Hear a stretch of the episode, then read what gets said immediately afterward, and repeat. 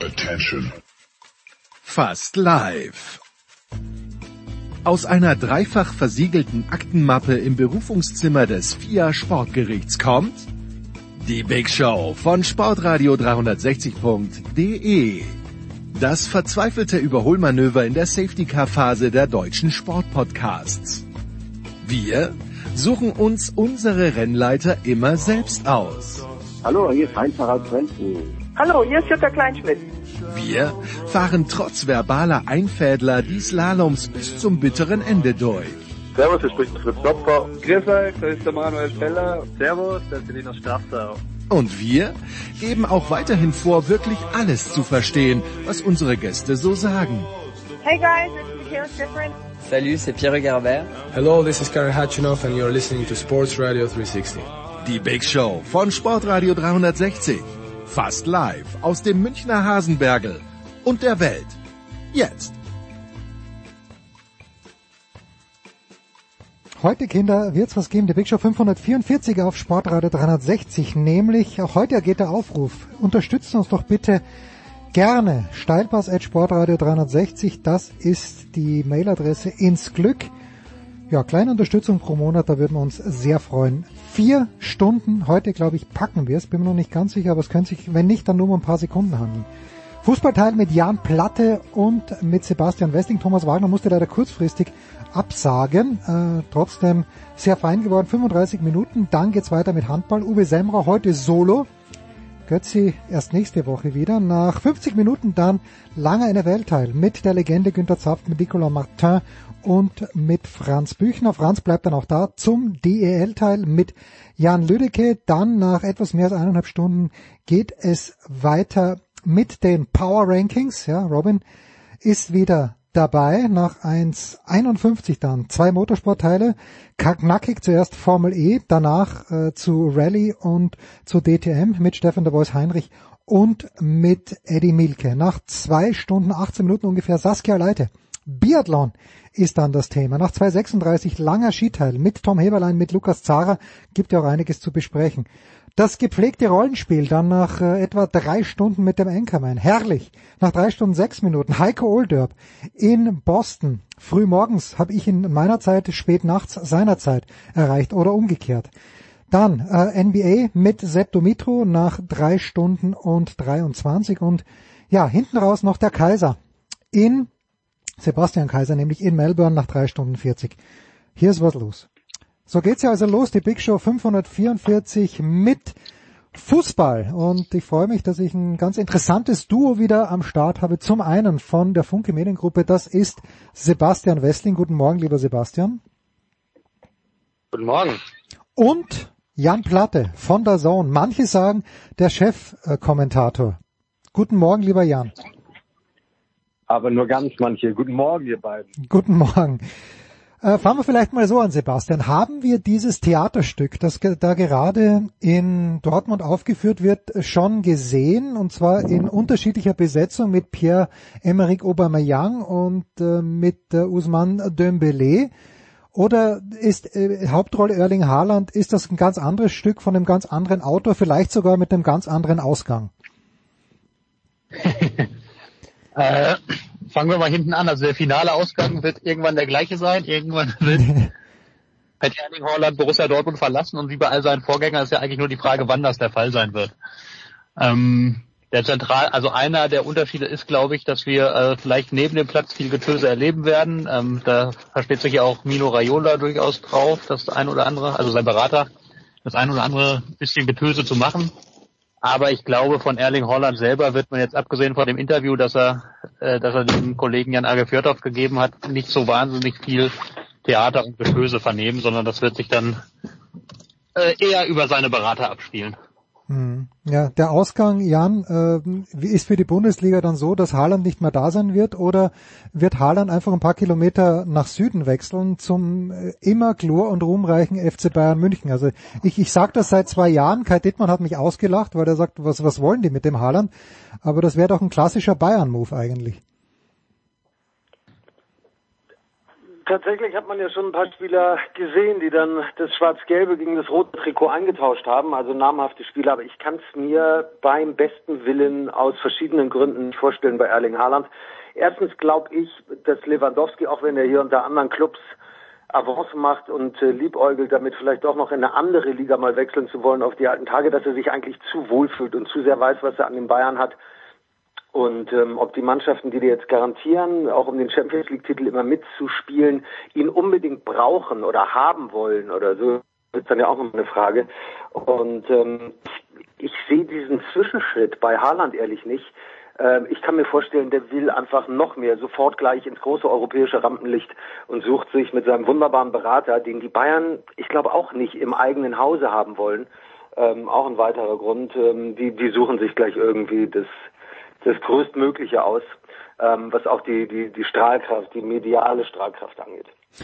Welche Rolle, Sebastian, also A, meine Frage, stimmst du da mit Jan überein und B, gleich die Anschlussfrage, welche Rolle könnten auch die äußeren Umstände spielen, die im Moment äh, in England ja ganz andere sind, zum Beispiel als in Deutschland, auch wenn in Baden-Württemberg, glaube ich, wieder 6000 Zuschauer zugelassen sind? Ähm, die spielen durchaus eine Rolle, denke ich, und zwar logischerweise auf finanzieller Ebene. Das, alle Clubs sind ja, sind ja ziemlich gebeutelt durch die Corona-Pandemie man allein der BVB, da kenne ich die Zahlen logischerweise am besten, der verliert bei einem, also oder andersrum, der würde bei jedem Spiel, einem Spiel vor voller Hütte vier Millionen Euro einnehmen. Hm. Wenn man sich das hochrechnet, fehlt mit Spatzen Geld und auch der FC Bayern kann das nicht mal eben aus der Portokasse kompensieren, sondern auch der FC Bayern hat, glaube ich, sein legendäres Festgeldkonto jetzt auch schon durchgebracht und muss, muss schauen, wie er sein, wie er sein Cashflow zurechthält. Leidet natürlich auf hohem Niveau, aber kann trotzdem auch nicht mal eben einen Holland-Transfer ähm, aus der Hosentasche finanzieren. Und wenn wir von einem Holland-Transfer reden, dann reden wir ja nicht nur von der Ablösesumme, die ähm, die noch für einen Spieler dieser Klasse, das ist pervers, das zu sagen, aber ja fast schon ein Schnäppchen ist, wenn man über irgendwas zwischen 75 und 90 Millionen redet bei den aktuellen äh, Marktverhältnissen, dann gilt so einer schon als Schnäppchen. Hm. Ähm, aber dann kommt noch eine Menge Gehalt dazu, dann kommt Handgeld für Mino Raiola dazu, dann kommt Fa äh, Handgeld für äh, Hollands Vater Alf Inge dazu und dann ist man bei so einem Transfer ja weit im dreistelligen Millionenbereich und warum soll der FC Bayern das machen, wenn er den Weltfußballer in seinen Reihen auf dieser Position hat und der auch garantiert noch ein paar Jahre ganz gut kicken kann. Ähm, von daher sehe ich Holland auch eher im Ausland. Ja. Allerdings äh, muss ich dazu sagen, also so ganz ausgemacht, dass das diesen Sommer schon passieren wird, sehe ich das jetzt auch nicht zwingend. Also das ist ja da unterscheidet sich, glaube ich, die, die Wahrnehmung von weiter weg immer ein bisschen von der näher dran. Also es gibt in Dortmund durchaus verhalten Optimismus, dass er vielleicht noch ein Jahr bleibt. Wirklich? Ja, tatsächlich. Ähm, okay. Also, also ich glaube auch, wie, wie es mit Usman Dembele woanders gegangen ist und dass man auch zu früh wechseln kann, oder wie? So. Ja, genau das einmal. Also und ähm, ja.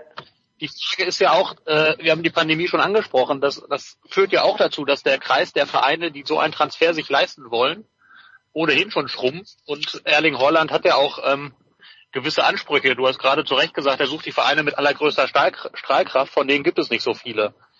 Ähm, sein, also womit er immer wieder liebäugelt, ähm, das ist äh, relativ offiziell und gut hinterlegt, ist Real Madrid.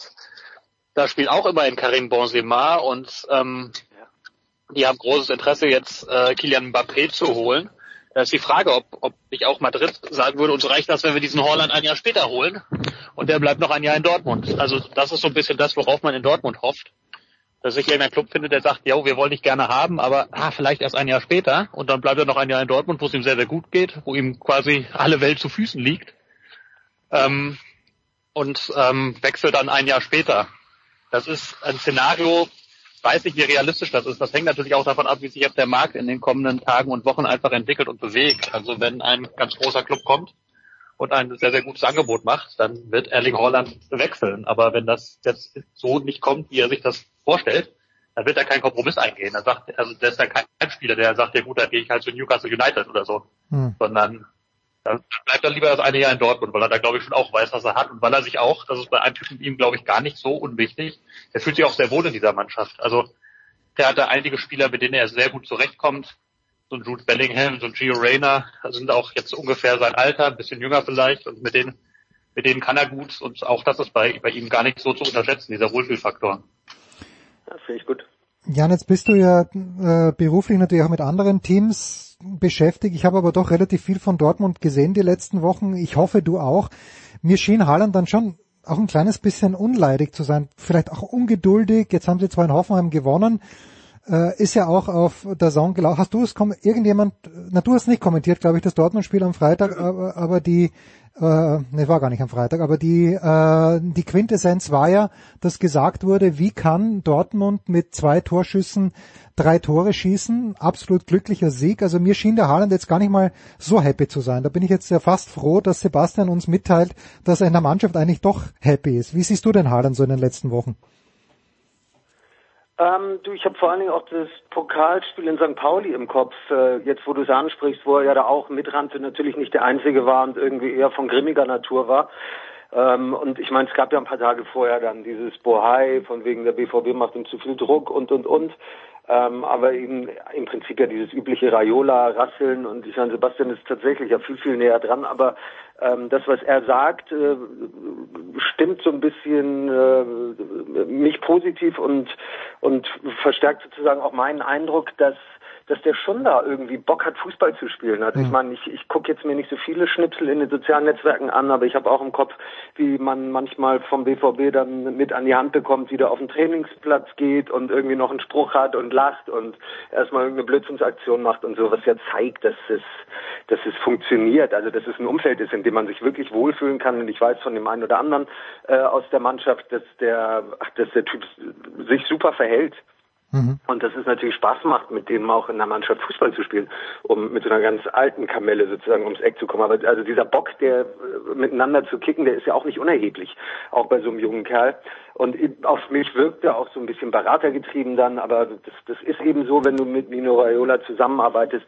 Ähm, aber ich kann mir eben auch vorstellen, Jens, dass es eben eine Phase jetzt ist, vielleicht ja, hat er das ein, zwei, drei Spiele jetzt auch ein bisschen ausgereizt ähm, mit der schlechten Laune ab und zu rumzulaufen und zu sagen, ey, ihr spielt mir die Bälle nicht gut genug zu, ja. aber lasst ihn zwei, dreimal treffen und dann ist die Welt dann, glaube ich, tatsächlich wieder in Ordnung. Die haben noch ein bisschen was vor.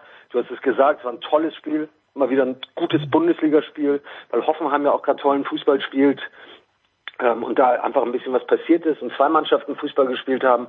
Ähm, und ähm, ja, du, ähm, ich, ich, ich, ich bin gespannt auf die nächsten Wochen. Ja, äh, was mich auch immer spannend, wenn ich an die Dortmunder schaue und wenn ich mir die Interviews anschaue, Sebastian, nach diesem Pokalhaus in St. Pauli, und dort steht dann Marco Rose und sagt, äh, wir haben das Spiel in den ersten fünf Minuten verloren. Und dann steht Marco Reus an selber Stelle und sagt, na, wir haben das Spiel ganz sicher nicht in den ersten fünf Minuten verloren. Dann, dann äh, überlege ich mir, äh, gibt es da möglicherweise äh, großes, oder das ist aber eine andere, andere Frage. Ich weiß, diese, wie groß ist irgendwas, die Fragen sind ganz schwierig zu beantworten, aber wie groß ist das Konfliktpotenzial zwischen Marco Rose und Marco Reus? Ich weiß nicht, ob ich das jetzt in, in so eine aus, also in, in, in diesen speziellen Fall da so hineininterpretieren würde, weil ich glaube, das ist eine nachrangige Frage, wann man genau dieses Spiel verloren hat, sondern interessanter ist ja, warum man es verloren hat. Mhm. Und da waren sie, glaube ich, in, einer, in ihrer Analyse am Ende doch recht deckungsgleich. Also ich, was Marco Reus ja, glaube ich, auch damit sagen wollte, ist, man hatte danach ja noch irgendwie 75 Minuten Zeit, dieses Spiel zu drehen und hat es aber nicht vernünftig auf den Platz gebracht. Ähm, von daher also es gab immer mal wieder so unglückliche Aussagen von Marco Reus. Äh, das, das, gab es ja auch mal eine, wo die man sehr deutlich als als Taktikkritik an Marco Rose interpretieren konnte. Von daher gibt es da hier und da mal andere Ansichten. Das das ist tatsächlich so. Also es ist auch so, dass dass äh, Marco Reus sich in dem aktuellen System jetzt auch nicht super wohl fühlt. Das muss man ganz klar sagen, weil äh, Marco Rose hat jetzt zuletzt so ein 4-3-3 gefunden und da muss Marco Reus auf den Flügel ran und das mag er nicht. Und das zeigt er eigentlich auch immer recht offen, wenn er das nicht mhm. mag und wenn er dann aus dann schmeißt er irgendwie irgendwelche Tape durch die Gegend und so. Also ähm, von daher, da, da gibt so ein tatsächlich so so so so ein bisschen köchelt das mal hier und da, aber ähm, das führt jetzt bislang nicht dazu, dass irgendwie jetzt riesengroße Krisenstimmung in der in der Kabine herrscht zwischen Spieler und Trainer ähm, oder Spielern und und Trainer. Ähm, dazu hat Marco Reus ehrlicherweise auch nicht mehr ganz die herausgehobene Stellung, die er vielleicht mal hatte. Da wollte ich dich gerade darauf ansprechen. Gibt's noch so etwas wie eine Hierarchie? Mats Hummels in dieser, ist in dieser Mannschaft. Man hat so ein bisschen den Eindruck, wenn Witzel reinkommt, dann möchte er schon auch den Takt angehen. Aber auf der anderen Seite ist dann so ein junger Kerl wie Bellingham, äh, der mir ja vor Ehrgeiz fast zu zerbersten droht. Gibt's noch eine, eine klare Hierarchie beim BVB? Das ist eine, eine komplizierte Frage. ähm, also natürlich gibt es, gibt es so recht klare Führungsspieler, wie es ein Mats Hummels ist. Ich würde auch einen Manuel Akanji dazu zählen, der sich unfassbar entwickelt hat. Das sind schon, schon Spieler, die, die auf dem Platz und auch daneben daneben vorangehen. Jude Bellingham ist in der Hinsicht auch ein ganz interessanter Spieler, weil, weil er, also finde ich, auf dem Platz absolut durch nicht nur durch Leistung, sondern auch durch Engagement vorangeht und weil er sich auch nicht scheut, den äh, doppelt so alten Mitspielern mal klare Ansagen zu machen, äh, wenn, er, wenn er es für nötig hält. Aber er ist halt eben jetzt auch erst erst 18 Jahre alt und da ähm, das kennen wir ja auch selber, wir haben ja auch alle irgendwie gekickt und sei es in der Kreisliga gewesen. Und wenn da jetzt irgendwie einer kommt, der halb so alt ist wie ich und mir jetzt zählen will, wie der Hasse laufen lässt, dann, dann frage ich auch erst einmal, was willst du denn? Da kann der so gut sein, wie er will. Ähm, von daher, ähm, es ist von außen immer schwer zu bewerten. Wie, wie, ist, wie ist die Hierarchie? Äh, wer, wer gibt da wie große Ton an? Also Marco Reus ist auch schon noch ein, ein wichtiger Spieler, allein durch die Leistung, die er auf dem Platz imstande ist zu bringen. Aber so ganz klare, dass du jetzt irgendwie fünf, sechs Spieler benennen kannst, die absolut unangefochtene Führungsspieler sind und immer vorangehen und jederzeit bereit sind, um mal eine ganz hässliche Phrase zu bringen, den Karren aus dem Dreck zu ziehen. Mhm. Da tue ich mich tatsächlich ein bisschen schwer, ähm, das in dieser Klarheit zu benennen. Und das ist, ist ja auch einer der Unterschiede, die ich immer, die ich immer sehen würde, beispielsweise zum FC Bayern München, wo das auch nicht in jedem Spiel liegt, das, das komplett abzurufen offenbar. Gerade in dieser Saison haben wir das ein oder andere wunderliche Ergebnis gehabt. Aber wo dieser Kreis an Spielern dann halt eben doch noch größer ist und wo du wesentlich mehr so Alpha-Tiere oder wie auch immer man das nennen mag, hast, die dann da aufeinandertreffen. Beim BVB hast du viele, die es mal sein könnten. Stichwort Bellingham, Erling Haaland theoretisch ja auch. Ähm, dann hast du einige, die es mal, mal waren, wie Axel Witzel, der, der jetzt auch, das klare Einschätzung in Dortmund, etwas über seinem Zenit drüber ist. Ähm, und dann hast du Spieler wie, wie Emre Can, die es sehr, sehr gerne wären, das aber eben nicht immer durch ihr Auftreten auf dem Platz unterfüttern und hast ein paar wie, wie, wie Mats Hummels, die da eigentlich relativ unangefochten sind und Manuel Akanji, aber es ist so eine, also so ganz viele, ganz klare hast du nicht. Hm. Eine Mannschaft, der sowas ganz, ganz dringend gut tun würde, hat Jan Platte am vergangenen Sonntag kommentiert. Was für ein geiler Cliffhanger vor unserer kurzen Pause.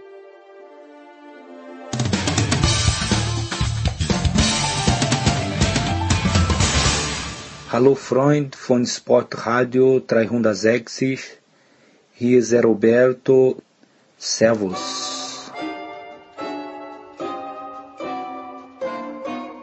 Herrschaften, weiter geht's in der Big Show 544 mit Sebastian Westling von äh, der Funke Media Gruppe und mit Jan Platte von der Zone. Und Jan, ich habe es äh, versucht anzusprechen. Du hast am Sonntag die Leipziger kommentiert. Äh, warum auch immer finde ich die Leipziger als wahrscheinlich einziger Mensch in, im Münchner Raum gar nicht mal so unsympathisch und schau da doch, schau, schau da doch mit einem, mit einem wohlwollenden Auge hin, aber es gefällt mir nicht, was ich sehe.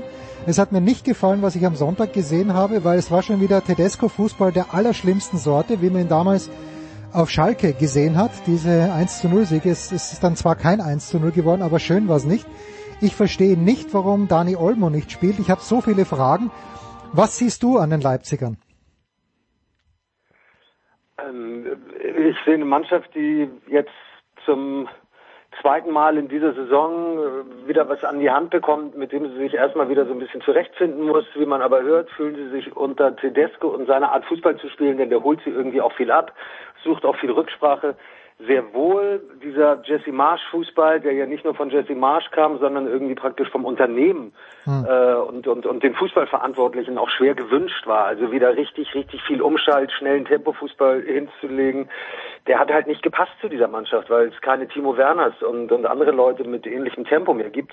Und ähm, du, es ist nicht mehr so herausragend, klar, ähm, fußballerisch.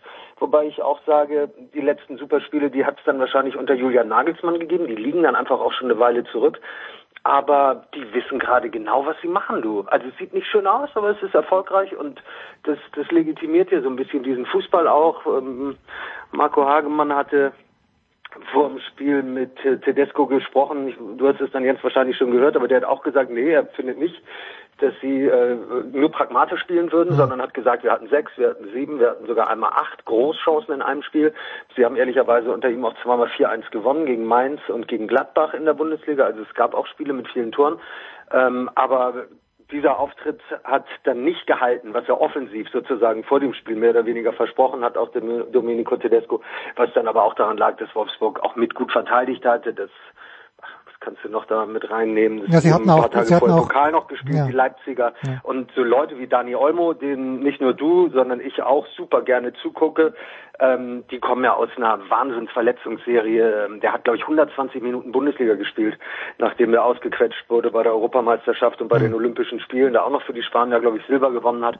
Ähm, und der Typ ist einfach komplett durch in diese Saison gegangen und der hat, glaube ich, gar keinen Fitnesszustand, äh, der, der, der dir garantiert, dass der eine halbe Stunde laufen kann, ohne dass sich wieder irgendwie was meldet in der Muskulatur. Insofern ja, war das eher sehr arbeitender Fußball. Ähm, und äh, ja, das, der wird sicher auch ein bisschen dran gemessen. Da bin ich bei dir auch in den nächsten Wochen, Monaten, ob sich dann so ein bisschen was tut in Sachen Fußballästhetik. Ja, äh, Leipzig die letzten Jahre, die letzten drei, vier Jahre, ja, Sebastian, eigentlich schon auf Augenhöhe mit dem BVB. Zumindest aus meiner Sicht wird man in Dortmund vielleicht anders gesehen haben. Äh, ist, ist, sind die weit weg aus deiner Fernwahrnehmung oder fehlt da gar nicht mal so viel, dass Leipzig, also den BVB werden sie nicht mehr einholen, aber dass sie auch wieder äh, um die Champions League mitspielen, weil es ist ja alles extrem eng da oben. Ja, also, also da, dass sie wieder um die Champions League mitspielen, davon gehe ich jetzt mal fest fest aus in den, in den verbleibenden, verbleibenden Wochen, weil du es ja richtig sagst, so eng ist der Abstand nicht. Und grundsätzlich würde ich auch sagen, dass, äh, also wir haben ja im Moment irgendwie gefühlt eine dreigeteilte Bundesliga. Wir haben oben den FC Bayern, wir haben dahinter den Borussia Dortmund und dahinter dann den Rest. Also mhm. zwei dieser drei Teile sind sehr klein. Aber aus diesem dritten Teil, da sehe ich jetzt eigentlich auch Leipzig eher auf Augenhöhe mit, mit, mit Dortmund als, als jede andere Mannschaft. Natürlich vom gesamten Potenzial her, das der Club bietet, aber auch eigentlich von der Mannschaft, die sie beisammen haben. Das ist ja schon eine sehr, sehr gute und sehr spannende Mannschaft und sie haben vor allem einen sehr, sehr tiefen Kader. Ja. Ähm, von daher glaube ich schon, dass sie jetzt so die, die restliche äh, Bundesliga-Saison nochmal noch mal da ordentlich ranrobben werden und ich bin mir ziemlich sicher, dass sie in die Champions League einziehen. Ich finde es auch interessant, ähm, wenn ich das noch kurz nachschieben darf. Also ich habe jetzt Leipzig sehr wenig gesehen in letzter Zeit, muss ich ehrlich sagen. Aber ähm, ich habe mal so ein paar Zahlen jetzt, jetzt äh, gestern oder vorgestern gesehen, die sehr klar zeigen, dass, dass Dominik Tedesco in ziemlich kurzer Zeit das Spiel eigentlich schon sehr verändert hat. Also die haben jetzt auf einmal wieder so mit die, die meisten, ich glaube, die zweitmeisten Pässe gespielt, seit er da ist, den zweitmeisten Ballbesitz gehabt. Hm. Ähm, seit er seine Hand getreten hat. Und das ist ja schon, schon wirklich ein radikaler Wandel zu, zu dem, was sie vorher gemacht haben. Und das, das, das hat er erstaunlich schnell vollzogen. Ähm, und ja durchaus auch mit Erfolgen. Wenn es dann jetzt irgendwann auch noch ein bisschen, bisschen netter aussieht, habe ich aber auch nichts dagegen.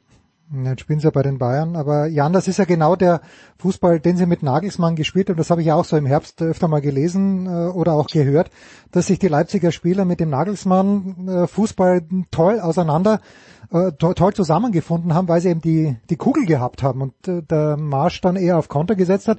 Wobei ich das auch wieder dann gut von Jesse Marsch finde. Ich glaube, letzte Woche hat er mal gesagt in irgendeinem Interview, es hat einfach nicht gepasst. Und das finde ich ja amerikanisch offen, schonungslos, völlig in Ordnung, dass es so ist. Äh, aber offenbar sind da zu viele Feingeister in Leipzig, dass die nur pressen wollen. Ähm, ja, das ist, eine, das ist eine gute Frage ich, also ich meine, der Kerl hat ja nun auch in Amerika und sowieso in Salzburg, vorher bei New York Erfolge gehabt, auch mit seiner Art Fußball zu spielen. Also der, der ist, glaube ich, jemand, der dir das auch gut vermitteln kann. Und also ich nur von den Interviews auch schon aus Salzburger Zeiten und dem Auftreten von ihm muss ich sagen, also ich kann mir schon vorstellen, dass es auch Bock macht, unter Jesse Marsch Fußball zu spielen. Hm. Aber das, ich glaube, es war vielleicht auch mit der Champions League dabei, es war zu kraftraubend ohne die zwei Leute auf dem Platz, ähm, die oder drei Leute, Konate ist ja auch gegangen, die eben wichtig waren auch fürs Gefüge. Es war, glaube ich, in Gänze zu viel, wobei man auch sagen muss, Jens habe ich auch noch mal gedacht, ey, die spielen beispielsweise, ich habe es kommentieren können, in Paris eine sensationelle erste Hälfte okay. und liegen durch irgendwie ein bescheuertes Gegentor von Neymar oder Messi mit 0-1 hinten, dabei müssten sie selber 3-0 führen. Sie hatten auch hier und da einfach zu wenig dann gemacht aus diesem sehr guten Fußball, den sie teilweise gespielt haben. Ich habe sie bei Manchester City gesehen im Stadion, wo ein Kunku drei Tore schießt ähm, und sie das Ding trotzdem verlieren, weil sie hinten vogelwild sind. Also sie waren irgendwie so ein bisschen, ja, also es war schon was da, was, was irgendwie auch ganz cool war, aber das passte halt in der Balance nicht wirklich zusammen, wobei man eben Jesse Marsch auch zugute halten muss, dass der der Kerl ist, der gerade Christopher Nkunku so richtig rausgebracht hat. Der kam nämlich unter Julian Nagelsmann nicht so richtig zur Entfaltung.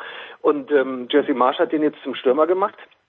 Und, und, und der Typ hat, also ich glaube, sieben Tore in der Champions League, neun in der Bundesliga geschossen und dazu noch ähnlich viele vorbereitet. Der Typ ist fantastisch unterwegs. Und ähm, da frage ich mich halt manchmal so ein bisschen, warum hat es nicht geklappt? Dass sie so eine Mischform gefunden haben. Also ist ja auch dann eine Frage an den Trainer. Ähm, wenn du merkst, okay, ich, ich, ich kann nicht jeden Tag nur Pressing spielen lassen, in jedem Spiel nur Pressing spielen lassen, ähm, warum er das nicht so ein bisschen runterreguliert hat, aber das, das, das weiß nur er selber. Ähm, aber es war nicht so, dass es da irgendwie schlechten Fußball gab, die ganze Zeit unter ihm. Es war halt ein bisschen wild. Ja, und, äh, ja, in der Hinrunde haben sie auch Borussia Dortmund unfassbar hergespielt im eigenen Stadion und haben die ja. voll zu Recht, zu Recht besiegt und deutlich besiegt und waren die klar bessere Mannschaft. Und da weiß ich noch genau, da war die, ich war da bei dem Spiel in Leipzig und da war so die gesamte Wahrnehmung bei den begleiteten Journalisten und auch so im Leipziger Umfeld, boah, jetzt scheint es geklickt zu haben. Jetzt Jetzt scheint äh, dieser Marschfußball tatsächlich bei den Spielern angekommen. Jetzt scheint es zu klappen. Ja, kurz, kurz danach war er dann erst mit, mit Corona-Infektion weg und dann ganz weg. Also irgendwie das, da ging es überraschend schnell, aber es gab ja eben solche, solche Auftritte, die zeigten, da kann, also da, da, da könnte, hätte auch richtig was entstehen können. Hey Sebastian, wie du sagst, es gab sie vor allen Dingen gegen große Mannschaften. Die verlieren zwar zu Hause 1-4 gegen die Bayern, aber die erste Stunde ist komplett pari. Und dann macht irgendwie Kampel recht früh ein Handspiel, was zum Elfer führt. Müller hatte eins im eigenen Strafraum nach zehn Minuten, was nicht zum Elfer geführt hat. Das kannst du auch immer so ein bisschen hernehmen. Und ich bleib dabei. Die haben keine schlechte Champions League-Saison gespielt. Äh, mal Ausnahme, glaube ich, Heimspiel gegen Brügge, dass sie verlieren.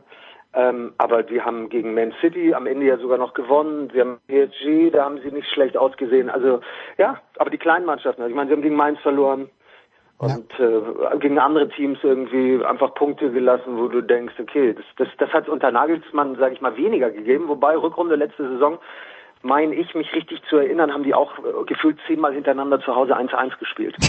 ja. Also, ja. Ja, ja. ja vielleicht ist dann dieser Gegenpressing-Fußball gegen tiefstehende Mannschaften auch einfach nicht das, das Mittel, mit dem du dann so gut durchkommst. Das kann ja, kann ja. ja wirklich sein, dass man also gegen, gegen Mannschaften, die mitspielen und selber nach vorne spielen, kannst du natürlich mit, mit Pressing, Gegenpressing und schnellem Umschalten vielleicht dann hier und da mehr leisten.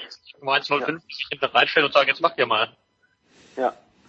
Jetzt haben wir, als äh, die Corona-Pandemie losging und als dann, jetzt kommt ein ganz, ganz harter Cut übrigens, ihr zwei, äh, und als es dann diese Pause gab, wo die Bundesliga nicht gespielt hat und die Bundesliga dann wieder, Achtung, spielen durfte, da hat sich ja der deutsche Fußball, Jan, durch eine ganz, ganz große Demut in die Herzen seiner Fans gespielt, hatte ich so ein bisschen den Eindruck. Christian Seifert hat da taktisch alles richtig gemacht. Das, äh, vielen herzlichen Dank, dass wir wieder spielen dürfen.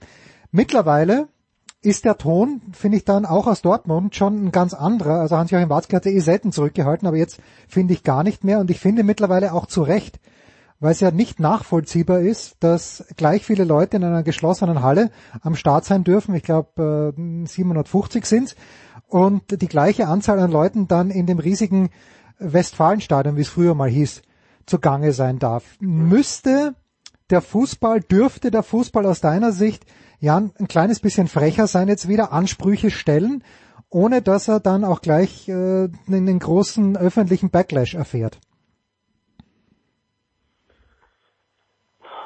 Also du hast es angesprochen mit Hans-Joachim Watzke. Im Prinzip sind das ja auch schon Forderungen, wenn, wenn, wenn man so ein bisschen zwischen den Zeilen liest, ähm, die ja nicht nur auch aus seinem Munde kommen. Max Eberl hat neulich gesagt, er hat auch das Gefühl, dass der Fußball immer so ein bisschen stellvertretend herhalten muss ähm, für ja, so ein bisschen für, für die Opfer, die man zu bringen hat ähm, in so einer Pandemie, beziehungsweise dass der Fußball immer dahingestellt wird und, und, und man gerne ein Exempel an ihm statuiert oder so, weil das eben auch sehr viel Aufmerksamkeit erregt oder so und mögliche Entscheidungsträger, die, die das dann eben machen, ähm, gleich eine große Aufmerksamkeit auch haben. Und es wirkt so, als wenn sie durchgreifen würden, hart durchgreifen würden. Ich, ich, ich finde auch, also ich verstehe es auch nicht, in so einem riesigen Stadion mit 80.000 Plätzen, dass du da nicht irgendwie in der jetzigen Zeit, äh, dass ja die, die Gesundheitskonzepte irgendwie auch gibt und auch schon gab, du hast es angesprochen, noch in der Anfangszeit unter Christian Seifert, ähm, dass man da nicht mehr Leute reinbringt. Denn ähm,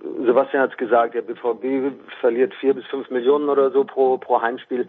Und ich glaube, die, die, die merken halt, jetzt irgendwann muss auch wieder ein bisschen was reinkommen. Ähm, ich ich, ich lasse dieses Thema jetzt nicht komplett links liegen, aber, aber gucke jetzt auch gar nicht jeden Tag irgendwie ähm, nach den neuesten Entscheidungen, sondern genau kriege das eher auch über den Sport mit.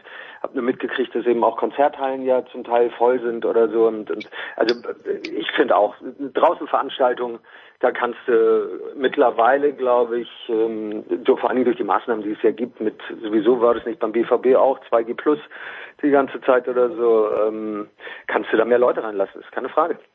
Sebastian, der Druck aus Dortmund, äh, wieso prallt der im Moment zumindest noch an den politischen Entscheidungsträgern ab? Wenn ich das wüsste.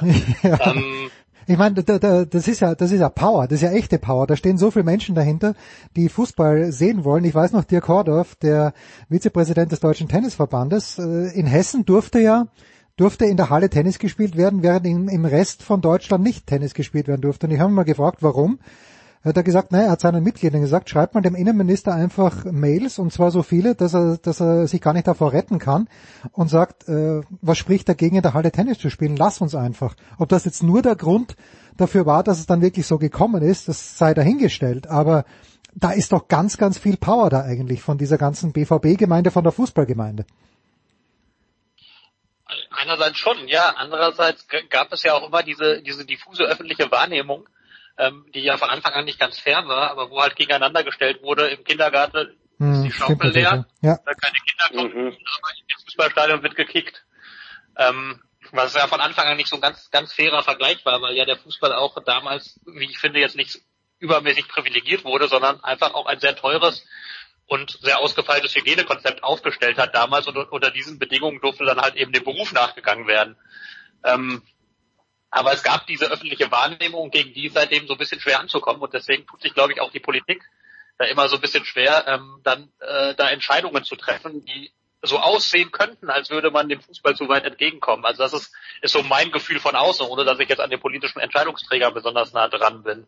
Aber ich glaube, das wirkt immer noch so ein bisschen nach, dass du da eben nicht so eine, in der Öffentlichkeit, in der breiten Öffentlichkeit nicht so eine klare nicht so einen klaren Druck hast, jetzt macht die Stadien wieder auf, sondern dass das schon sehr dezidiert eben aus der Fußballbranche kommt und andere da immer noch so ein bisschen reserviert dem gegenüber sind. Hm. Also Bayern ist es ja, meine ich, auch ein Thema. Ohne jetzt jeden Tag zu lesen, wie gesagt, was äh, Markus Söder wieder gesagt hat. Aber ich meine, die Bayern haben ja auch eine gewisse äh, Einfluss äh, macht, sage ich mal, irgendwie und, und, und, und eine große Meinung, die natürlich auch gehört wird. Ich glaube, jetzt dürfen wieder ein paar Leute rein äh, ja. hier in die Arena, glaube ich, gelesen zu haben. Aber da hieß es ja auch mal wieder, sofort alles dicht. Ähm, um dann, ich meine, der saß in irgendeiner Sportsendung, auch Markus Söder, der hat neulich irgendwas gesagt, was glaube ich auch, ich kann es leider nicht inhaltlich genau wiedergeben, aber auch so ein bisschen merkwürdig angekommen ist. Manchmal denkt man ja wirklich auch, die, die, die Entscheidungsträger handeln irgendwie alle zwei Wochen, je nachdem, wie es ihnen gerade in den Sinn kommt oder auch passt oder so. Ähm, und ja, aber ich, ich meine, der Fußball, finde ich schon, verschafft sich Gehör. Also wenn die Bayern und die Dortmunder sagen, passt auf, das, das muss sich jetzt ändern und, und das vielleicht jetzt auch vermehrt machen, dann, dann, dann wird sich da irgendwas bewegen. Hm. Also wir wollen jetzt hier nicht gegeneinander irgendwas aufwiegen, weil wer Kinder hat und meine sind ja schon, sind ja schon ein bisschen älter. Also Jan, ich glaube, du hast äh, dein dein Kind ist noch etwas jünger. Es ist der blanke. Von zehn sind die, aber genau, der ja, Kleine geht gerade nicht in die Kindergarten, ja, weil die ist gesperrt. Ja, das die ist, zu. es ist es ist Wahnsinn, was sich da tut. Teilweise es gibt von Schule zu Schule, mein Eindruck fast unterschiedliche unterschiedliche Regelungen, aber dieses Gegeneinander aufwiegen ist halt immer schwierig. Ich habe ich habe irgendwann mal gelernt. Ich will auch gar kein ja. aufwiegeln, aber ja, ja. ich bin also genau, ich bin, nein, nein, bin sehr viel zu Hause gewesen, sehr viel in Quarantäne gewesen. Insofern sage ich auch ähm, trotz leicht Kindergarten und das ist ja alles auszuhalten und schulgeschädigter ähm, Vater, lass die Leute zu einer sinnvollen Zahl in ein Fußballstadion. Äh, ich habe zu hoffentlich nicht aufwiegen, nicht aufwiegen, sondern aufwiegen. Hoffentlich ist das das ah, okay. L, das L. Also dieses, ich meine, dieses gegeneinander aufrechnen, so ist vielleicht besser. Aber ich habe mal in meinem okay. Volks Volkswirtschaftsstudium gelernt, dass es eine allgemeine Wohlfahrtsverbesserung darstellt, wenn es allen gleich gut geht, aber eine Person nur besser gestellt wird. Also äh, denk, denk da mal dran. Ja, man muss nicht immer sagen, ja, der, der, der darf nicht, warum oder der darf, warum darf ich nicht. Naja. Dieses Wochenende ist aus Gründen, die mir immer noch nicht klar sind, spielfrei in der Bundesliga und auch sonst wo. Ähm, wir werden mit Heiko Olderb dann später darüber sprechen, dass wenigstens die Amerikaner dieses Loch ausnutzen. Ich kann mir gar nicht vorstellen, dass Sebastian Westling irgendeinen Plan hat, diese freie Zeit zu verbringen. Aber Sebastian, gibt's doch einen Plan? Ich habe tatsächlich äh, absolut gar keinen Plan für dieses Wochenende, außer Zeit mit meiner Tochter. Ach, du hast auch, äh, Entschuldigung, das wusste ich nicht, dass du, dass du auch schon Papa bist. Ja, dann, dann mach das Beste draus. Äh, ich hoffe, das Wetter ist ansprechend. Jan, was gibt's für dich am Wochenende? Ähm, gute Frage. Siehst du? ähm, Nix mein Berufliches. großer Sohn hat einen Snowboardkurs. Vielleicht fahre ich da mit und guck zu, wie er über die Piste düst. Ja, komm, da muss Fatih mit aufs Und Brett. ansonsten, äh, du, mein Kreuzband, ich trau mir noch nicht so richtig. Ah, okay. Ich Ja. trau mich noch nicht so. Ich bin froh, dass ich wieder ein bisschen Fußball spielen kann. Äh, nach dem Kreuzbandriss im März 2020. Ich habe mich nicht operieren lassen. Und irgendwie ähm, fühlt sich gerade alles sehr gut an. Aber meine Snowboard-Fertigkeiten sind, glaube ich, eher so, so wenig ausgeprägt, dass ich meinem Knie irgendwie eher keinen Gefallen tue. Ja, beleidige dein Knie bitte nicht. Das war's. Danke Jan, danke Sebastian. Das war's mit dem Fußballteil in der Big Show 544. Wir machen eine kurze Pause und dann gehen wir zu Uwe und zum Handball.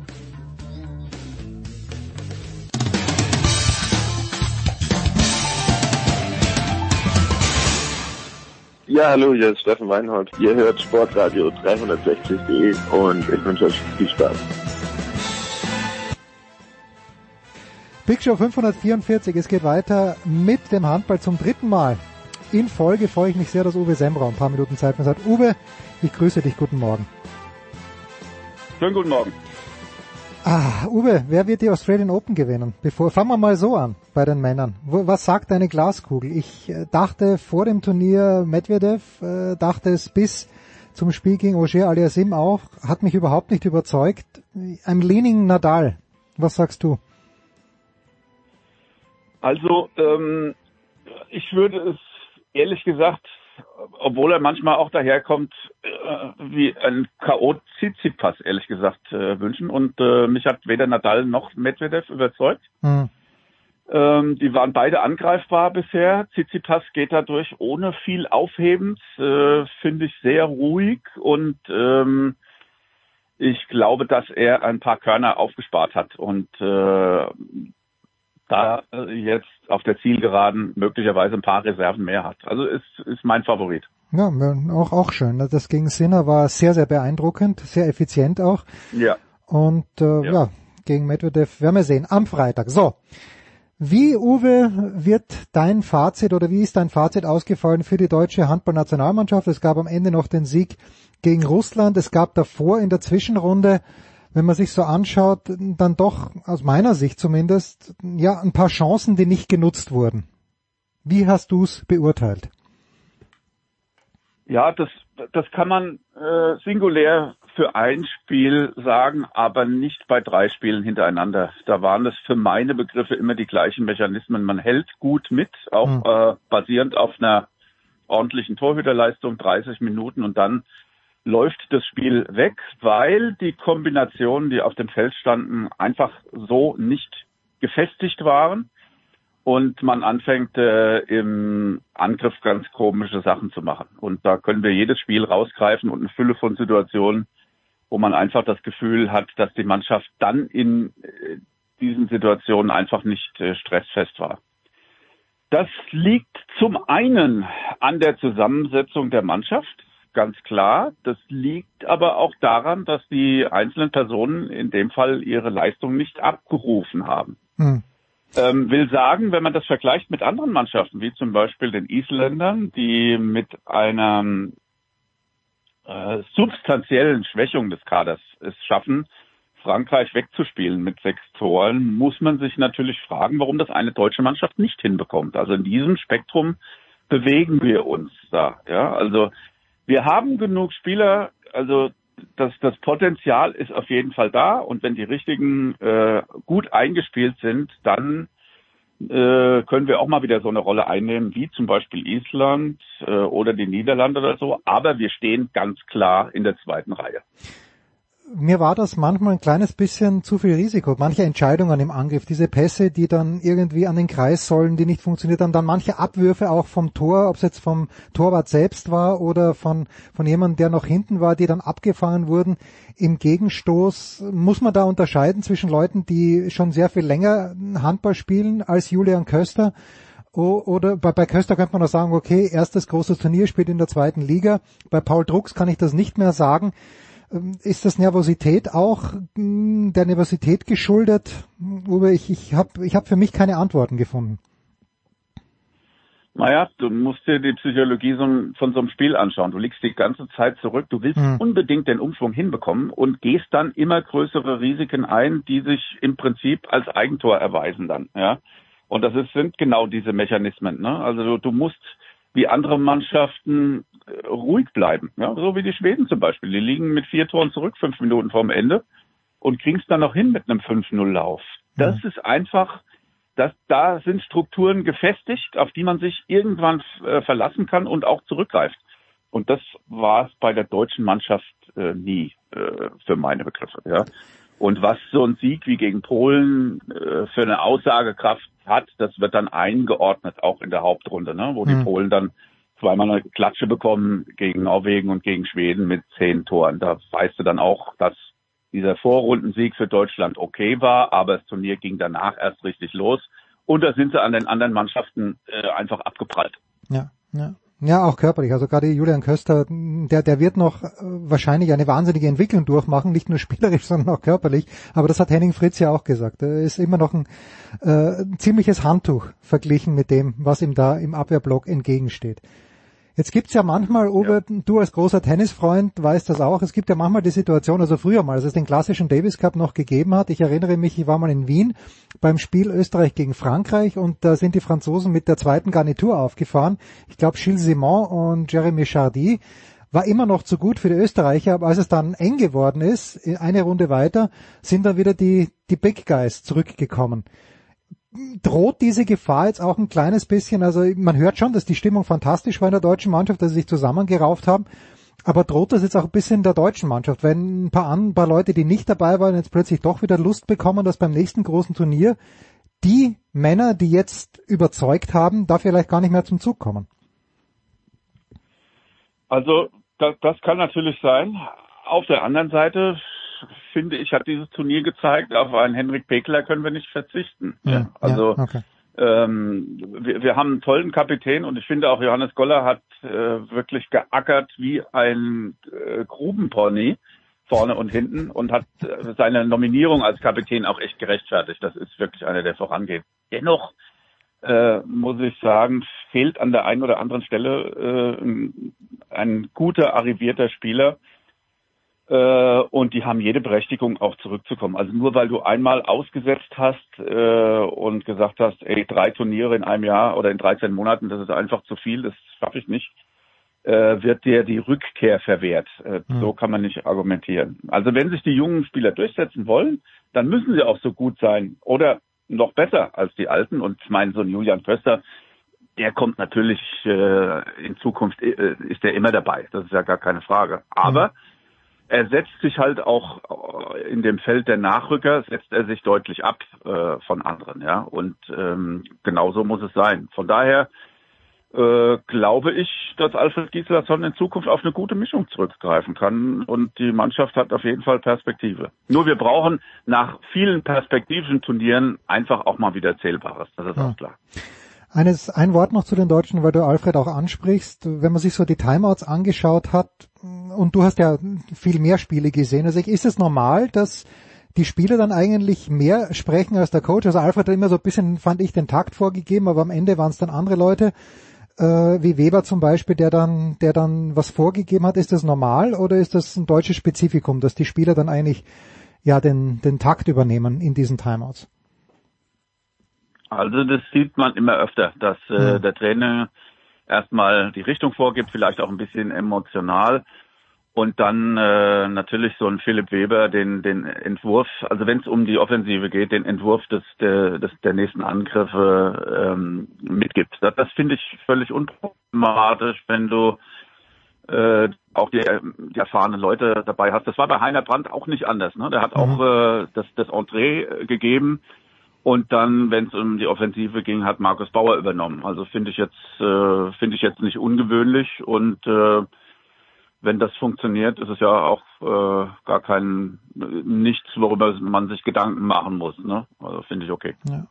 Wir hatten ja vor dem Turnier auch mit Götze drüber gesprochen, wen wir, und jetzt kommen wir zur Finalphase. Am Freitag gibt's also zwei Halbfinali, wie der Österreicher sagt, um 18 Uhr Spanien gegen Dänemark, danach um 20.30 Uhr Frankreich gegen Schweden und ja, wir hatten die Norweger, glaube ich, noch. Ihr hattet die Isländer, die natürlich dann extrem gebeutelt waren.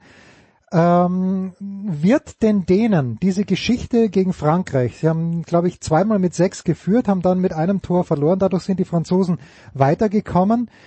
Rächt sich sowas nicht manchmal möglicherweise in einem Turnier, wo man einen Gegner, ich weiß, Mikkel Hansen hat nicht gespielt, Gitzl hat, glaube ich, auch nicht gespielt, aber mm, Uwe, könnte sich sowas nicht rächen, dass man die Franzosen hier nicht in der Gruppenphase erledigt hat?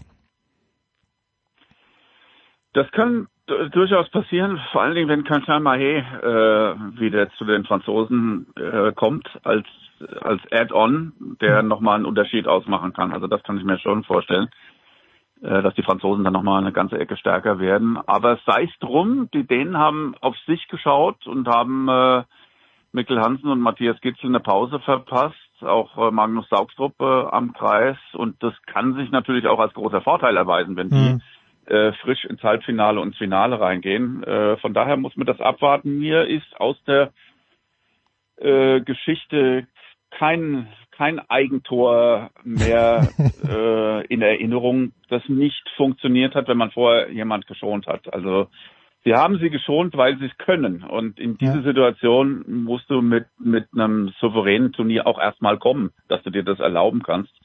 Ähm, das konnten die anderen nicht. Die, die mussten immer volle Pulle mit ihrem 1A-Kader mehr oder weniger spielen. Oder hatten eben Ausfälle äh, durch Covid und ähm, das muss man ja auch noch sehen bei Dänemark, ne? dass die ähm, außer Hans Lindberg bisher keinen hatten, der aus diesem Kader äh, raus musste. Ja, das ist ja die komfortabelste Situation von allen, ja? Mhm. Äh, die sie da gehabt haben also von daher, klar, es gibt eine latente kleine Chance, dass ihnen das auf die Füße fällt, aber ich meine eigentlich nicht. Wie siehst du das Spiel gegen die Spanier? Ich bin jedes Mal, und ich vergesse jedes Mal seinen Namen, aber ich finde diesen Torwart der Spanier unfassbar, weil der nicht so ein, also er ist natürlich wahrscheinlich im wirklichen Leben sehr groß, aber er, er wirkt nicht so riesig wie zum Beispiel Johannes Bitter und was der für Bälle hält, teilweise es ist gigantisch. Wie siehst du das Spiel der Dänen gegen Frankreich? Ich gehe davon aus, du wirst es kommentieren am Freitag um 18 Uhr. Ja, davon kannst du ausgehen. Und äh, du meinst äh, Perez de Vargas? Ja, genau, genau. Ja. ist als äh, Rodrigo Corrales, äh, der das letzte Mal äh, angefangen hat. Also in, in der Kombi natürlich ein, ein gutes Duo und hat eine spezielle Art äh, zu halten. Und äh, natürlich, das, das können alles äh, Schlüsselfaktoren sein, äh, die jetzt ziehen oder nicht. Aber ich sehe die, die, ich glaube, dass die, die Wucht und die, der Einfallsreichtum des Angriffs von Dänemark äh, da entscheidend sein wird. Und ich glaube, dass die, die spanische Bastion irgendwann fällt. Hm.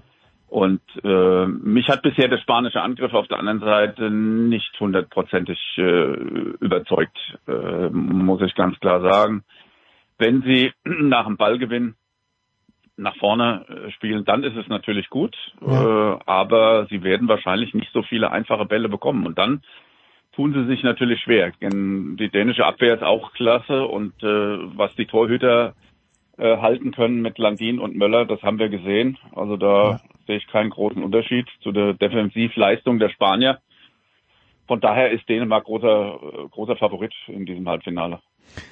Und im zweiten Spiel treffen eben die aus meiner Sicht dann doch einzige kleinere Überraschung, zumindest Schweden muss man schon immer auf dem Zettel haben, aber Schweden auf Frankreich, äh, wie, wie sind da die Kräfteverhältnisse? Haben sich die Franzosen auserzählt mit dem Sieg gegen Dänemark oder du sagst, er könnte Mahé, wenn er zurückkommt, nochmal äh, zusätzliche Power. Wie siehst du das Matchup? Also die Schweden haben sich äh, enorm gesteigert in diesem Turnier. Die mhm. waren auch nicht immer äh, überzeugend, aber das ist natürlich schon eine Sache, von der du zehrst, ne? wenn du so ein vier Tore Rückstand aufholst, äh, wie gegen Norwegen in den letzten Minuten. Also das nimmst du mit, äh, das gibt dir viel und ähm, das Spiel würde ich als 50-50 Partie äh, bezeichnen. Es sei denn, Mahé ist dabei, dann würde ich die Franzosen als Favoriten ansehen. Ja, also wie Gottfried so ein paar, paar Dinge reingezimmert hat gegen Deutschland aus dem Stand, das war aller Ehren wert. War, war spannend anzuschauen. Ich werde mir beide Spiele natürlich am Freitagabend ansehen. Uwe, traut man sich zu als Experte, der du bist, gibt so etwas wie den, wie den besten Handballer der Welt? noch. Äh, ich früher fand ich Karabatic hätte ich mit das fangen wir mal so an. Ich hätte früher hätte ich mein Team mit Karabatic begonnen. Beginnt man im Jahr 2022 sein Team mit Mikkel Hansen? Ist es Sander Sargosen? Mit wem würdest du, wenn du ein General Manager wärst und freie Auswahl hättest, dein Team beginnen? Also von der Perspektive her natürlich mit Matthias Gitzel, weil der noch 15 hm. Jahre spielen kann. Okay. Diese Halbwertszeit wird es bei Mikkel Hansen nicht mehr geben. Äh, von der Erfahrung her und der Coolness her, sagen wir mal, zwei Jahre noch Mikkel Hansen und dann würde ich die Karte Matthias Gitzel ziehen, ehrlich gesagt. Moment, Gitzel geht wohin? Gitzel geht äh, zu den Füchsen, oder? Zu den Füchsen. Ja, Wahnsinn. Zu den Füchsen. Ja, ja. schön. Da hat Kretsche alles richtig gemacht. Großartig. Äh, jetzt jetzt habe ich, dich, hab ich dich nach dem ersten Spiel gefragt, gibt es einen Doppelschlag, Semrau-Hens am Freitag? Es gibt den doppelten Doppelschlag am Freitag mit Sicherheit. Ja. es ist großartig, super. Schaut euch das an auf Eurosport. Uwe Semrau und Pascal Hens. Wir freuen uns drauf. Danke dir, Uwe. Wir machen eine kurze Pause. Dann geht's weiter in der Big Show 544.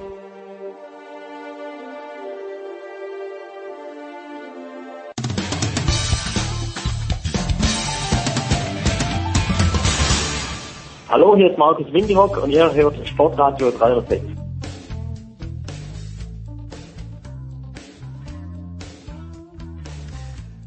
Big Show 544. Weiter geht's mit der NFL nach einem, das hab sogar ich mitbekommen, unfucking fassbar aufregenden Wochenende. Stehen nur noch vier Mannschaften im Titelrennen um den oder die diesjährige Super Bowl. Und das zu besprechen haben wir wieder eine leckere Dreierrunde. Zum einen Nicolas Martin, GFL TV und Radio und vom Game Pass. Servus Nicolas.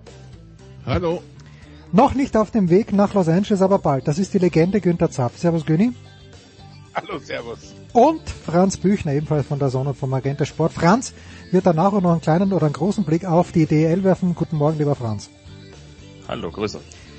Ja, Nikola, was soll ich sagen? Äh, zurückgeschaut hast du schon. Vielleicht noch ein kurzer Rückblick jetzt von dir mit Franz und Günni und dann aber die geballte Vorschau auf das, was ihr, was uns, was euch am kommenden Wochenende erwartet. Take it away, please ich weiß nicht, ob die so viel mehr erzählen können, als dass wir in zwei Stunden Sofa-Quarterbacks da besprochen haben. Aber, aber anders, aber anders ähm, können sie es erzählen. Aber anders. Äh, ich hätte auf was anderes zurückgeblickt, äh, wenn ich ehrlich bin, nämlich äh, Günther auf äh, Sean Payton in New Orleans, weil das kam nach den Sofa-Quarterbacks, äh, nach 15 Jahren hat er jetzt gesagt, ähm, er weiß noch nicht, wie es weitergeht, aber auf jeden Fall als Coach der Saints geht's nicht weiter. Wie gesagt, 15 Jahre dort gewesen man, man muss sich vielleicht mal kurz zurückversetzen, als Sean Payton dahin ist, 2006, hatte diese Franchise innerhalb der 40 Jahre ihrer Existenz ein Playoff-Spiel gewonnen, äh, kam gerade zurück nach New Orleans nach dem Hurricane Katrina, äh, der Superdome neu aufgebaut und so weiter. Und das, das Highlight der, der Saints bis dahin,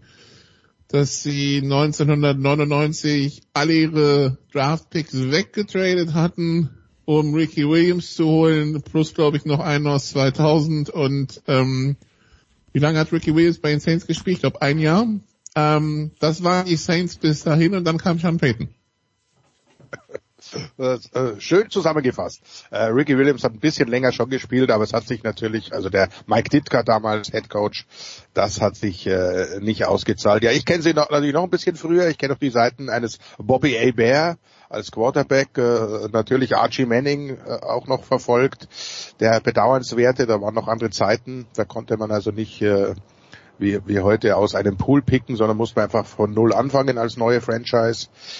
Äh, dann immer wieder die die äh, die Partien gegen San Francisco, wo sie wo sie dran waren, aber dann doch immer verloren haben über Jahre hinweg. Ich glaube, ich glaube, es ist immer noch der Rekord für die meisten Siege in Folge gegen von einer Franchise gegen eine andere. Also es ist, äh, es waren in der Tat bittere Zeiten, aber immer tolle Fans, immer tolle Stimmung. Und dann äh, kam ja nicht nur Sean Payton, sondern auch sein genialer Spielmacher Drew Brees. Die beiden haben wirklich äh, zusammengefasst, gepasst, wie es besser nicht geht haben glorreiche Zeiten eingeläutet, hatten ja, wenn wir uns dann die letzten Jahre zurückdenken, äh, vom äh, äh, Minnesota Miracle über die nicht gegebene Pass Interference, die hatten wirklich auch wahnsinnig viel Pech, hätten durchaus mehr als den einen Super Bowl äh, gewinnen können.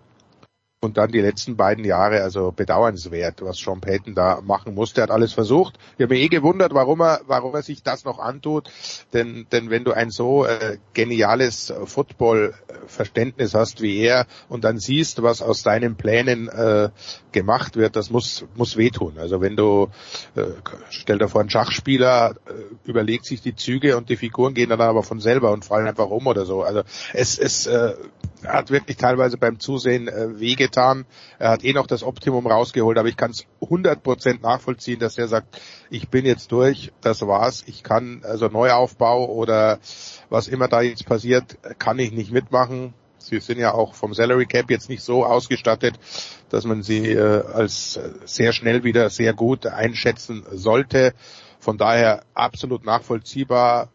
Was bleibt, ist eine grandiose äh, Leistung Du hast ja gerade zusammengefasst, wo die Franchise war und wo sie jetzt ist. Er hat, glaube ich, knappe 70 Prozent Siegesquote, 67 oder Komma irgendwas in der Zeit, in der er eben am Ruder war. Von daher Hut ab und äh, willkommen in Dallas. genau. Das du weißt, was dann, ich meine. ja, ja. Ähm, er, er, kam daher, jetzt muss das Kind wieder hin. Ähm, Gut. Äh, Franz, was wird dir in Erinnerung bleiben von, von Sean Payton? Nur das Positive? Äh, sicherlich, ja. Nein, aber du spielst äh, mit Sicherheit auf das eine oder andere an, was dann ähm, ja vielleicht eher so im, im Graubereich oder schon im, im anderen Bereich war, im roten Bereich. Ähm, es waren ja de facto 14 Jahre und nicht 15, die er der Headcoach durfte. Ja, dafür gibt es natürlich so Gründe. Ich meine, gut, ähm, das haben sich auch schon andere Sachen erlaubt. Also ich weiß auch nicht genau, das hat vielleicht, musst du in gewisser Weise so, so ein bisschen so gepolt sein, denn auch Bill Belichick und seine Patriots-Coaches äh, wissen wir ja, sind ja da auch nicht äh, unbefleckt alle, äh, alle durchgekommen durch die ganze Zeit. Also das, das scheint so ein bisschen mitzuschwingen, hat man den Eindruck. Ja, diese, diese langen Zeiten irgendwie mit Erfolg verknüpft, aber auch mit so ein bisschen schmutziger Wäsche oder ein bisschen mehr noch. Also nicht nur ein bisschen, mit, mit etwas mehr schmutziger Wäsche. Das hängt ihm sicherlich so ein bisschen nach, aber ähm, auch da hat man so den Eindruck, je länger das zurückliegt, umso, umso mehr äh, vergisst man das auch in gewisser Form und vergibt das vielleicht auch in gewisser Weise. Also äh, logischerweise mh, hm, wird das bleiben. Aber es hat ihm zumindest jetzt äh, nicht äh, daran gehindert, weiter zu coachen. Das gibt ja heutzutage auch ganz andere Fälle, wo man dann wahrscheinlich dann nichts mehr von den Leuten hören wird. Also ich glaube trotzdem, dass das Positive überwiegen sollte. Das Positive sollte überwiegen. Gut, dann äh, nach diesem wilden Ritt da letztes Wochenende sind es an diesem Wochenende zwei Spiele, beides Rematches von Partien, die wir schon gesehen haben in diesem Jahr und zwar spät in der Saison. Die eine war am vorletzten Spieltag, die andere am äh, letzten Spieltag. Wir fangen mit der Partie an, die am vorletzten Spieltag war, nämlich das, das ist dann das äh, Spiel Cincinnati Kansas City. Äh, damals in Cincinnati, jetzt in Kansas City, das AFC Championship Game, Franz.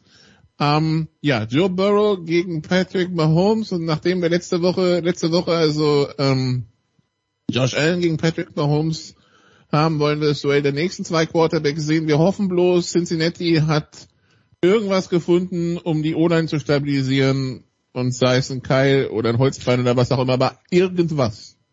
Irgendwas bräuchten sie, ja. Wobei, ich weiß auch nicht, also in gewisser Weise, ähm, so komisch das klingt, ist es vielleicht auch mittlerweile gar nicht so schlimm. Ja, also natürlich, ich glaube, ich würde auch Joe Burrow etwas angenehmer da auf dem Feld unterwegs sein, wenn, wenn er nicht ständig, ich sage jetzt mal in Anführungsstrichen, bitte nicht falsch verstehen, um sein sportliches Leben fürchten müsste. Aber Joe Burrow hat einen Weg gefunden, damit umzugehen. Also er ist meiner, meines Wissens nach so gut wie keiner gegen Druck aktuell unterwegs in der Liga. Also er hat da was gefunden für sich. Er hat eine hohe Completion Rate, hat ein hohes Rating auch gegen, gegen Pressure. Also es scheint ihm gar nicht so viel auszumachen. Andererseits willst du natürlich auch nicht, dass unbedingt dein, äh, ja, dein, dein Superstar Quarterback, der ja nur schon eine schwere Knieverletzung hatte, stets und ständig da wieder erwischt wird. Also logischerweise wäre es sicherlich auch im Sinne der Bengals, da irgendwas zu finden, wie man diesen Bow etwas besser beschützen kann. Ob das klappt, hm, bin ich mir nicht so sicher, denn äh, gibt ja da auch ein paar Leute, die auf der anderen Seite nur darauf lauern, dadurch zu kommen. Also so ein Chris Jones, der reibt sich wahrscheinlich jetzt schon, seitdem das feststeht, das Matchup, äh, die Hände und freut sich diebisch auf dieses äh, Spiel am Sonntag. Aber wie gesagt, es gibt Mittel und Wege, dagegen vorzugehen. Joe Burrow kann damit umgehen. Und dann können wir gespannt sein, ob die Chiefs mh, hm, vielleicht doch ein bisschen weniger Druck bringen, auch eben aus der Erfahrung aus diesem Matchup. Denn da hat ihnen das nicht so gut getan. Wie wir wissen, da gab es äh, ein Spiel von Lamar Chase, das äh, in die Geschichte eingegangen ist. Ich glaube, um das ein bisschen zu eliminieren, auch um vielleicht dann Yards after Catch etc. ein bisschen runterzufahren, könnte es auch sein, dass die Chiefs gar nicht so viel Druck dann wieder bringen werden. Also vielleicht bedingt sich das so ein bisschen gegenseitig und dann ist der, der Tag für Joe Burrow nicht ganz so intensiv mit Hits voll. Ja, das, das Defensive Backfield nach dem Spiel wahrscheinlich so eingeschüchtert wie die O-Line von, von, von Cincinnati. Das Defensive Backfield von Kansas City, äh, Günther, äh, in dem Spiel Jamar Chase, elf Catches aus, elf, aus zwölf Targets für 266 Yards und drei Touchdowns. Also jeder Ball flog in seine Richtung, der in seine Richtung flog, hat er gefallen und, und Burrow übrigens 75% Completion, 446 Yards, vier Touchdowns und vier Sacks damals wie Franz schon gesagt hat, diese Sex, das scheint ihn nur bedingt durchzuschütteln. Ja, Rating von 148, also überragendes Spiel von Burrow. Natürlich Chase, äh, muss man nicht weiter darüber reden. Er macht den Tyreek Hill äh, und äh, vielleicht sogar noch ein bisschen besser, der übrigens äh, gerade mal mit 40 Yards äh, zu Buche steht aus 10 Targets von denen er sechs fangen konnte. Also das zeigt schon so ein bisschen die Richtung, wie dieses Spiel äh, laufen soll, wenn Cincinnati wieder eine Chance haben will. Ähm, kontrollierte defensive Spielen, die Receiver bei, bei kurzen Pässen lassen. Längste Pass war auf McCall Hartman, 53 Yards. Ansonsten haben sie es wirklich ganz gut hinbekommen, vor allem die, die gefährlichen Receiver Hill und Kelsey nicht dazu kommen lassen, dass sie nach dem Catch noch viel gut machen. Auf der anderen Seite, du hast gerade angesprochen, und, und Franz ja auch, äh, konnten, konnte Chase und Burrow äh, ähnlich wie am College walten und schalten. Also völlig unbeeindruckt. Das große Problem, klar ist, nach, nach den 10-6, die es jetzt im, im, im letzten Spiel gab, sicher die Offense Line Cincinnati's. Ich äh, glaube schon, dass sie versuchen werden, also Kansas City da Druck aufzubauen, denn natürlich bleibt es im Hinterkopf, auch wenn sie das Spiel trotzdem gewonnen haben, was ja so ein kleines bis mittleres Wunder ist. Aber das gehört mit dazu. Nur auf Dauer kann es eigentlich nicht gut gehen. Barrow irgendwann kriegt er mal den, den Sack, den Hit, den damit verbundenen falsch ab, dann, und wenn er nur, nur für das, den Rest des Spiels oder für eine längere Zeit ausfällt, dann, äh, dann ist es wahrscheinlich vorbei, denn ohne seine Genialität und seine Pässe wird es nicht reichen. Aber äh, ein, ein Spiel, auf das man sich wirklich äh, erneut sehr, sehr freuen kann, weil es wieder zwei der, der neuen Garde Quarterbacks gegeneinander führt. Und vor allem sind wir natürlich auch gespannt, was Andy Reid jetzt, äh, jetzt sich überlegt. 28, äh, 21-7, glaube ich, waren sie vorne. Dann nochmal äh, 28-14. Eigentlich eine klare Sache. Ja, ja, Kansas City macht das. Dann plötzlich drehen die das Spiel. Also da, da ist natürlich jetzt dann auch äh, der Head Coach gefordert und so wie wir Andy Reid kennen, wird ihm was einfallen und darauf freuen wir uns. Die Chiefs Favorit mit sieben in diesem Spiel, das ist mir persönlich eine Note zu hoch, aber gut. Ähm, ja. ja. Arrowhead spielt da mit rein. Das ist schon, das ist schon Vorteil. Also das, das hat man ja auch in, in, in Cincinnati gesehen. Also der, der, der Dschungel ist wirklich äh, richtig, richtig heiß.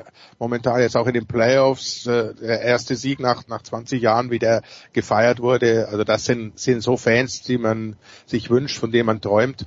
Und da wird Arrowhead dagegenhalten. Allerdings, das haben wir auch, äh, auch gesehen im Spiel gegen äh, Buffalo, äh, die halten dann auch nicht durch, wenn das Team plötzlich hinten liegt, wenn es nicht so läuft, wie man wie man das gerne hätte, dass jeder Drive ein Touchdown ist und plötzlich der Gegner äh, vorne ist, dann werden auch die die tollen Chiefs-Fans plötzlich ruhiger und das das ist eine Chance. Also wenn wenn sie nicht wieder mit, mit zwei oder drei Touchdowns zurückliegen, die Bengals, dann dann haben sie da eine Möglichkeit.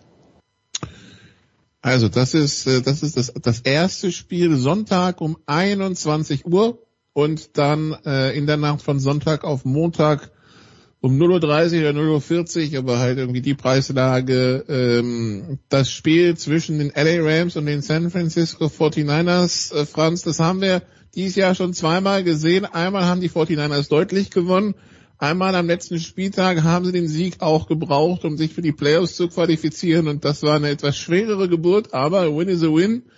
Jetzt, äh, nachdem beide sagen wir es mal, eine etwas andere Erfahrung am letzten Wochenende gemacht haben, was, was das Gewinnen von Spielen angeht, treffen sie nun drei Wochen später wieder aufeinander.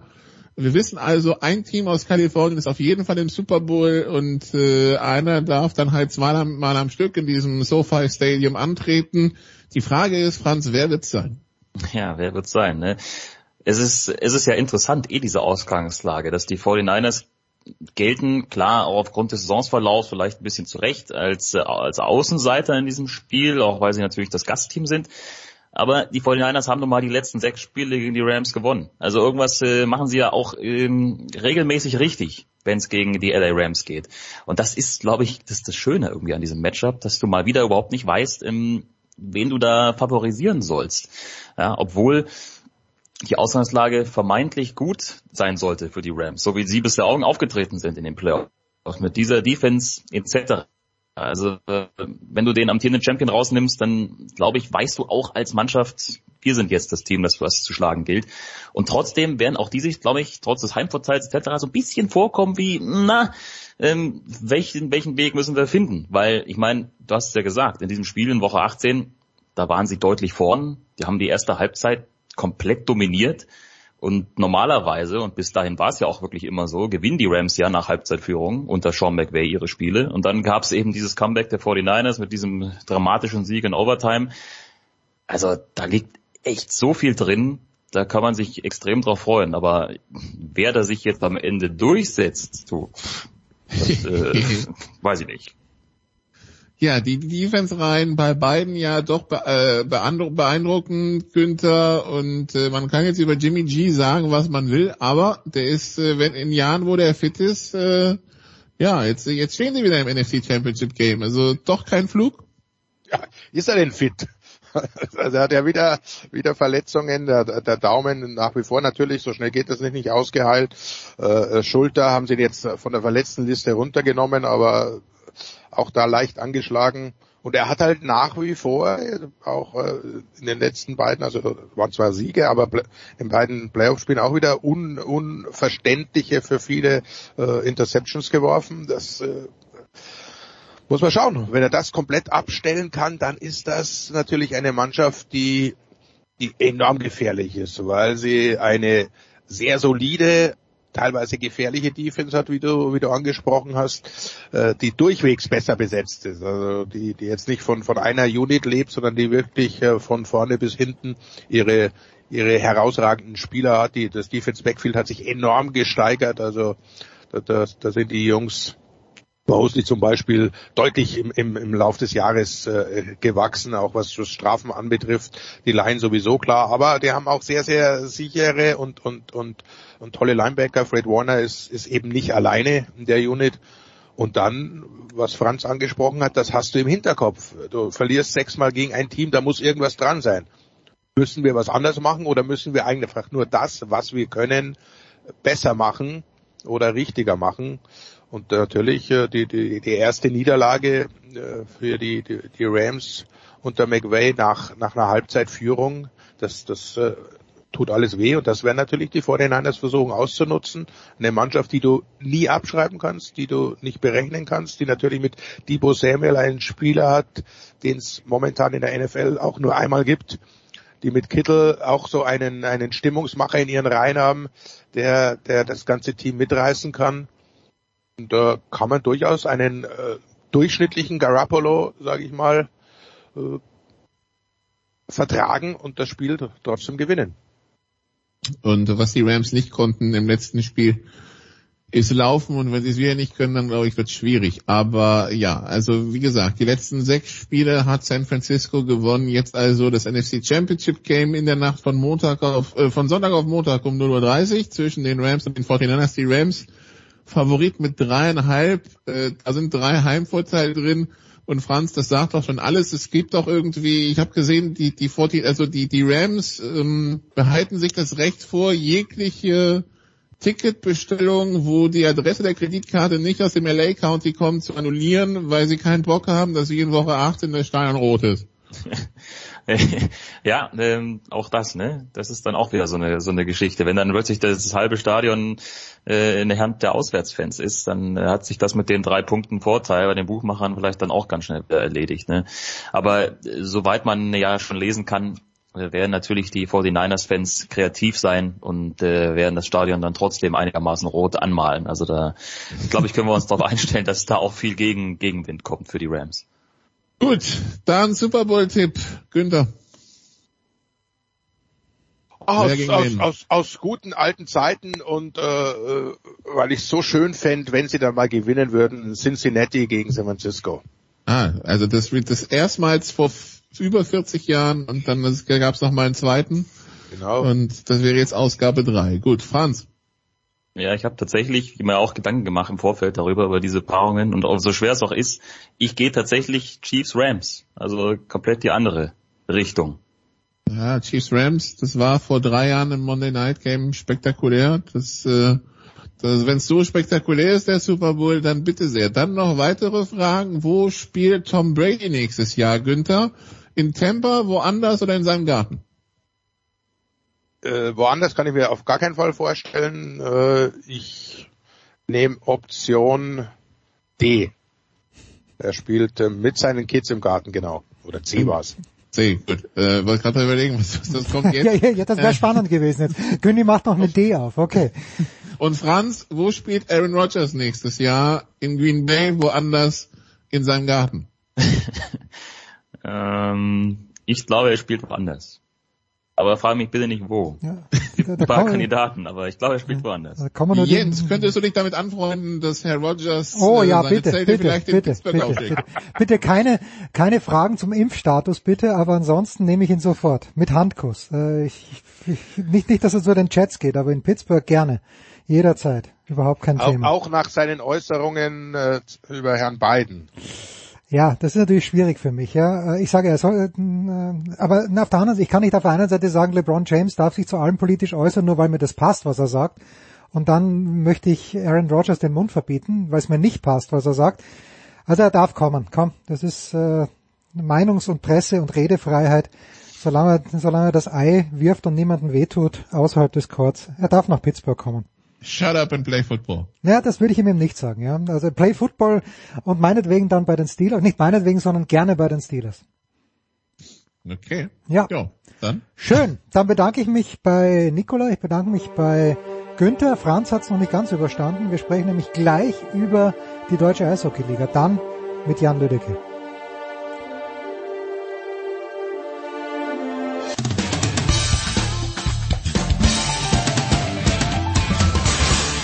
Hallo, hier ist Hagen Stamm und ihr hört Sportradio 360.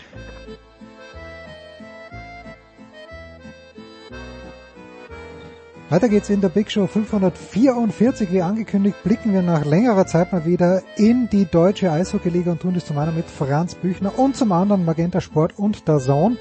Ab kommender Woche hat er wieder auch andere Aufgaben. Er weiß noch nichts davon, aber wir werden ihn auch dann wieder wöchentlich quälen wollen zumindest. Das ist Jan Lüdecke. Servus Jan. Servus, hi. Ja, und was soll ich sagen? Ich habe es Franz gerade auch gesagt. Äh, ich habe ganz, ganz spontanen Hunger entwickelt, als ich deine jüngste Facebook, äh, Instagram Story gesehen habe. Ich konnte mhm. allerdings nicht genau erkennen, äh, was dann auf dem Teller war, außer eine, es war glaube ich eine Champignonsauce. Was hat's gegeben? Es sah köstlich aus. Es gab Kalbsfilet mit einem Pilzrisotto, allerdings war das, ähm, das waren Kräuterseitlinge und eine Kalbsjus dazu. es ist, es ist, äh, es ist verrückt. Ja, es ist großartig. Es hat super ausgeschaut. Äh, wenn ich einen kleinen Pro-Tipp geben darf, bisschen dunkel waren die Fotos. Oder war das gewünscht so, dass einfach die, das Mysterium ein bisschen erhalten geblieben ist? Du, die Fotos hat ein ähm, Kumpel gemacht, mit Also, dem ich gegessen habe. das geht nicht. nur repostet. Ich bin ja nicht so der große Social Media Mensch. Ich bin da ja eigentlich sehr, sehr still bei Social Media. Sehr schön. Ja, sehr angenehm. Ich versuche mich da auch zu kasteien. Ja, jetzt haben wir vorhin gerade ein bisschen über Fußball gesprochen. Franz, wie das ist mit den Zuschauern. Wie ist denn die Sachlage äh, jetzt ganz grob gesprochen oder kann man da auch nicht grob sprechen? Weil ich weiß ja, die Basketballspieler des FC Bayern haben, glaube ich, eine Erlaubnis von 1200 oder 1600. Ich gehe davon aus, das wird auch für den ERC Red Bull München gelten. Wo stehen wir denn im Moment gerade in der DL, was die Zuschauer angeht? Also mittlerweile sind ja im äh, Freistaat Bayern wieder 25 Prozent erlaubt. Hm. Das heißt jetzt am Wochenende, sofern denn Spiele stattfinden können, noch vor Ja. der dann angestrebten Olympiapause, sind zumindest wieder 25 Prozent in den bayerischen Arenen erlaubt. Das mag sich dann in anderen Bundesländern wieder komplett anders verhalten, solange dort äh, immer noch keine einheitliche Regelung, bundeseinheitliche Regelung äh, da ist, was ja angestrebt wird, aber bevor sowas kommt, prescht dann natürlich ein Bundesland wie Bayern vor und macht ihren eigenen, ihr eigenes Zeugs. Also in Bayern, so viel kann ich sagen, ähm, 25 Prozent, ähm, das müsste man sich jetzt ausrechnen, je nach Arena, ähm, bedeutet aber dann wahrscheinlich auch um die 1500 in München vielleicht, was sind wir, was haben wir da, äh, sind es dann, ja, wahrscheinlich genau, so um die Ja. 1500. Ja. Äh, Jan, antizipierst du, und die Situation ist nicht das erste Mal, aber wie verhält sich der, der zwar passionierte, aber dann doch vielleicht auch vorsichtige Eishockey-Fan, wenn es dann plötzlich wieder offen ist? Strömen die alle zurück in der größt erlaubten Kapazität oder gibt es da schon eine gewisse Zögerlichkeit?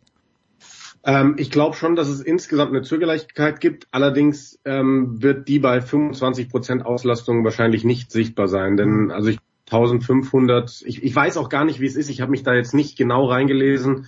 Es heißt ja maximal 25 Prozent. In der Vergangenheit war es dann oft so, dass über 25 Prozent nicht gingen, wegen irgendwelchen Hygienekonzepten, weil bei 25 Prozent Auslastung irgendwelche Abstände nicht eingehalten werden konnten und so. Also wie viel es genau sind, weiß ich nicht. Ich glaube, bei diesen geringen Zahlen wird es schon voll werden für das, was geht. Wenn die Hallen jetzt wieder komplett aufgemacht würden, das war ja auch der Fall, da hat man gemerkt, viele Leute sind sehr zögerlich, viele Leute halten sich doch eher von so großen ähm, Events gerade in Hallen ähm, fern noch. Hm. Jetzt ist es so, Franz, äh, wenn ich in meine Schule radle, wo ich unterrichte, fahre ich jeden Tag an der großen Baustelle vorbei, die es im München Olympiapark gibt, wo eben diese neue, der SAP Garden entstehen soll, die neue Halle, also in der hauptsächlich die Eishockeyspieler des ERC Red Bull München an den Start gehen sollen und werden, die Bayern Basketballer ja auch, aber nicht durchgängig, die spielen ja weiter im Audidom. Avisiert war eigentlich damals, als sie dieses Projekt vorgestellt haben, tatsächlich der Herbst 2021. Aber gehst du mit mir da ein kleines bisschen konform, dass die, die Verzögerung der Fertigstellung der Halle, jetzt soll es irgendwann Ende 2023 sein, äh, kein Problem ist, weil nichts wäre ja trauriger eigentlich, als diese, diese gigantische Halle jetzt hinzustellen, dann dürfen keine Leute rein. Ja, das mag tatsächlich dann den Verantwortlichen durchaus äh, gar nicht so unrecht sein. Denn du hast ja gesagt, wenn du die jetzt eröffnest, dann äh, kommt ja keiner. Oder dann darf ja keiner kommen. Also ähm, ja, hoffen wir mal, dass es dann, wenn es dann tatsächlich irgendwann mal eröffnet wird, ähm, zumindest äh, zu Beginn dann wieder die Möglichkeit gibt, die Halle voll zu machen. Und wie sich das danach dann entwickelt, das wird dann, äh, das wird sich dann zeigen, ob das Eishockey-Interesse in München tatsächlich groß genug ist. Hm. Ja, und wenn wir auf die aktuelle Tabelle schauen, dann führen die Eisbären Berlin und äh, was das Interessantere ist, ist ja fast, weil Franz ja vorhin auch gesagt hat, wenn gespielt werden darf, dass es manche Teams gibt, die 42 Matches schon austragen konnte, wie die DEG und wie die Haie und manche eben nur 35, nein, sogar nur 32 wie Iserlohn. Äh, ist es trotzdem ein faires Bild, das die Tabelle im Moment abgibt? Das wird ja nach Durchschnittspunkten gerechnet. Ähm, boah, es ist schwierig, ob also faires Bild, ich glaube eher nicht. Also es ist absolut richtig, dass man, dass man darauf gegangen ist, ähm, die Tabelle eben nach Durchschnittspunkten abzubilden, weil sonst wäre Iserlohn ja vermutlich abgeschlagen letzter mit nur 32 absolvierten Spielen. Ich muss gerade mal gucken, die haben ja, die haben insgesamt 37 Punkte, die wären damit mit acht Punkten oder sieben Punkten Rückstand wären die letzter. Ähm, das ist schon, schon der richtige Weg, aber äh, die fair, schwierig das Wort, aber diese, die ganze Saison ist ja so verrückt, weil im Endeffekt hängt so vieles davon ab, ob du, wie oft du irgendwie erwischt wirst von Corona, wie viele Spiele ausfallen, wann du sie wie nachholen musst und so weiter und so fort. Also ähm, ja, das ist, es ist alles wahnsinnig wild und ähm, in dem Zusammenhang wird ja auch schon wieder diskutiert, ob der Abstieg ausgesetzt werden sollte. Ich plädiere dafür, weil ich finde, in der Saison kann man nichts richtig fair ausspielen ähm, und dementsprechend, ja, ist es wie gesagt ein sehr wildes Bild, was man da, was man da vor Augen hat. Abstieg aussetzen, Franz, gibt's denn genug äh, Kandidaten aus der DL2, die die finanziellen Möglichkeiten haben und die den Wunsch haben, in die DL zu kommen? Naja, allein das ist ja schon das große Problem an dieser Auf- und Abstiegsregelung, dass es aktuell in der DL2 sage und schreibe ein einziges Team gibt, das aufstiegsberechtigt ist. Mhm. Und zwar die Löwen Frankfurt. Und dazu müssten die halt Meister werden. Nur dann würden sie aufsteigen. Ansonsten gibt's nicht mal einen Aufsteiger. Also in der, auch wenn man das nochmal so, so immer so vergegenwärtigt und im Hinterkopf hat, dann bin ich da auch voll bei Jan, dass man in dieser Saison und ich, ich glaube, die Tendenz geht auch dahin, dass man Auf- und Abstieg äh, aussetzen wird. Die Top 4, Jan, jetzt haben wir die München habe ich zweimal erwähnt. Äh, die hatten eine Bass, wie man glaube ich am Börsenmarkt sagt. Jetzt ist in letzter Zeit wieder ein bisschen besser gegangen, haben zwar das letzte Spiel gegen die Eisbären Berlin gewonnen. Äh, wo steht der EHC aus deiner Sicht im Moment? Im Soll oder äh, für dich ein bisschen enttäuschend? Ja, die, die Phase war schon enttäuschend, das muss man sagen. Also da äh, hat München sehr vieles vermissen lassen da war, war von, von außen der Eindruck auch so, was ist mit dieser Mannschaft los? Irgendwie mhm. hat die überhaupt nicht zu ihrem Eishockey gefunden, da hat nichts funktioniert. Und dass sowas über so einen langen Zeitraum passiert bei einer Mannschaft von Don Jackson, bei einer Mannschaft, die eigentlich über Jahre in ihrem Kern gefestigt ist, war schon überraschend, aber auch da ist ja Corona-Fälle hier, Corona-Fälle da. Ähm, es ist einfach eine wahnsinnig schwierige Saison. Es geht ja jetzt auch schwierig weiter. Die müssen ja jetzt dann bald dieses ähm, Champions Hockey League Halbfinale nachspielen ja. und äh, dürfen da ihre ihre Nationalspieler, ihre Olympiaspieler nicht mehr einsetzen. Also die trifft's an vielen Stellen schon auch sehr hart, aber nicht als einzige. Ja, die Eisbären führen mit einem Punkteschnitt von 2,0 das einzige, die, die das schaffen. Franz, das ist ja dir zumindest geografisch nahe am Herzen gelegen, die Eisbären. Berlin, wie, äh, ja, was sagt uns das? Sind sie tatsächlich das beste Team oder sind sie von Corona-Ausfällen eher verschont geblieben als die anderen Teams? Was liest du im Moment von der Tabelle ab? Gut, also dass Berlin eine starke Mannschaft hat, das glaube ich steht außer Frage, dass man damit äh, ja um den Spitzenplatz mitspielen kann, glaube, dass das davon hätte man ausgehen können, auch wenn jetzt die gesamte Saison normal durchgelaufen wäre, wären die sicherlich auch irgendwo da oben dabei gewesen. Es stimmt auch, dass sie einigermaßen verschont geblieben sind. Zumindest ähm, mussten sie jetzt nicht in längere Quarantäne rein. Mhm. Sie hatten zwar auch gewisse Ausfälle mal zu verkraften, auch mal so ein paar Spiele in Folge, wo man eben mit einem verminderten Aufgebot ran musste. Aber das haben sie ganz gut kompensiert bekommen. Das, das spielt natürlich dann schon mit rein, ähm, wenn dir nicht ständig der Rhythmus da gebrochen wird. Das hat man ja wirklich äh, bei München eben, Jan hat es ja schon gesagt, teilweise gemerkt. Auch bei Mannheim hat man das gemerkt, ähm, dass das auf jeden Fall ein Faktor ist. Und wenn du da irgendwie einigermaßen durchkommst und davon verschont bleibst, dann ist das mit Sicherheit ein Vorteil. Ähm, und auch einer der Gründe, warum die Berliner da oben sind, aber natürlich nicht der einzige. Die Mannschaft ist gut, die Mannschaft spielt mit äh, dem Wissen, dass man aktierender Meister ist, dass man das auch wieder schaffen kann. Ähm, deswegen glaube ich, ist das Bild da oben in der Tabelle so, wie es sich gestaltet, durchaus auch sportlich gesehen gerechtfertigt. Olympia ist angesprochen worden, Jan. Wir erinnern uns vor, ich muss mal kurz zurückrechnen, ja, es waren tatsächlich vier Jahre, weiß man nicht mehr dieser Tage, wie das so ist mit Olympia, aber vor vier Jahren hat die deutsche Mannschaft eine schwache Vorrunde gespielt, ist dann dennoch weitergekommen und ist dann über sich hinausgewachsen. Du sprichst ja sicherlich mit vielen Leuten. Welche Erwartung, mit welcher Erwartung fährt das deutsche äh, Männernationalteam nach Peking? Ach, ich glaube, dass die Ansprüche in den letzten Jahren deutlich höher geworden sind. Mhm. Also Deutschland ist mittlerweile jemand im internationalen Eishockey. Deutschland ist nicht mehr der krasse Underdog. Ja, das haben ja auch ähm, dann die Abschneiden danach bei Weltmeisterschaften und so weiter auch gezeigt. Und ich glaube, die Mannschaft, die dahin fährt, die will wieder für Furore sorgen. Die will nicht da irgendwie nur mitspielen, die wollen wieder mit einer Medaille heimkommen. Denn in Deutschland haben sich wahnsinnig viele starke Spieler entwickelt in den letzten Jahren, im letzten Jahrzehnt. Und ähm, ich traue der Mannschaft auch wirklich ähm, wieder einiges zu. Franz, wer, wer wird das deutsche, die deutsche Mannschaft spielerisch anführen? Es ist klar, dass äh, jemand wie Dreiseitel natürlich nicht zur Verfügung steht, weil er in der NHL spielt. Aber auf wen spielt Jan da in erster Linie an? Also du hast ja hm, auch in der deutschen Eishockeyliga viele gute Spieler. Es sind natürlich jetzt auch ein paar, die im europäischen Ausland spielen. So ein Dominik Cahun kennt man ja auch noch aus München, Natürlich. spielt ja mittlerweile in Bern. In der Schweiz ähm, Leubel und Kühnhackel, die bei den Schweden spielen, gehören dazu, auch ein Tobi Rieder. Also du hast mittlerweile auch NHL-erprobte Spieler, die jetzt in Europa spielen, vielleicht nicht zwingend eben in Deutschland gerade, aber zumindest nicht so weit weg, die da mit dazukommen, auf die man sicherlich bauen wird. Spielerisch gesehen, offensiv. Und drumherum hast du gestandene, gute DEL-Profis. Ähm, die Torhüterposition ist sowieso kein Thema. Da hast du ja ein Luxusproblem eigentlich, wenn man mal guckt, wer nominiert ist und wer dann gleichzeitig nicht nominiert ist. Ähm, also das ist eine gute Mannschaft und durch, durch alle Positionen hindurch stark besetzt. Und daher, ähm, klar, wäre es schön gewesen, hätte man jetzt äh, Spieler wie Seider, Dreiseitel, Grobauer noch mit dazu bekommen, aber auch äh, ohne die ist das eine schlagkräftige Mannschaft. Warum, Jan, geht jemand wie Dominik Cahun, warum geht er in die Schweiz? Zahlt Bern so gut, der kommt aus der NHL, der hat, hat wahrscheinlich, könnte ich mir vorstellen, der, der wird doch wahrscheinlich auch andere Angebote aus Europa gehabt haben. Warum geht er in die Schweiz? Also das müsstest du ihn selber fragen. ja. Also ich denke mal, dass, dass der schon einen netten Gehaltscheck da drüben hat. Ähm, weiß nicht, ob es wahnsinnig viel mehr ist als das, was München ihm hätte zahlen können. Also ich bin mir sicher, München hätte ihn auch zurück haben wollen. Aber also so wie ich Dominik Cahun kenne, der strebt immer nach dem Höchsten. Der wird sicherlich auch das Ziel haben, nochmal in die NHL zu kommen.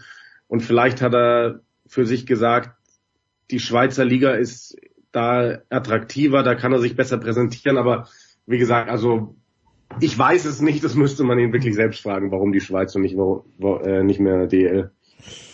So, Toni Söderholm, ein Wort vielleicht noch zu ihm, Franz, den wir auch aus München als Spieler kennen. Ähm, wo, wo ordnest du ihn als Bundestrainer ein? Ist er der Mann, der die deutsche Mannschaft tatsächlich zur Medaille führen kann? Was für eine herrliche Frage. Was für eine göttliche Frage. Wie kann mir die jetzt so spontan einfallen? Bitte, Franz. Toni Söderholm hat auf jeden Fall es geschafft, das weiterzuführen, das zu transportieren, was ja vorher unter Marco Sturm entstanden ist. Ja, mhm. Dieses man begeistert sich mehr und mehr für die Nationalmannschaft, auch vielleicht aus, aus Spielersicht äh, mehr und mehr dort dann auch zu spielen. Das hat er auf jeden Fall schon mal erfolgreich weitergeführt und das muss man ihm äh, sehr, sehr hoch anrechnen. Ähm, denn nicht umsonst ist diese Mannschaft ja auch in den letzten Jahren bei Weltmeisterschaften etc. in der Lage gewesen, äh, regelmäßig die K.O.-Runde zu erreichen, teilweise mal bis ins Halbfinale vorzustoßen. Also ähm, das ist schon mal ein großer Verdienst, dass es nach der Ära Sturm nicht wieder einen Rückschritt gab, sondern dass man das äh, fortführen konnte, dass man dieses Niveau erstmal gehalten hat und dass man sich, Jan hat schon gesagt, jetzt etabliert hat als internationale Größe. Ja, ob das jetzt wieder zu einer Medaille reicht, ähm, schwierig, schwierig zu bewerten, aber natürlich, warum nicht? Ich meine, letztendlich, sagen wir mal ehrlich, ist das quasi wie eine WM, wie eine vorgezogene WM von, von den Kadern her, von den Spielern her, die da mit dabei sind weil wir das ja von Weltmeisterschaften auch nicht mhm. anders kennen, denn dort sind ja auch teilweise kaum oder halt wenig NHL-Spieler dabei, jetzt sind gar keine NHL-Spieler dabei. Das muss der deutschen Mannschaft jetzt kein Nachteil sein. Also ich glaube, wenn sie es wieder schaffen, so eine Begeisterung dann auch zu kreieren, trotz all der Widrigkeiten, die es mit Sicherheit dann äh, geben wird, wenn man dann dort angekommen ist und sollte das alles so einigermaßen funktionieren. Ähm, ich glaube, wenn innerhalb der Mannschaft das stimmt und darauf ist es ja auch ausgerichtet. Toni Söderholm nominiert ja auch durchaus Spieler, die in ein Mannschaftsgefüge reinpassen, hm. äh, zumindest seiner Meinung nach. Ich glaube, wenn sie das schaffen, das zu kreieren, dann kann Toni Söderholm mit dieser Mannschaft äh, einiges erreichen. Kanada, die USA und jetzt kommt die spannende Frage, Jan. Die Abschlussfrage. Wolfi Meyer, der deutsche Alpindirektor, hat vor ein paar Tagen in Adelboden ja gesagt, dass das ist, äh, er hat kein Vertrauen in die äh, Handhabung der PCR-Tests in China und er hat eben gemeint, naja, es kann natürlich schon sein, dass unliebsame Gegner dann einfach mit PCR-Test aus dem Weg geräumt werden. Er hat es nicht wörtlich gesagt, aber ich glaube, das hat man da herauslesen können. Und ich habe mir gedacht, na okay, die Skifahrer kann es nicht betreffen, weil China keine Skifahrer hat. Die Skispringer kann es auch nicht betreffen, die, die Langläufer. Nirgendwo Chinesen vertreten. Dann sehe ich aber, hoppla, China ja in der Gruppe mit Deutschland, mit Kanada und mit der USA in, äh, im Männer-Eishockey-Turnier. Teilst du diese Sorge oder denkst du, dass so eine Sorge überhaupt legitim ist, dass hier etwas getrickst werden könnte? Nee, also das kann ich mir nicht vorstellen. Also sowas Böses möchte ich auch äh, niemandem irgendwie äh, Zutrauen so, so und unterstellen, ja. Äh, denken. So, also kann ich mir nicht vorstellen. Also ich glaube auch, dass die chinesische Mannschaft auf dem Eis nichts zu melden hat und ähm, also da müssten sie so viel aus dem Weg räumen, das wäre gar nicht gehen. Das wäre wär dann auffällig, oder? Immer vor den Spielen gegen die Chinesen plötzlich zehn Kanadier positiv, zehn Amerikaner und zehn Deutsche. Na gut, also an diesem Wochenende, äh, die Fußballer haben alle frei, aber Jan, ich kenne dich, du arbeitest im Akkord, genauso wie der Franz. Hast du auch ein freies Wochenende ausgefasst oder bist du busy? Ich bin busy. Ähm, mit Basketball vor allem am Wochenende. Ähm, morgen ist deutsches Euroleague-Duell Bayern gegen Alba. Da werde ich da sein und moderieren für Magenta Sport und am Sonntag äh, Bayern gegen Bayreuth, Kurzzeit live, auch da als Moderator. Schön, da hast du es nicht weit. Franz, dritte Liga? Auch, ja. Also Wochenende ist tatsächlich sehr voll. Sehr voll mal wieder. Geht äh, am Freitag los mit dem, also hoffentlich los mit DL, Augsburg gegen Iserlohn mittlerweile. Das ist vielleicht noch ein kleiner Nachtrag zu unserem Einstieg vorhin. Mhm. Ähm, äh, ursprünglich mal Augsburg-Wolfsburg, aber da man ja mittlerweile auch die Grizzlies wieder in komplett Quarantäne gesteckt hat, hat man sich jetzt mal spontan für Iserlohn entschieden. Also die Würfel sind gefallen und wir haben uns diese Partie herausgewürfelt, die hoffentlich stattfinden kann. Ähm, genau, Samstag dritte Liga Türkgücü gegen Havelse und danach noch ein bisschen NHL tatsächlich äh, bei Sky mit Islanders Kraken und am Sonntag natürlich noch NFL. großes Highlight NFL AFC Conference Championship Game Cincinnati Bengals bei den Kansas City Chiefs. Schön. Kannst du mir vielleicht nur in, zwei, in kurzen Sätzen erklären, was bei Türkgücü los ist? Irgendwie habe ich vor der Saison mitbekommen, dass die Aufstiegsambitionen haben. Jetzt lese ich vor einer Woche, dass sie so gut wie pleite sind. Und dann haben sie den, Hyba, den Hybala mal als Coach gehabt, den ich ja noch aus seiner kurzen Zeit bei Sturm Graz kenne. Also ich bin komplett irritiert von diesem Verein. Ja, da bist du nicht der Einzige.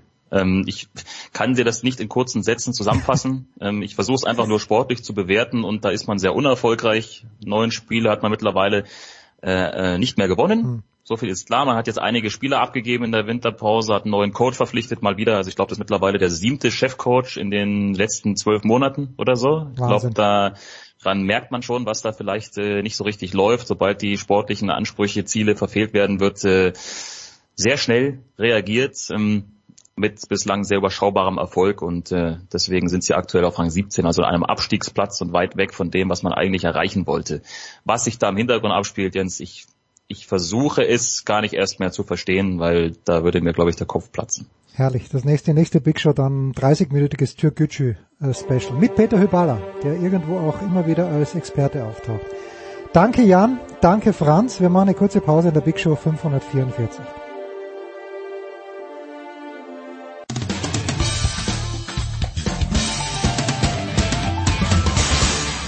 Hallo, ich bin Julia Görges und ihr hört Sportradio 360.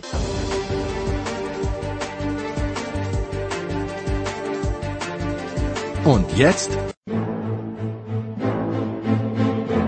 ist es Zeit für die German Power Rankings, die wöchentliche völlig subjektive Rangliste aller deutschen Sportler, Teams, Trainer, Spielerfrauen exklusiv produziert, verantwortet und dem gesamten Internet zur kritischen Würdigung hingeworfen.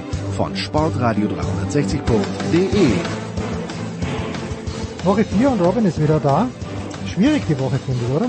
Sehr schwierig. Vor also nächste Woche wird es noch schwieriger. Ah, es gibt, es gibt Fußball am Wochenende, aber es gibt äh, Frauenweltcup. Was denn, fahren die Herren irgendwo? Ja, wechseln falsch. Ich frage immer dich bei solchen Sachen. Äh, ich glaube, die, Fra die Frauen fahren ziemlich sicher in Garmisch. Wo, wo könnten die Herren parallel fahren? Vielleicht haben die irgendwie Slalom Riesenrad am Wochenende. Das werde ich noch herausfinden. Na, Slalom auf jeden Fall nicht, weil gestern mal ah, ja, der stimmt. Kommentator ja, das, der letzte war. Aber gut. Ja, wir können ja gleich anfangen beim Slalom. Ja, wollen wir jetzt schon mit dem Slalom anfangen? ja, das kommt.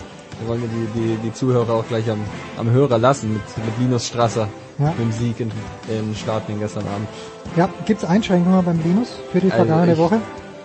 Ja, schon. Also es war natürlich spektakulär gestern auch und ähm, super. Alle haben sich gefreut. Ich glaube Österreicher und Deutsche und das generell das Podium war ja super. Mit dem Feller noch auf der 3. Ja, und der, auch der McGrath irgendwie auf 2 war auch lässig, weil der auch so geweint hat, das war schon echt gut. Ja genau, also das war eigentlich einfach ein gutes Event, aber ich meine, Linus auf seiner auf seiner Heimstrecke ja fast in Kitzbühel äh, hat er jetzt nicht gerade überzeugt, muss man sagen. Schweinsberg hat er gesagt. Ja, genau, so ist er, so ist er auch runtergefahren. Also der hat mehr gebremst, als dass er da gefahren ist. Also ja, aber das ist die Einschränkung, aber ich, ich glaube, der hat trotzdem gute Chancen zumindest. Auf jeden Fall. Und der wurde auch gefordert von einem unserer Lieblings, na, wir haben keine Lieblingshörer, von einem unserer Stammhörer, möchte ich sagen. Ich habe an dich persönlich sogar. An mich persönlich kam gestern die Aufforderung, dass der auf der Eins sein muss und ich habe ihn erstmal erstmal zurückgewiesen. Christoph Gens hat geschrieben, wie auch immer er an deine Nummer gekommen ist. Okay, den Linus, äh, den haben wir auf jeden Fall vorgemerkt. Äh, bleiben wir beim Wintersport. Wen haben wir noch? Machen wir weiter mit Benedikt Doll.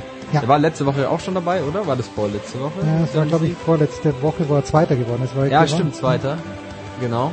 Ich, kann, ich habe ich hab sogar hier die letzte Woche, das ist nicht die letzte Woche, Woche 3. Benedikt Doll, doch, zweiter Platz im Sprint in Ruppolding. Das war jetzt ein bisschen mehr.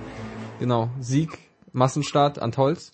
Aber der Einschränkung, weil äh, die Franzosen waren nicht dabei, die Schweden waren nicht dabei. Äh, natürlich toll, wie er dann äh, den, den Bö abgehängt hat in der letzten Runde. Alles gut, äh, aber wenn halt nicht die ganze Kapelle am Start ist, dann ist das Ganze schwierig. Also er ist natürlich in der Verlosung. Aber äh, hinterm Linus auf jeden Fall. Ja, auf jeden Fall hinterm Linus, keine Frage. Ja. Aber jetzt, jetzt wird schwierig. Jetzt wird schwer. Also auch Wintersport, aber ähm, ja, das ist ein Kopf-an-Kopf-Rennen mit dem Linus. Karl Geiger, Doppelsieg dieses Wochenende. Ja. Klingenthal. In Klingenthal.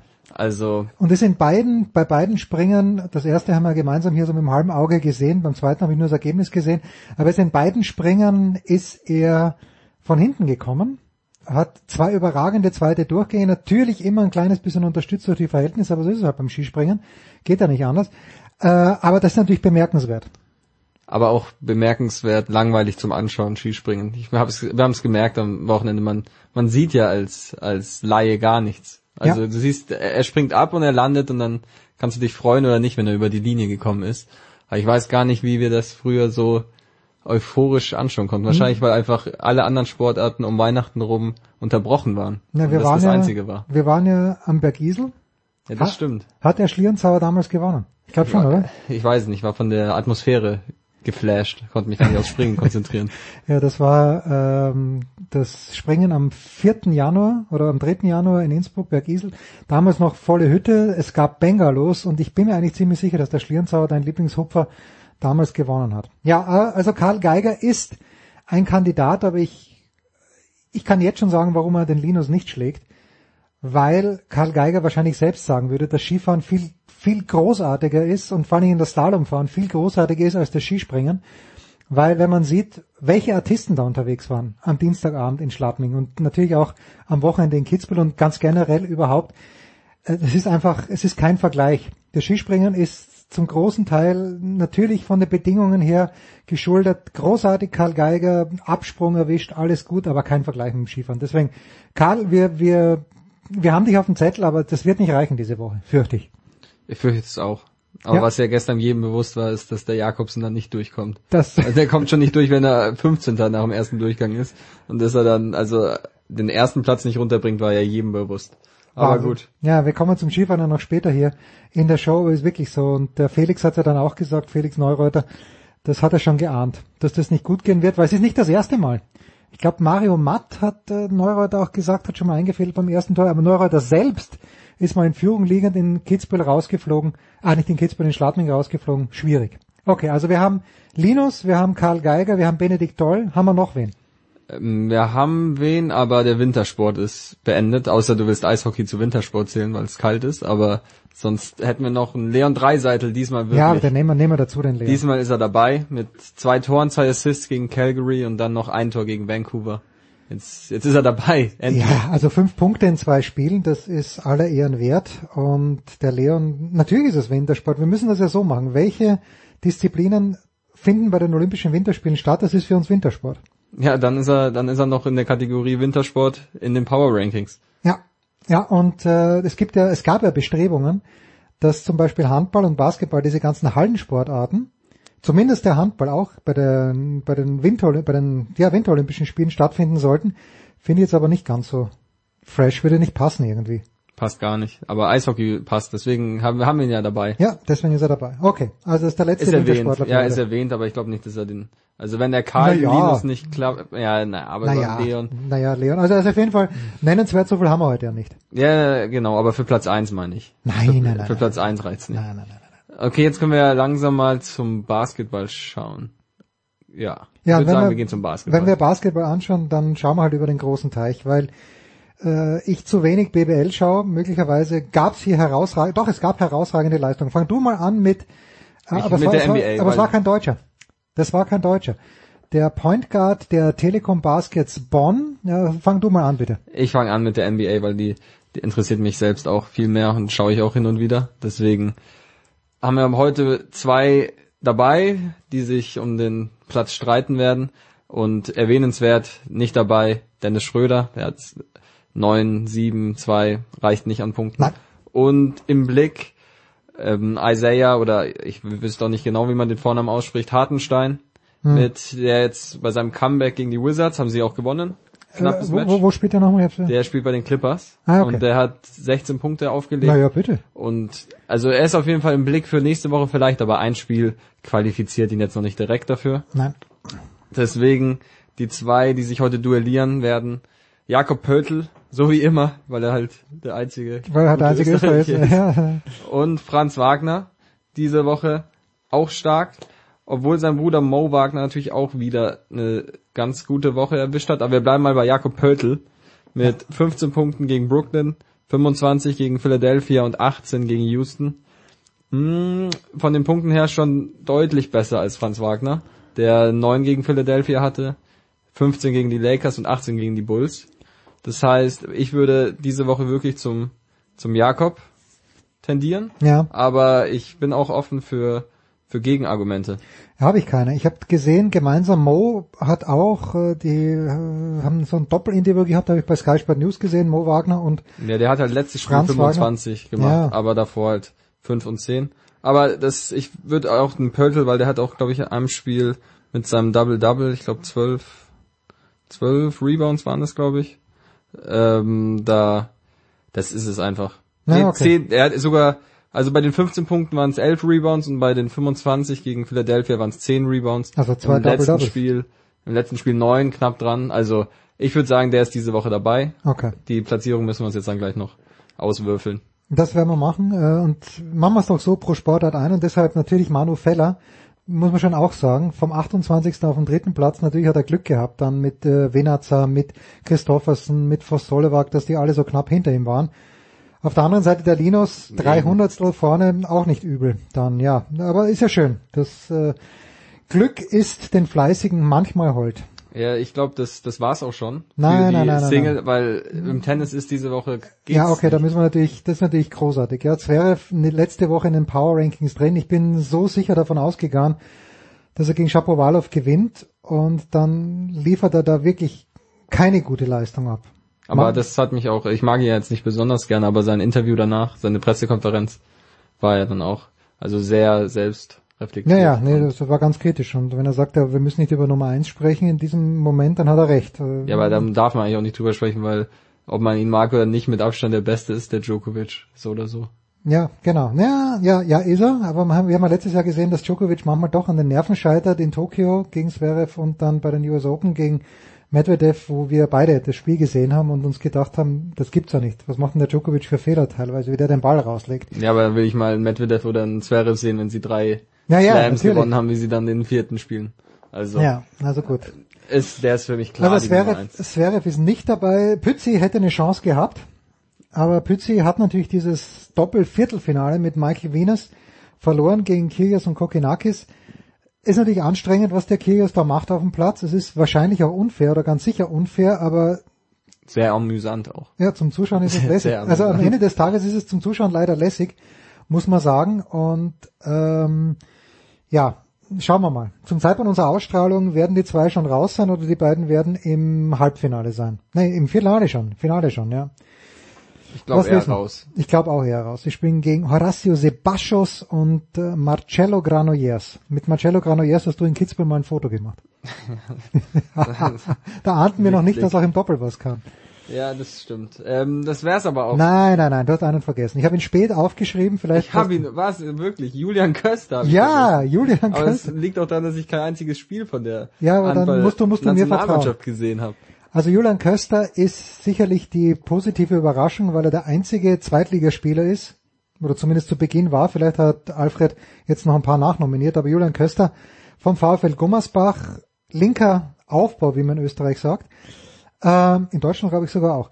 But anyway, äh, Lukas Köst, äh, Julian Köster wohlgemerkt, äh, hat mich überzeugt, hat natürlich nicht alles richtig gemacht, hat manchmal im Angriff auch zu riskante Entscheidungen getroffen mit irgendwelchen Pässen, die Boden auf durch die Leute durchgehen hätten sollen, aber alles in allem gefällt mir der unheimlich gut.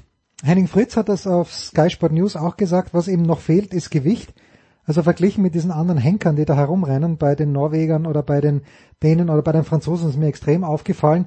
Auch jetzt gegen die Russen, da ist ein komplettes Handtuch, aber ja, wenn der noch ein bisschen Gewicht zulegt, ein bisschen Muskelmasse, dann wird er echt gut und ich glaube, den sollte man dieser Woche schon mitnehmen, den Julian Köster, weil ja, das ist lässig, neues Gesicht und das heißt immer gerade im Aufbau haben die da also im Rückraum, da, da ist wir linker Rückraum, so, nicht auf, Aufbau ist Österreich, Rückraum ist Deutsch.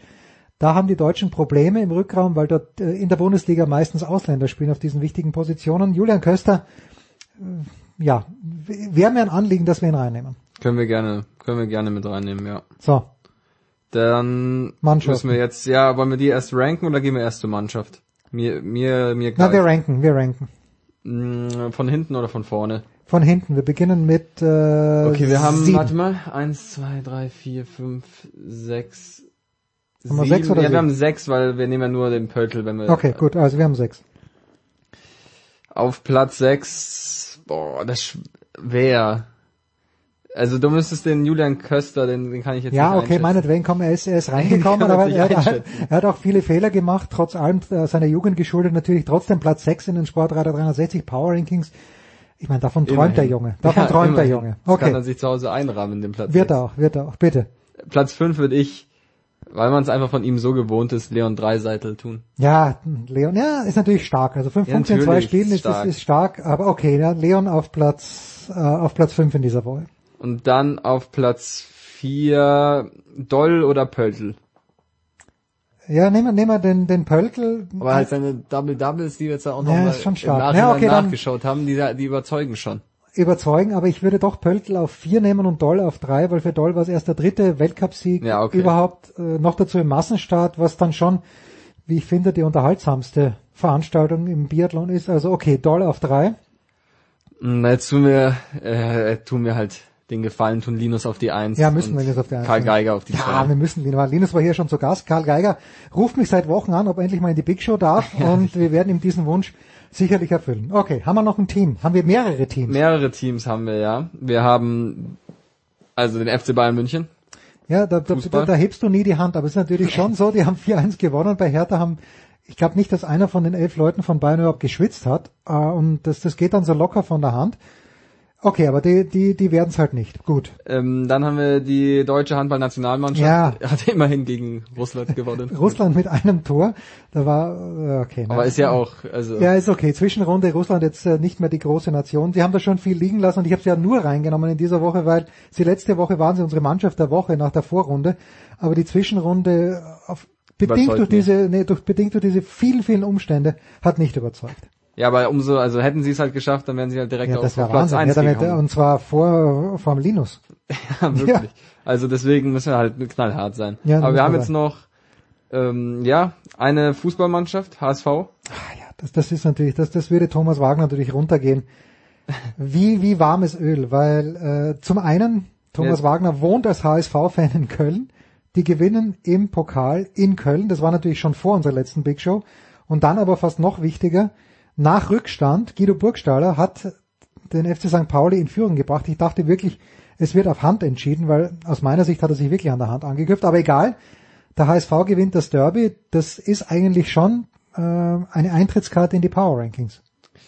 Ja, das ist also entweder die oder Eisbären Berlin. Die haben 3-1 gegen den ERC gewonnen, aber also die ERC natürlich gut reingekommen jetzt wieder. Die letzten haben ja davor immerhin drei Spiele gewonnen, aber vor den drei Spielen hatten die ja eine Flaute, da hat's all meine ERC Fanfreunde hat's ja hat's wirklich vom Hocker geschmissen. Die haben immer schon gesagt, ja, die werden eh verlieren. Die haben ja, ich weiß nicht, ähm, also ich will jetzt keine genauen Zahlen nennen, aber irgendwie drei, drei der letzten 15 oder so davor verloren.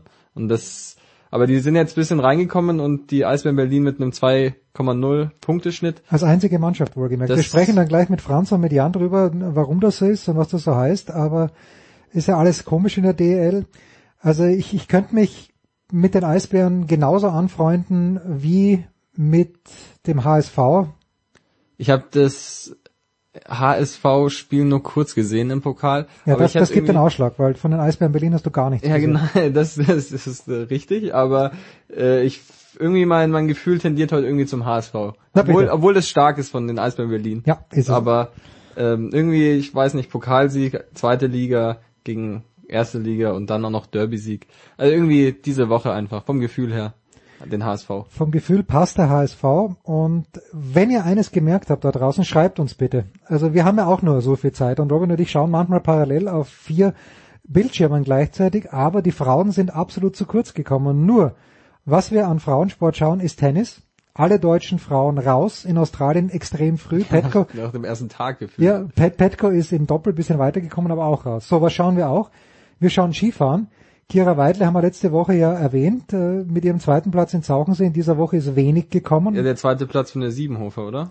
Naja, Ramona Siebenhofer, zweiter Platz, ja, ist gut, okay, hätten wir mit reinnehmen können. Ja, aber ein zweiter Platz reicht nicht. Naja, reicht natürlich nicht, ja, weil auch da wieder, sie hat eine sehr frühe Startnummer. Ja, gut, da, mittlerweile bin ich ja so, dass ich sage, Slalom ist das einzig wahre, weil du halt in zwei Durchgängen was runterbringen musst und die Bedingungen sich dann doch, ja, es wird halt immer schwieriger.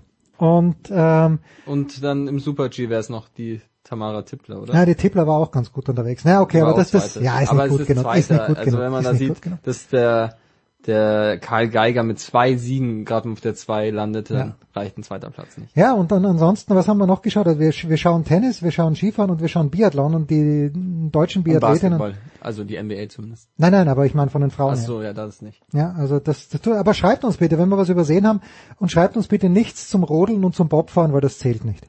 Und was wir natürlich erwähnen müssen, so deutscher Fußball oder so ist generell schwer, wen rauszupicken, weil da ja, sind halt natürlich. viele. Ja, wir, brauchen wir brauchen einen Hattrick von irgendjemand. Ja, genau. Also ein Doppelpack von Ilkay Gündogan für Manchester City, ja, nehmen wir sofort und gerne, äh, aber da muss, wenn jemand in Deutschland, wenn sich ein Fußballspieler qualifizieren möchte für die Power Rankings, da muss, da muss ein Triple-Pack her, ein Hattrick am besten.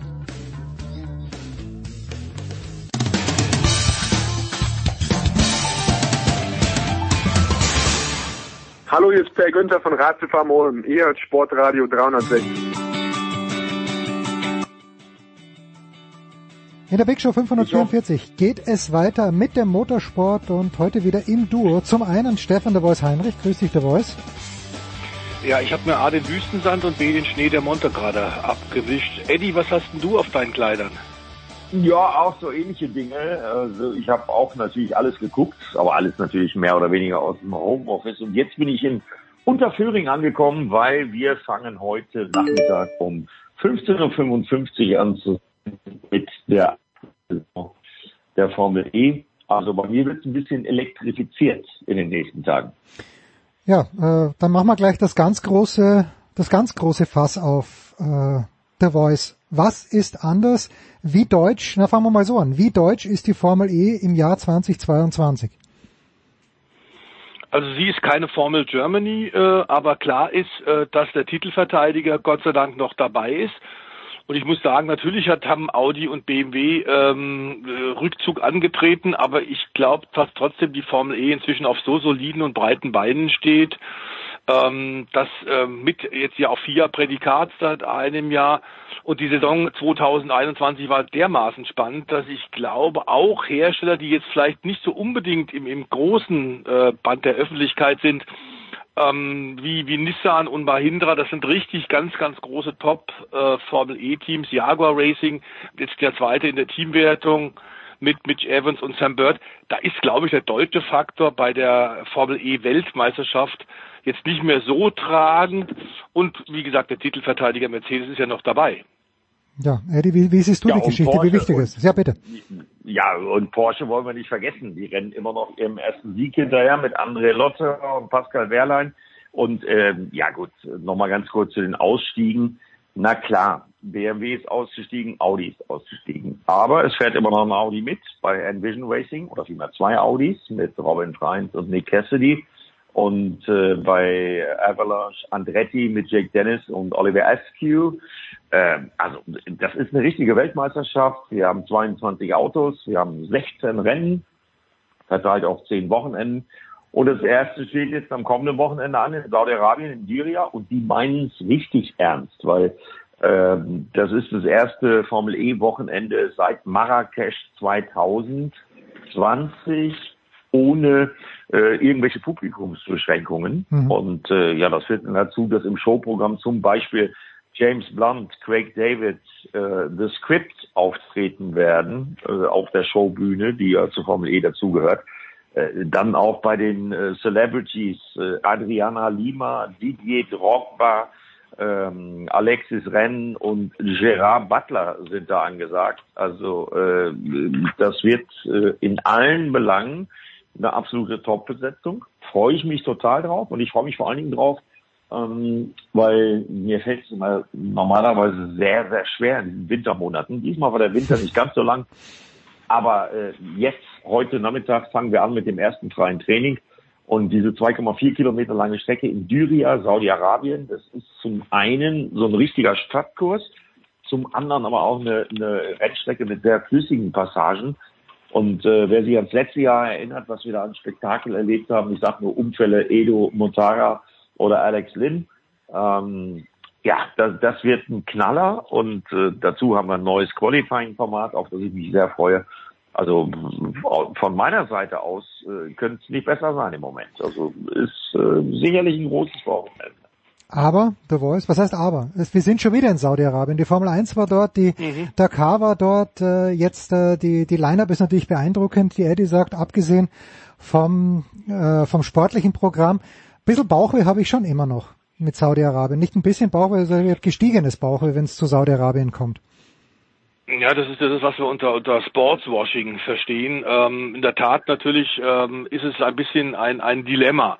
Äh, auf der anderen Seite als Sportveranstalter nach zwei äh, wirklich schwierigen Jahren der, der äh, Corona-Pandemie ist klar, du brauchst verlässliche Veranstalter, du brauchst auch Veranstalter, die tatsächlich ordentlich Geld auf den Tisch legen, um aus den Events tatsächlich auch was zu zaubern, eine große, wirklich breite, große Öffentlichkeit zu generieren. Auf der anderen Seite kennen wir das ja unter anderem, du hast ja gerade die Events genannt, wir kennen es aber eben auch aus Tennis, wir kennen es vom Golf ähm, Staaten, bei denen äh, es mit den mit Presse, mit der Pressefreiheit und mit der den Freiheitsrechten insgesamt nicht so toll steht, die ein großes Problem imagemäßig weltweit haben, die kaufen sich ja quasi frei. Da ist Saudi-Arabien zu erwähnen, aber nicht als einziges Land. Das ist bei anderen Ländern ähnlich.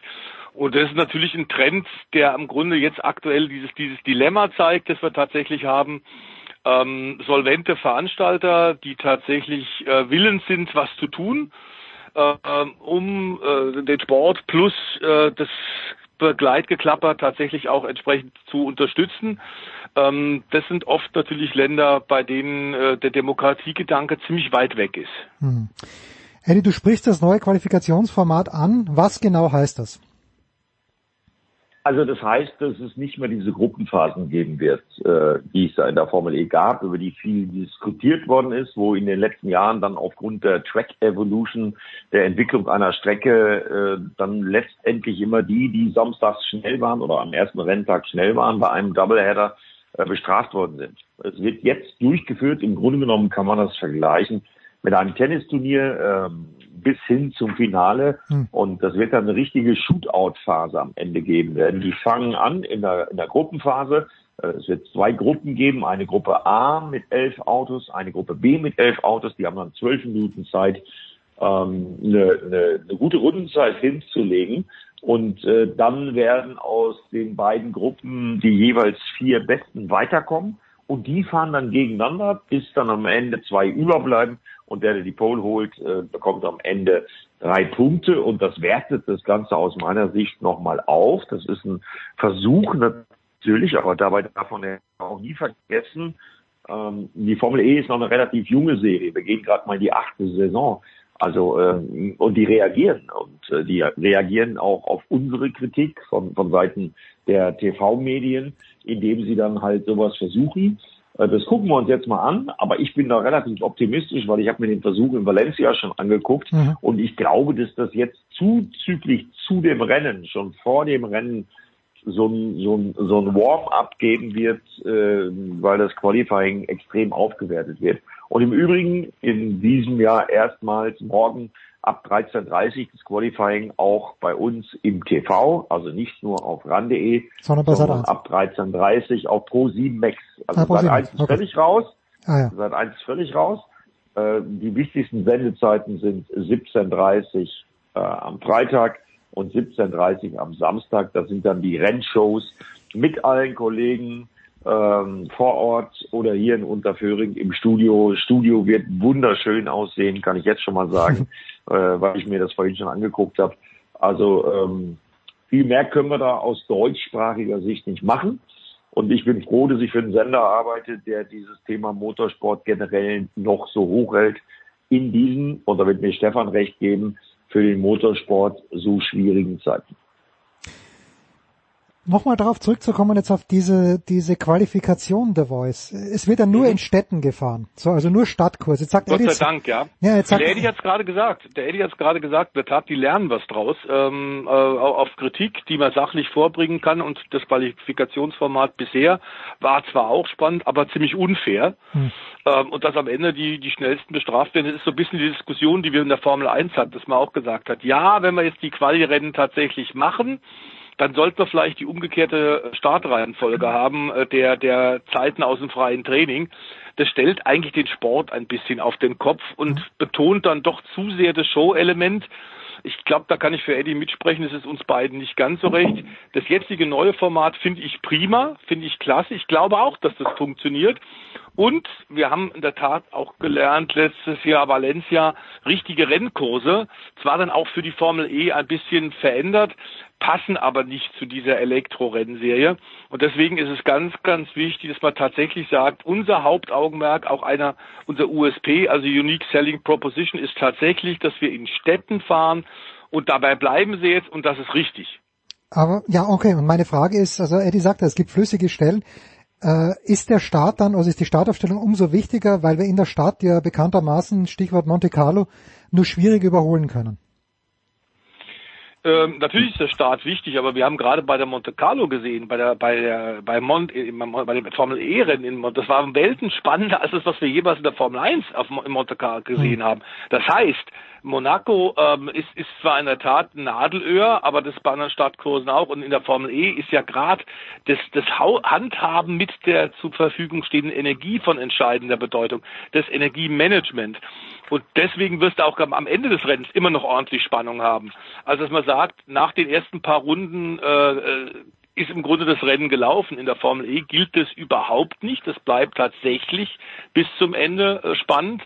Und äh, insofern sind die Startkurse, es gibt einige Startkurse, die eher unglücklich sind, weil es dann tatsächlich ähm, dann zu einem Demolition Derby ausartet. Das hatten wir auch schon ein paar Mal, aber auch da hat die Formel E drauf reagiert und hat da dann Umbaumaßnahmen vorgenommen.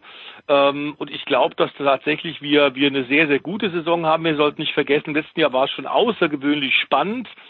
Ähm, das sind einige der, der, der kleinen Defizite ist, ist, hat man angegangen, ist aktiv geworden, hat tatsächlich äh, in die richtige Richtung reagiert im technischen und sportlichen Reglement mit den Austragungsorten. Also ich schließe mich da Eddie völlig an. Das ist äh, mit Recht inzwischen eine, eine FIA-Weltmeisterschaft. Und ich bin sehr gespannt auf die Rennen, wobei wir sagen sollten, natürlich ist auch Berlin wieder mit dabei ja. aus deutschsprachiger Sicht. Äh, Tempelhof wird wieder ähm, zwei Rennen haben. Diesmal allerdings, ich glaube, Eddie, im Mai, oder?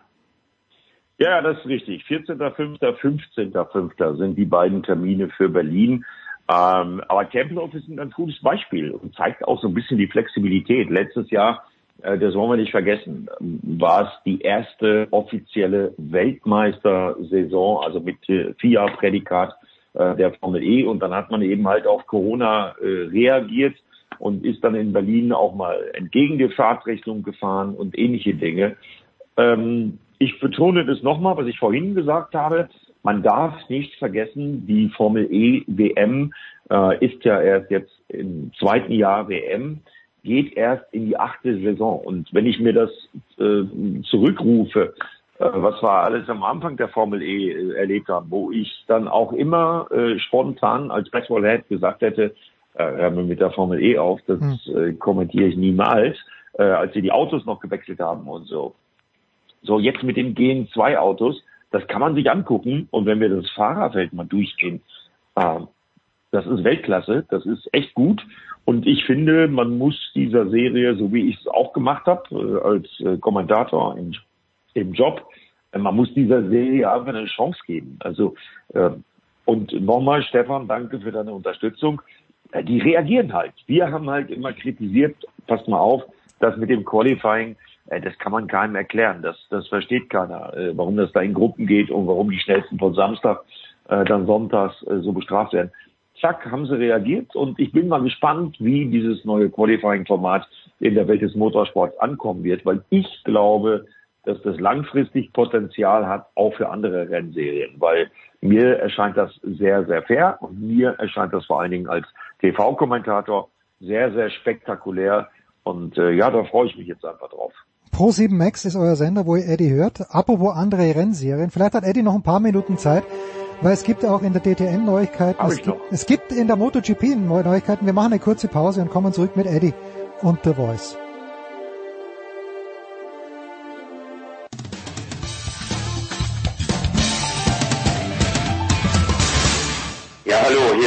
Haber, auch wenn Sie mich nicht kennen. Sie kennen sicher Sportradio 360. Bleiben Sie dran, wechseln Sie jetzt nicht den Kanal, schrauben Sie sich am Radio rum oder am Computer, wo auch immer das gesendet wird. Sie hören genau das Richtige, verstellen Sie nur mehr die Lautstärke. Ja, apropos neues Reglement. Wir sind nach wie vor im Motorsport mit Eddie Milke von äh, RAN von Pro7 Max und mit Stefan der Voice Heinrich und der Voice, äh, was als ich mit Sportreiter 360 begonnen habe oder wir äh, und dann über DT, DTM plötzlich zu sprechen begannen, habe ich den Eindruck gehabt, jedes Jahr ein neues Reglement. Da werden mal Gewichte dran geschweißt, dann wieder nicht. Jetzt gibt's wieder was Neues. Was hat sich geändert? Ja, wir hatten ja das kontroverse Finale am Norrisring nach einer sehr guten ersten GT-Saison, also nicht mehr Class One Tourenauto mit den Tourenwagen, mit den Prototypen, sondern tatsächlich jetzt GT-Autos, die ja 14, 15 Hersteller tatsächlich weltweit den Kunden zur Verfügung stellen äh, stehen und wir hatten da aber, äh, da war ein kleiner Fehler, ist da der, der ITR, der Dachorganisation unterlaufen. Sie hatten im Vergleich zum letzten Jahr Class One den Teamorder-Paragraphen äh, tatsächlich mhm. gestrichen, weil sie gedacht haben, ja, wenn wir mehr auf Kundenteams setzen, dann gibt's keine äh, Teambefehle mehr und Stallorder, das war ein Fehldenken, wie wir leider dann in Nürnberg beim großen Finale festgestellt haben. Nach wie vor bleibe ich dabei, dass äh, wir mit Maxi Götz einen sehr verdienten und äh, absolut richtigen Meister gehabt haben. Aber klar ist die Diskussion, vor allem bei den, unter den DTM-Fans, haben nicht abgeebbt in den letzten Wochen ähm, seit dieser Kontroverse. Und klar ist auch, dass Gerhard Berger das, der muss im Grunde einen Magendurchbruch bekommen haben, denn jeder weiß, dass der Ex-Formel-1-Fahrer äh, wie der über künstlichen äh, Eingriff von außen auf Motorsportveranstaltungen, wie er da reagiert. Äh, da könnte sich standrechtlich gleich übergeben. Und jetzt haben sie reagiert, aber das Problem ist so ein bisschen, dass tatsächlich viele andere Rennserien das ja auch schon versucht haben. Unter anderem die Formel 1 durch verschiedene Reglements über viele Jahre tatsächlich Stallorder zu verhindern, das ist schwer. Nun hat man es versucht und gerade tatsächlich auch ein Reglement ausgearbeitet, das wir jetzt erst im Deutschen Motorsportbund, das ist der übliche Weg, der das dann der FIA vorlegt und das dann abgesegnet werden muss. Ich glaube, das wird abgesegnet werden. Die Frage ist, kann das so funktionieren? Also das heißt jetzt neu für 2022 jede Anweisung in Klammer Teamorder an jeglichen Fahrer oder Bewerber, ob mündlich oder auf anderem Weg, die das Qualifying oder Rennergebnis beeinflussen könnte, ist nicht erlaubt. Ähm, das hat man zwar ziemlich klar gefasst. Die Frage ist natürlich immer wieder die Beweisführung. Wir kennen es aus vergangenen Jahren. Das sind immer wieder finnige Köpfe äh, auf den Kommandoständen. Und man kann über Funk natürlich auch ähm, irgendwelche Codewörter sagen, die du jetzt nicht sofort äh, rechtlich nachweisen kannst. Nach dem Motto, ich sag dir jetzt, die Karawane zieht weiter und du gehst plötzlich partiell vom Gas. Und dann behauptet der Fahrer, er hätte plötzlich im, im rechten Fuß einen, einen, kurzzeitigen Krampf gehabt. Deswegen ist er ein paar Runden langsamer gefahren und deswegen konnte der Kollege ihn über, überholen. Es wird interessant sein, festzustellen, ob das so ausreicht. Die ähm, tatsächlichen Sanktionen sind ziemlich heftig. Also es geht bis zum Ausschluss des Bewerbers, des Fahrzeugs, des Fahrers aus der gesamten DTM-Meisterschaft. Das ist schon relativ heftig. Aber klar ist, ähm, jetzt in der Praxis muss ich erstmal zeigen, ob das funktioniert. Was ich gut finde, in dem neuen Reglement zum Beispiel schnellste Rennrunde gibt extra Punkt, kennen wir ja aus der Formel 1, hat die DTM jetzt übernommen und es ist ja überhaupt keine Schande, gute Dinge zu übernehmen. Ja, aber Eddie, Gerhard Berger, händeringend sucht er Menschen und Autos und Teams, die in seiner Rennserie fahren. Okay, und dann droht er ihnen mit Ausschluss. Äh, da, da werden die doch sagen, jetzt lassen wir es aber, jetzt machen wir mal eine kleine Kraftprobe hier mein lieber Gerhard, weil A, kannst du es uns schwer beweisen und B, wenn du uns rausschmeißt, wer hat da den größeren Schaden davon? Ja, das ist jetzt, glaube ich, ein völlig falscher Ansatz äh, auf die Sichtweise zu DTM. Ich erinnere uns, und wir haben ja viel miteinander telefoniert ja. beim Sportradio äh, in den Corona-Zeiten, und ihr wisst, wie skeptisch ich war, was die Entwicklung der DTM angeht in Sachen GT3-Format fürs letzte Jahr, für die Saison 2021. Ich muss äh, Stefan da völlig recht geben und ich wiederhole nochmal, was ich vorhin bei der Formel E gesagt habe. Äh, die DTM in Sachen GT3-Fahrzeuge, also die aktuelle DTM, ist eine junge Serie. Das war letztes Jahr die erste Saison. Und ich finde, die ist mit Bravour bewältigt worden, weil mhm. wir hatten vor dem letzten Rennen am Norris Ring noch vier Titelkandidaten. Okay, dann hat äh, und ich nenne es nicht Team Order, sondern hat es Werksorder gegeben, weil halt drei AMG Mercedes-Fahrzeuge vorne lagen. Und die haben sich dann halt so äh, geeinigt, dass Maximilian Götz Meister geworden ist, was er ohne das äh, Dazutun von Lugi Auer und äh, Philipp Ellis nie geworden wäre. Ähm, aber äh, das gehört zum Motorsport dazu. Und ich bin einfach nur happy im Moment, äh, wiederhole mich da, dass beide Serien, sowohl die Formel E als auch jetzt die DTM, auf solche Kritik reagieren. Man hat dieses Reglement, äh, was äh, die Teamorder, Werksorder, Werksfahrerorder angeht, äh, angepasst. Und äh, ich finde, man muss allen dann immer eine Chance geben und abwarten, wie sich das in der Praxis äh, bewährt. Und einen Punkt muss ich auch noch sagen, äh, Gerhard Berger ist jetzt nicht mehr in der Situation, dass er um Teams und Fahrer und Fahrzeuge betteln muss, hm. sondern man macht sich bei der ITR eher schon Gedanken darüber, wann sie denn da mal einen Deckel drauf machen und keine neuen Teams mehr zulassen, weil wir reden über mindestens 24, 25, 26 Autos, die fix eingeschrieben sein werden fürs Jahr 2022. Und ich finde, äh, das ist das Wichtigste dabei, gerade in diesen schweren Corona-Zeiten, da positiv nach vorne zu gucken. Und ich glaube, dass die Saison 2022, die Saison 2021 nochmal toppen wird, wenn ich mir einfach nur angucke, wer da als Fahrer Neuzugängen äh, jetzt noch dazukommt. Also äh, GT Masters äh, Champion äh, Ricardo Feller, Maro Engel kommt neu dazu, äh, Team Grasser, mit Manuel Reuter als Teamchef, mit vier Autos und, und, und. Also ich finde, die positiven Nachrichten überwiegen da komplett und so positiv würde ich das auch gerne angehen. Klar. Mach mal gerne. Ich erinnere mich ja noch, äh, ich glaube in Spa war das mal, wo, wo die Autos wirklich fast an zwei Händen hat abzählen können. Da ist 25, 26 Autos natürlich eine ganz, ganz starke Nachricht. Ähm, jetzt ist schon The Voice zu Beginn gleich angesprochen worden, dass du den Staub von der Dakar kaum abgelegt hast. Äh, und jetzt ist aber die Rallye Monte Carlo auch wieder schon vorbei. Ich war ein kleines bisschen, natürlich, wenn ich es mir vorher den Plan angeschaut hätte, hätte ich es gewusst. Aber ich habe mich fast geschreckt, dass die so schnell vorbei war. Sie war trotzdem hochklassig, habe ich zumindest vernommen.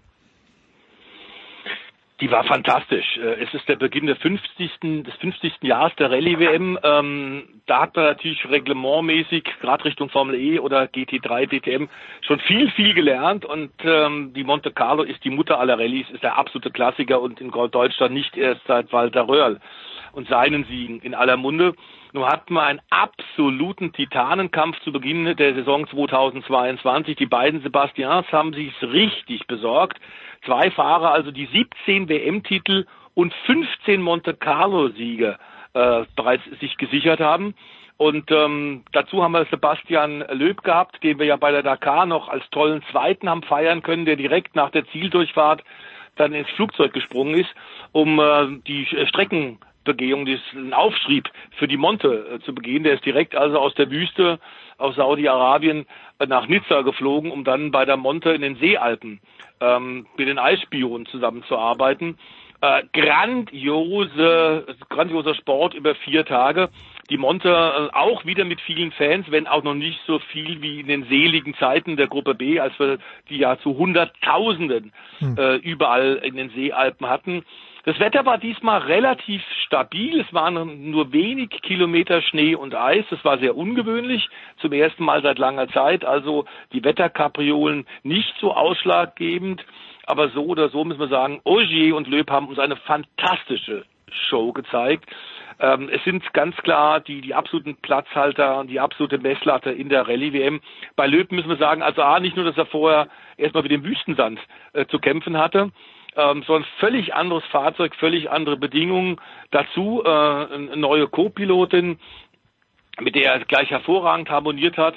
Und er war der Einzige, der dem Vorjahresweltmeister äh, Sebastian Ogier in dessen Auto, nämlich in dessen Toyota, ähm, die sind eine eingespielte Truppe, wir haben es im letzten Jahr gesehen, also zum siebten Mal Weltmeister wurde. Und Löb tatsächlich mit jetzt 47 Jahren, seit äh, vielen Jahren war er nicht mehr regelmäßig in einem so äh, solchen WRC-Auto. Dazu haben wir jetzt diese neuen Hybridfahrzeuge. Jeder Testkilometer für jeden Piloten in der Rallye-WM war vorher wichtig. Löb war in der Dakar aktiv, konnte weit weniger testen als alle anderen.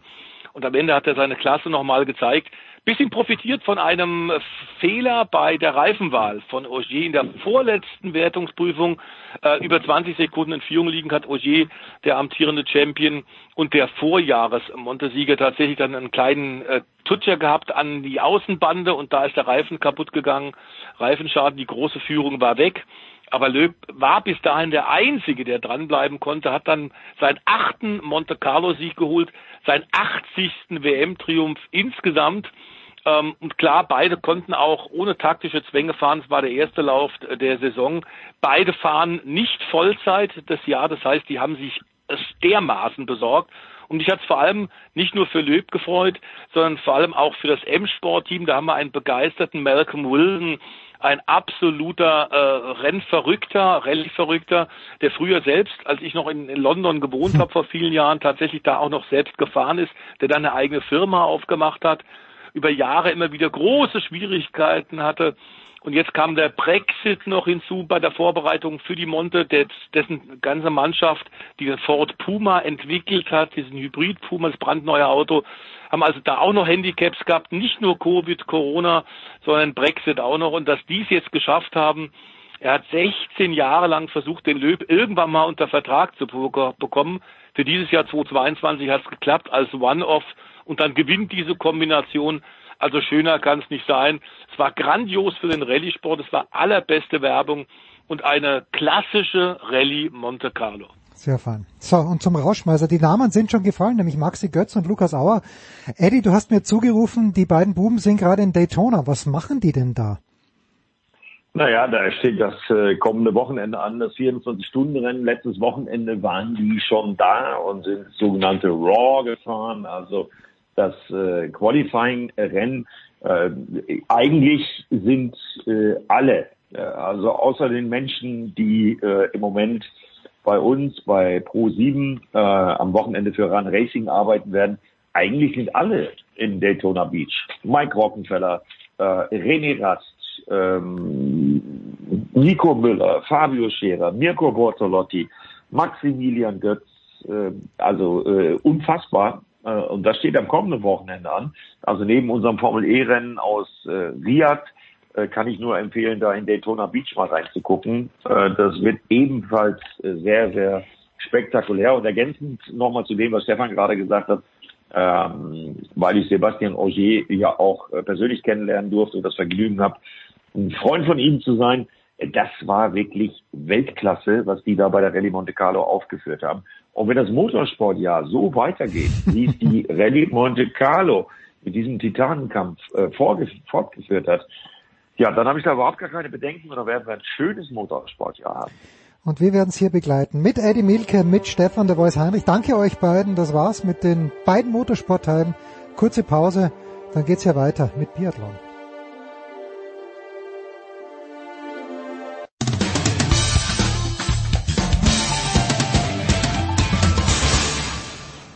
Hallo, hier ist die Dorothea Viera und ihr hört Sportradio 360.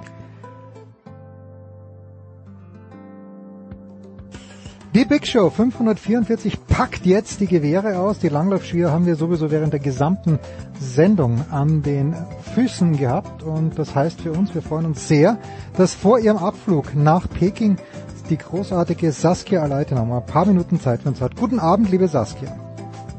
Guten Abend. Wenn ich jetzt stöhnen würde, ach Antholz, Würdest du mit mir mitstöhnen? War Antholz die Biathlon-WM, ich kann mich gar nicht erinnern, wann sie war, ich glaube 2020 muss es gewesen sein, war das das letzte, unter Anführungszeichen, normale Sportereignis, dem du beiwohnen durftest? Das ist genau richtig. Also gerade bei der Abreise äh, wurden schon die ersten ICEs aus, äh, aus Südtirol Richtung Deutschland abgefangen, weil da die ersten Corona-Fälle auftraten. Also ja, da, da war noch richtig Publikum, da war Corona auch schon auf der Tribüne mit dabei, aber ansonsten die Pandemie auf jeden Fall noch nicht so gefühlt. Ne? Ja, es mutet jetzt irgendwie, ja, es mutet komplett irreal an, wenn man mal drüber. Nach, auf der anderen Seite, wenn man nach England schaut, in die Fußballstadien, okay, alles wieder gut, aber gerade beim Biathlon, gerade an den Skiständen, äh, das waren andere, es waren deutlich bessere Zeiten. Mal abgesehen davon von der, ja natürlich von der gesundheitlichen Bedrohung, aber irreal, oder? jeden Fall, also ja, klar, wenn, auch wenn man das jetzt wieder im Fernsehen sieht und äh, die alten Bilder sozusagen noch im Kopf hat und dabei war, dann ist das kein Vergleich. Also das war schon eine gute WM, sage ich mal. Ja.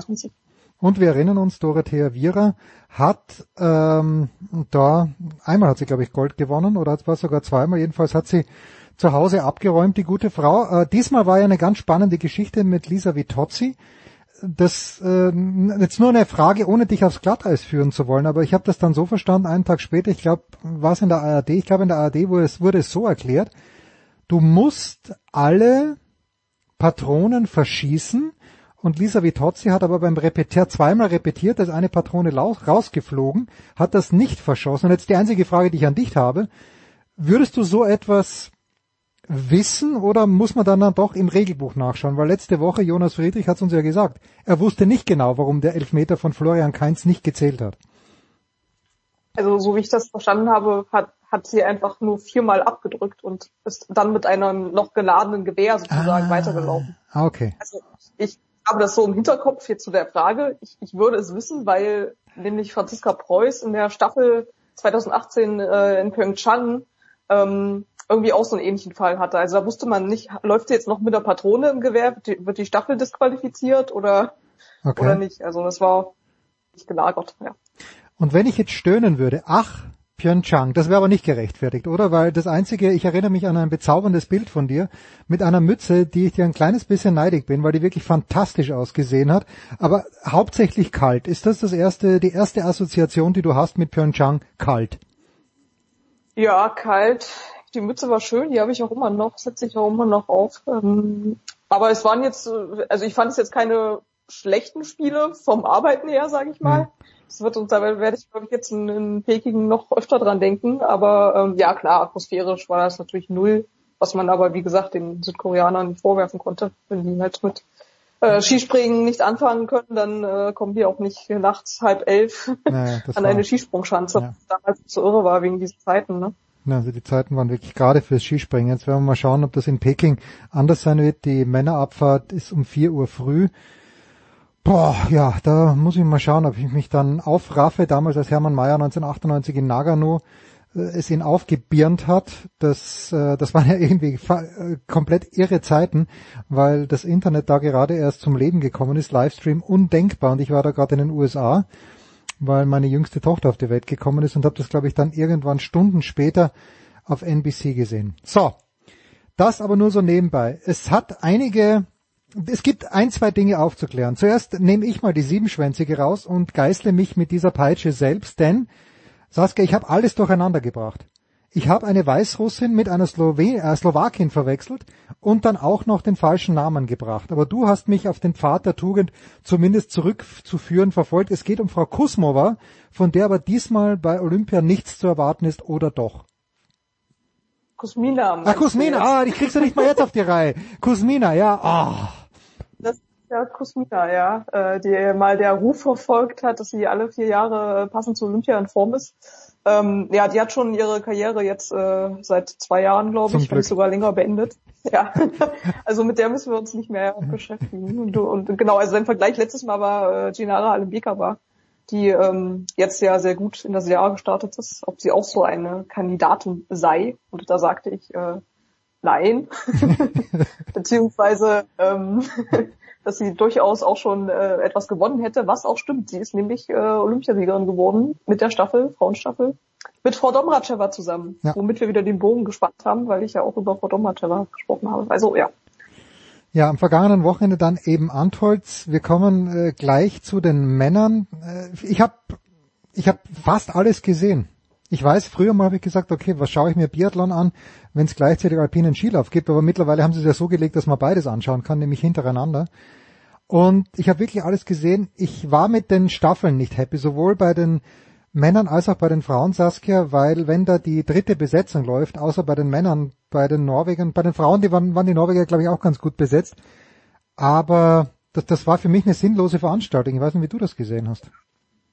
Auf jeden Fall. Also das hat keinen Vergleichswert jetzt vor Olympia, ehrlich gesagt. Also natürlich, wer da irgendwie gut abschneidet, kann sich freuen. Und äh, hm. wenn vielleicht einer noch dabei ist, der dann später auch bei Olympia startet, äh, der hat natürlich auch was davon und die anderen nehmen es halt für, für die Erinnerung mit. Aber ansonsten, ja.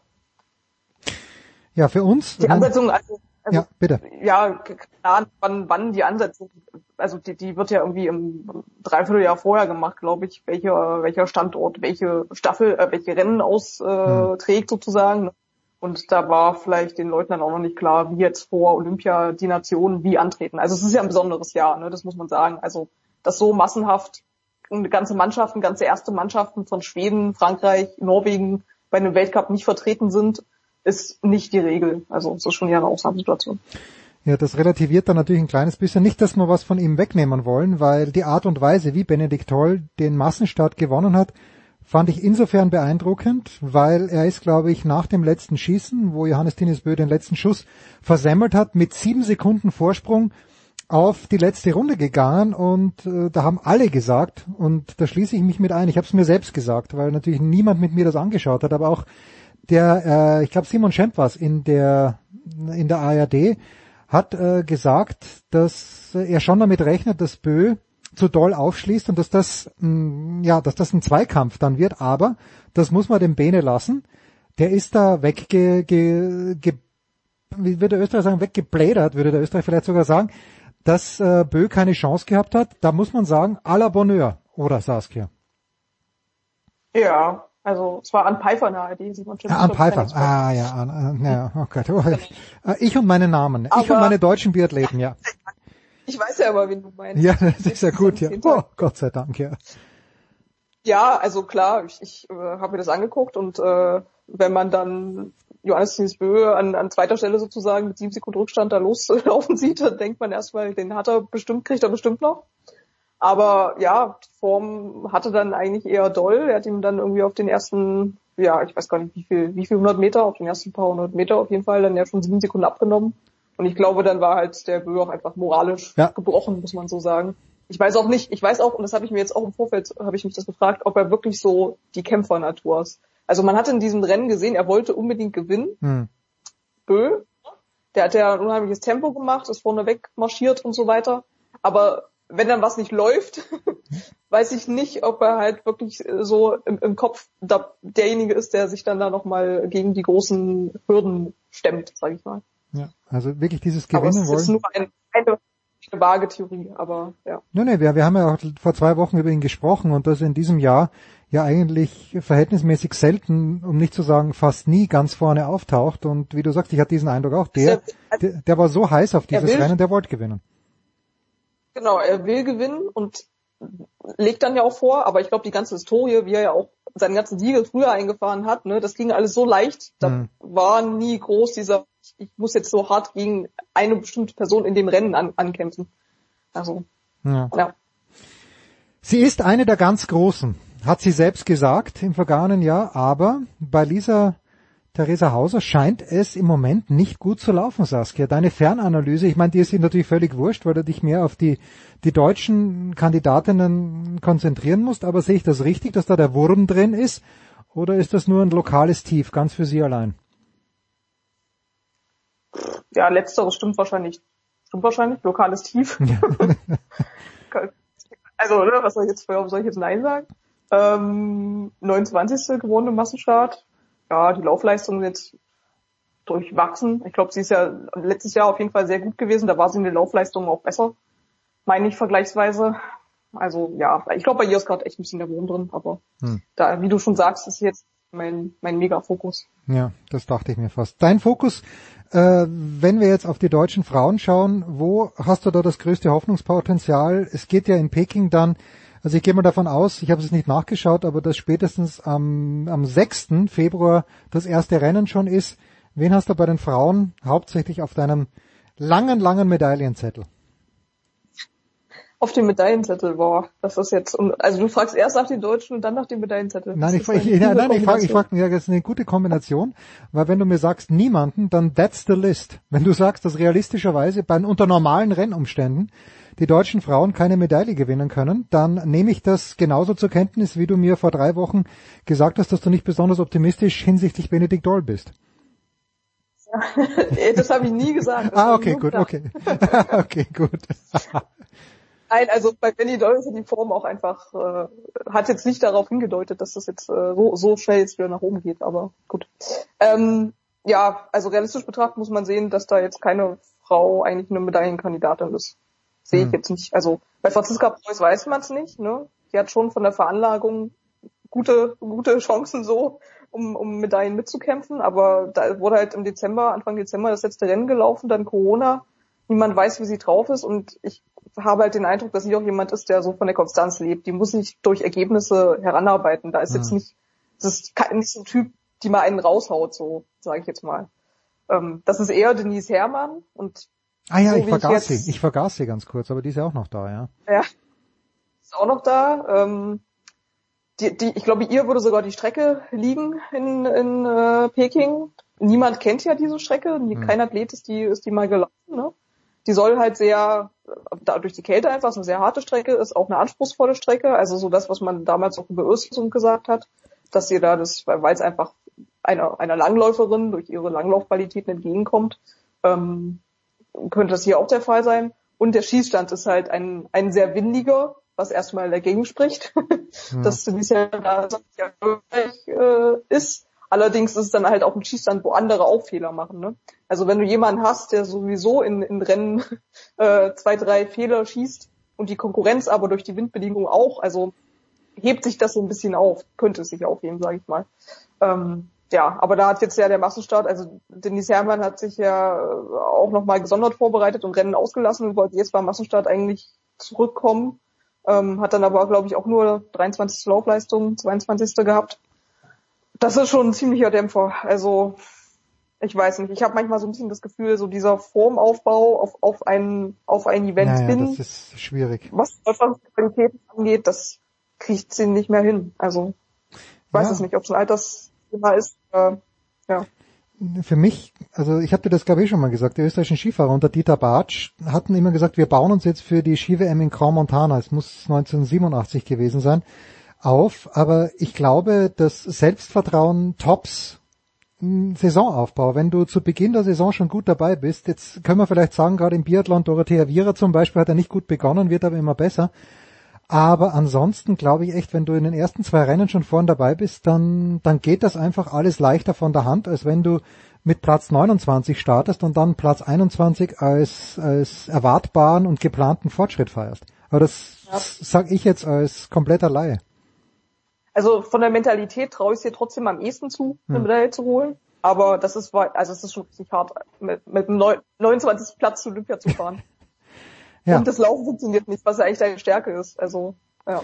Aber wir werden sehen. Kommt nicht ganz so geschmeidig rüber. Jetzt wissen wir natürlich, dass du für die Süddeutsche Zeitung aus der Pokeljuka und natürlich auch aus Östersund äh, auch die Kulinarik ein kleines bisschen beleuchtet hast. Äh, Wie experimentierfreudig bist du?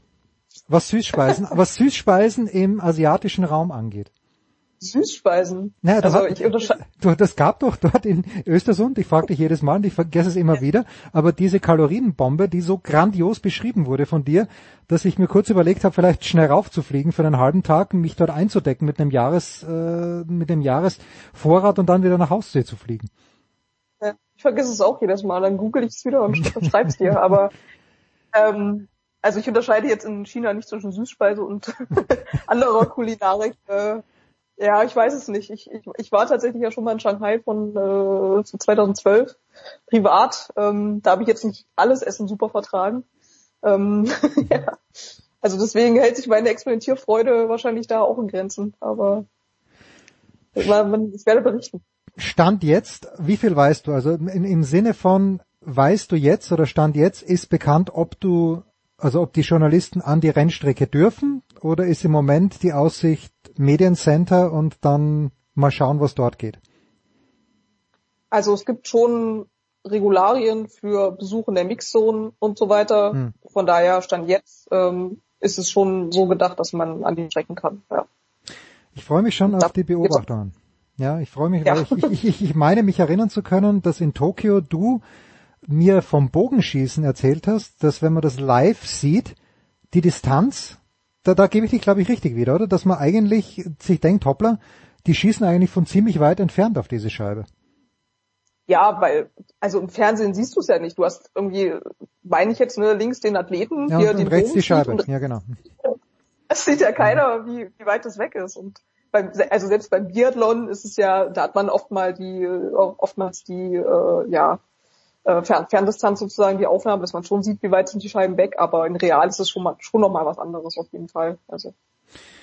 Ganz zauberhaft. Wir freuen uns auf deine Berichte. Ich freue mich auf diese Olympischen Spiele überhaupt nicht, ganz ehrlich, weil es äh, auf der anderen Seite Almaty, Kasachstan, gerade nach den Entwicklungen der letzten Wochen wäre auch nicht besser gewesen. Wir wissen alle, und ja, das IOC ist scheiße, aber 2022 hätten die Olympischen Spiele in München stattfinden müssen, wenn man sich da mit, mit allen geeinigt hätte, wenn das ein bisschen besser vorbereitet gewesen wäre.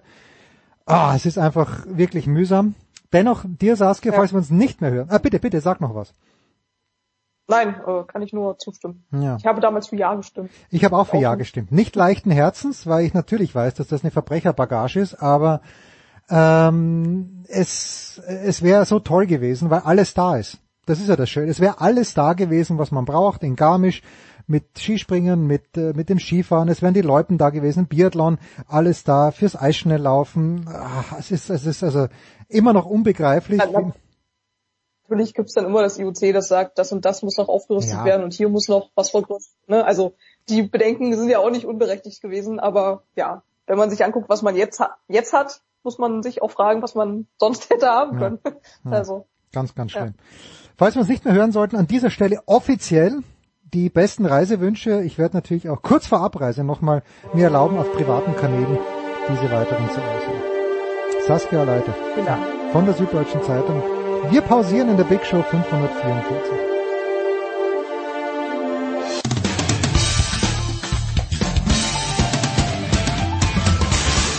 Hallo, hier ist die ehemalige Biathletin Kadi Wilhelm und ihr hört Sportradio 360.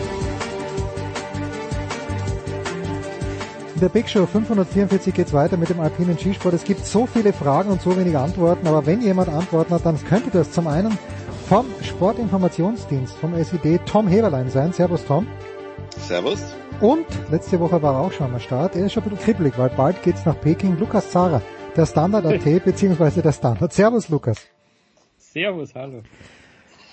Fangen wir doch, feiern wir doch die Deutschen. Also Dienstagabend, Tom, ich habe mir das zuerst auf Eurosport ein bisschen angeschaut, dann habe ich nur geschaut, kommt es irgendwo anders auch und sehe plötzlich Rainer Schönfelder im Bayerischen Rundfunk. Ja, das habe ich nicht gewusst, im Bayerischen Rundfunk neben Bernd Schmelzer und boah, also es war es war ganz, ganz harter Tobak, es war unterhaltsam. Ähm, es, ich, weiß nicht, ob ich es gut gefunden habe, muss ich erst mal drüber nachdenken, für zehn Minuten schon. Aber Linus Straße gewinnt in Schladming. Ordne das bitte für diejenigen Menschen ein, die uns vielleicht zuhören und nicht wissen, was sie damit anfangen sollen. Also, dass Linus Strasser schnell Skifahren kann, wissen wir, glaube ich, alle. Ähm, seine Trainer sagen ja schon so seit, also der Bernd Brunner sagt ja schon so seit zwei Jahren, der ist der schnellste Mann am Berg. Das Problem bei Linus Strasser ist halt ganz einfach immer auch gewesen, dass er dieses Wissen, ich bin der schnellste Mann am Berg, ein bisschen zu sehr gepusht hat.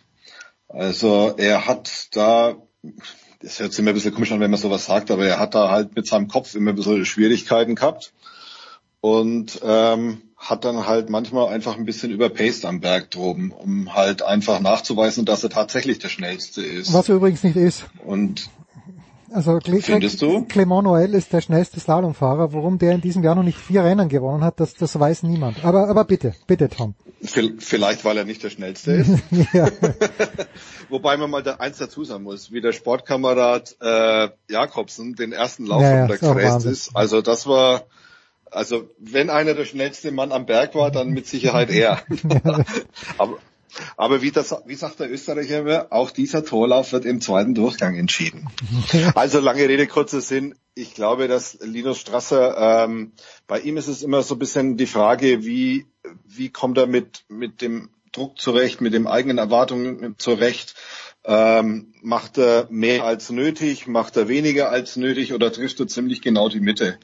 Und am Dienstag hat er ziemlich genau die Mitte getroffen. Also er hat halt das, was er tun muss, hat er wirklich hundertprozentig abgeliefert, hat das sein lassen, was er sein lassen sollte, nämlich sich zu viele Gedanken zu machen, sondern er hat es hinterher auch ganz treffend gesagt. Er hat sich auf den Berg, er hat sich auf sich und er hat sich auf sein Skifahren konzentriert. Und wenn ihm das gelingt, dann, ja, dann ist er einfach jemand, der sehr schwer zu besiegen ist. Muss man einfach so deutlich sagen. Und um Rainer Schönfelder noch mal kurz zu erwähnen, der macht, den, der macht es schon seit Jahren. Also das ist mir das erste Mal aufgefallen jetzt, ja. Nee, der macht es schon seit Jahren. Der Bayerische Rundfunk überträgt es ja immer seit, immer im dritten Programm dieses Night Race. Und die machen da immer einen relativ großen Aufschlag. Und Rainer Schönfelder gehört da seit Jahren zum Inventar. Okay. Also alles gut. Ich habe es ich hab's am Dienstag das erste Mal gesehen und der Felix war ja als Experte dann neben äh, Markus Othmar ja. bekannt. Äh, Lukas, äh, ich hoffe, du bist auf meiner Seite, wenn du sagst, äh, Linus Straße ist nicht der schnellste Mann im Slalomfeld. Äh, der Feller ist es auch nicht, aber ich, ich, für mich ist Clement Noël das größte Rätsel. Ja, das stimmt schon. Der war, der hat ja wirklich unschlagbar gewirkt. Äh, ersten, ersten Saisonslalom gewonnen, den zweiten eigentlich auch, wenn er das letzte Tor auch noch korrekt fährt. Ähm, ich hätte wirklich damit gerechnet, dass der in diesem, in diesem Jahr diese Disziplin dominieren wird. Am Ende müssen wir jetzt sagen, das ist mit Abstand die spannendste Disziplin, mhm. die dieser Weltcup-Winter zu bieten hat. Also unglaublich, weil da weil da einfach jeder so viel riskiert, so viel reinhaut, so oft dann auch ähm, äh, ausfällt. Es gibt extrem viele Ausfälle, extrem viele Einfädler, weil sie einfach alle riskieren, weil sie einfach alle sehr wenig Platz zu den Toren lassen. Und wenn man sich dann jetzt diese Slalomwertung anschaut, ich habe es jetzt gerade vor mir, äh, da sind die ersten zehn innerhalb von 103 Punkten. Es ist unglaublich eng. Äh, es ist bei jedem Rennen unglaublich eng und deswegen gibt es auch immer diese Möglichkeiten für diese unglaublichen Aufholjagden. Der Manuel Feller hat es diesmal geschafft. Ich habe irgendwo gelesen, das ist überhaupt die ich glaube, das sechstgrößte Comeback in einem zweiten Lauf überhaupt, aber es geht wird fast ein bisschen untergehen, weil das dem Lukas Brauten so sensationell in Wengen gelungen ist.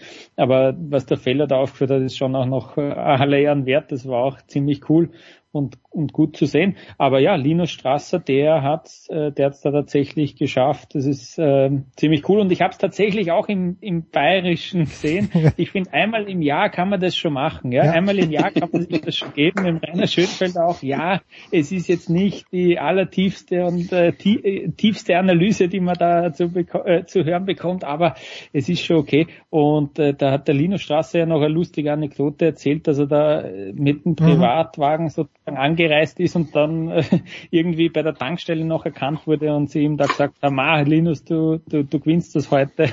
und er hat sich so gefreut, dass die so dass die so äh, begeistert sind, so skibegeistertes Publikum ist, dass die ihn sofort erkennen, trotz Maske und trotz Haube. Und dann ist es tatsächlich so gekommen. Das fand ich ganz cool noch. Ja, aber auf der Haube ist wahrscheinlich DSV draufgestanden und sein Sponsor. Das hätte einen kleinen Hinweis ge geben können. Und vor allem am Auto. Am Auto auch, ja. Ein Auto ist, glaube ich, äh, was hat der, der Deutsche Skiverband hat, glaube ich, Frankfurter Kennzeichen, Tom, wenn ich da richtig informiert bin, oder? Nein, der hat, äh, der hat Kennzeichen aus äh, dem Hersteller. Aus Ingolstadt. Ah, ja. Ingolstadt. Ah, ja, okay. Ja. Äh, nein, so ist es. Ingolstadt und dann F, glaube ich. Aber irgendwas und mit einem F drin. Ja, genau, Ingolstadt ja. F und dann eine vierstellige ah, okay. Zahl. Okay, gut, ja. ja.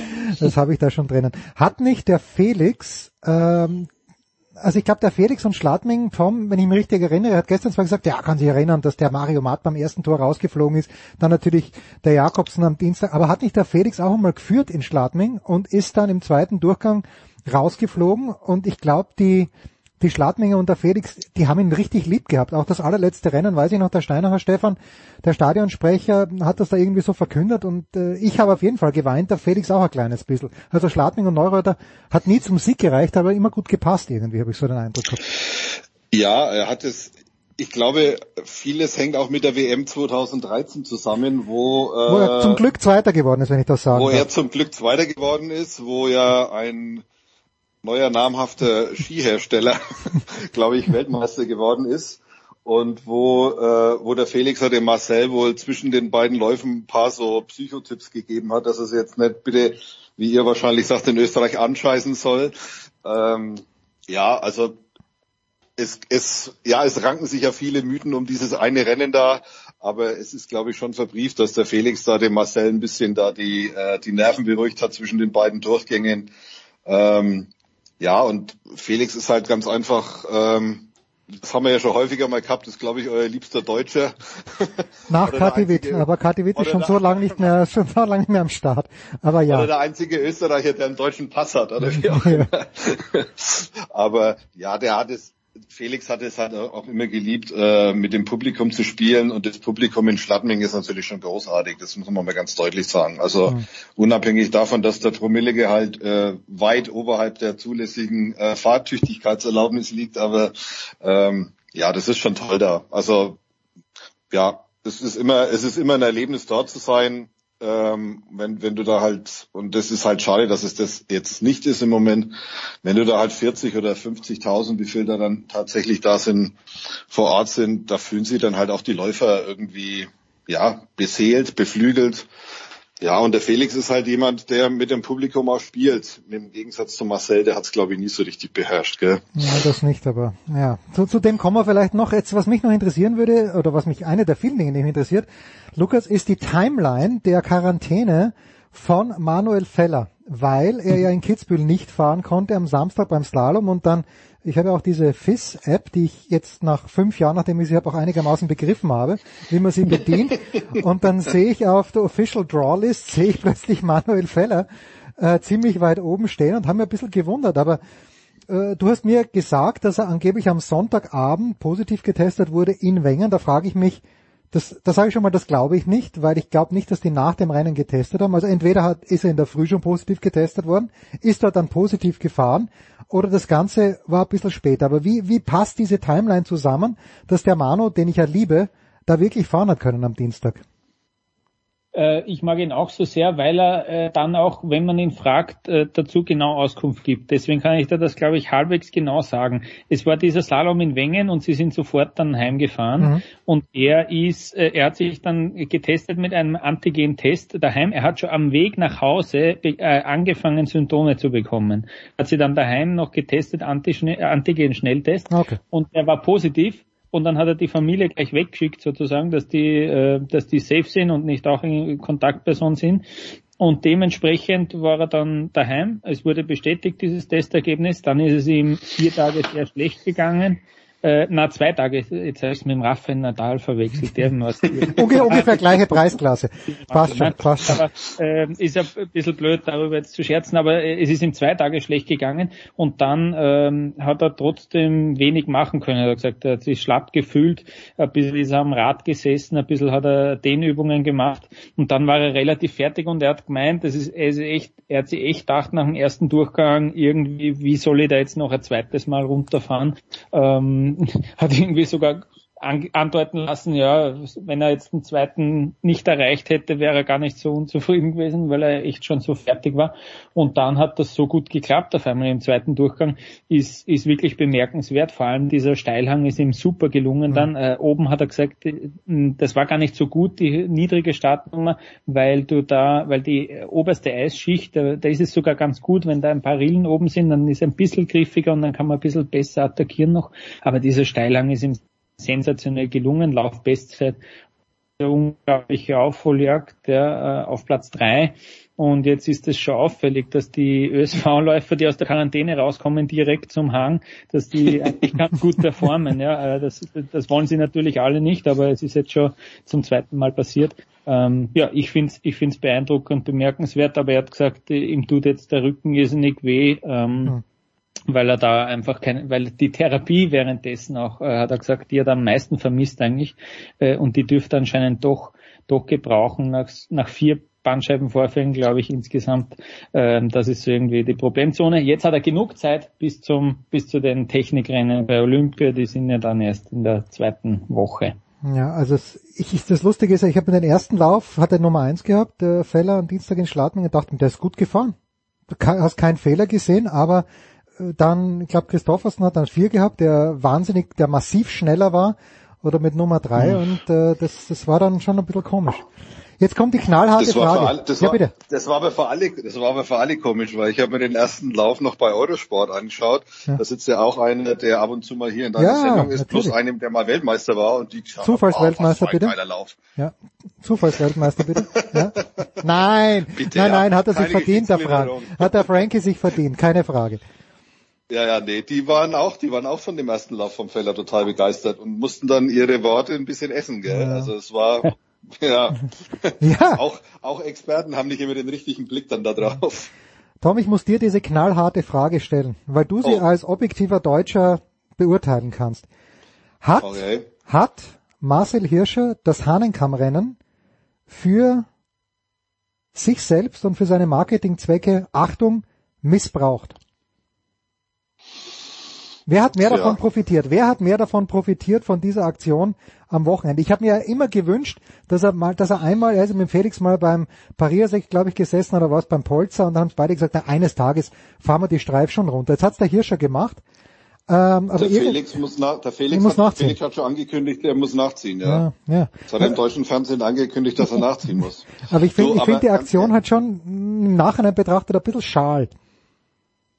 Mai, du, ich finde es insofern ein bisschen lustig, weil Marcel Hirscher ja eigentlich immer jemand war, der sich möglichst nicht ins Licht der Öffentlichkeit hat stellen wollen. Oder sehe ich das falsch? Und jetzt auf einmal macht er da einen Bauchaufschwung, der ja doch PR-mäßig relativ weit vorne ist. Nur um da halt diese diese Skimarke da zu promoten, die er da irgendwie initiiert hat. Also ich Mai, also ja, es ist irgendwie, ich fand es irgendwie total schräg weil ähm, ich der Meinung bin, dass, dass er halt einfach von den von den Leuten, die sich da wirklich richtig wettbewerbsmäßig runterhauen, schon einiges weggenommen hat an Aufmerksamkeit oder auch an Respekt, finde ich. Also naja, aber das, das also, finde ich jetzt also nicht so sehr, weil er hat's ja, er hat's ja wirklich ernst genommen.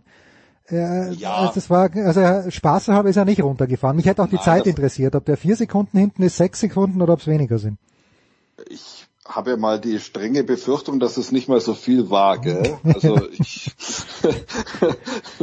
ich wahrscheinlich haben sie die Zeit deswegen nicht bekannt gegeben, um nicht alle zu schocken, die dann da richtig äh, wettbewerbsmäßig runtergefahren sind. Nein, ich finde halt, ich finde, du musst Kitzbühel nicht für irgendwelche komischen äh, für irgendwelche komischen Dinge missbrauchen, wie du ja auch schon das Wort verwendet hast. Also ich, ich fand's, ich fand's unpassend. Ich fand's ganz einfach unpassend. Es, es, es hat einfach zu sehr nach PR und Marketing-Show äh, gerochen und ausgesehen. Ähm, ich fand es blöd, wenn ich ehrlich bin. Und was ich aber fast noch blöder finde, ist, dass natürlich dann alle äh, unsere Berufsgruppe eingeschlossen natürlich sich auf ihn draufstürzt und ihn fragt, wie war's, wie ist es, was magst du und hast du nicht gesehen. Das hat dem Ganzen natürlich noch eine zusätzliche Wertigkeit verliehen, die es vielleicht nicht mal verdient hat. Aber das ist meine persönliche Meinung. Als neutraler Deutscher. Ja, ja, merke ich schon. Lukas?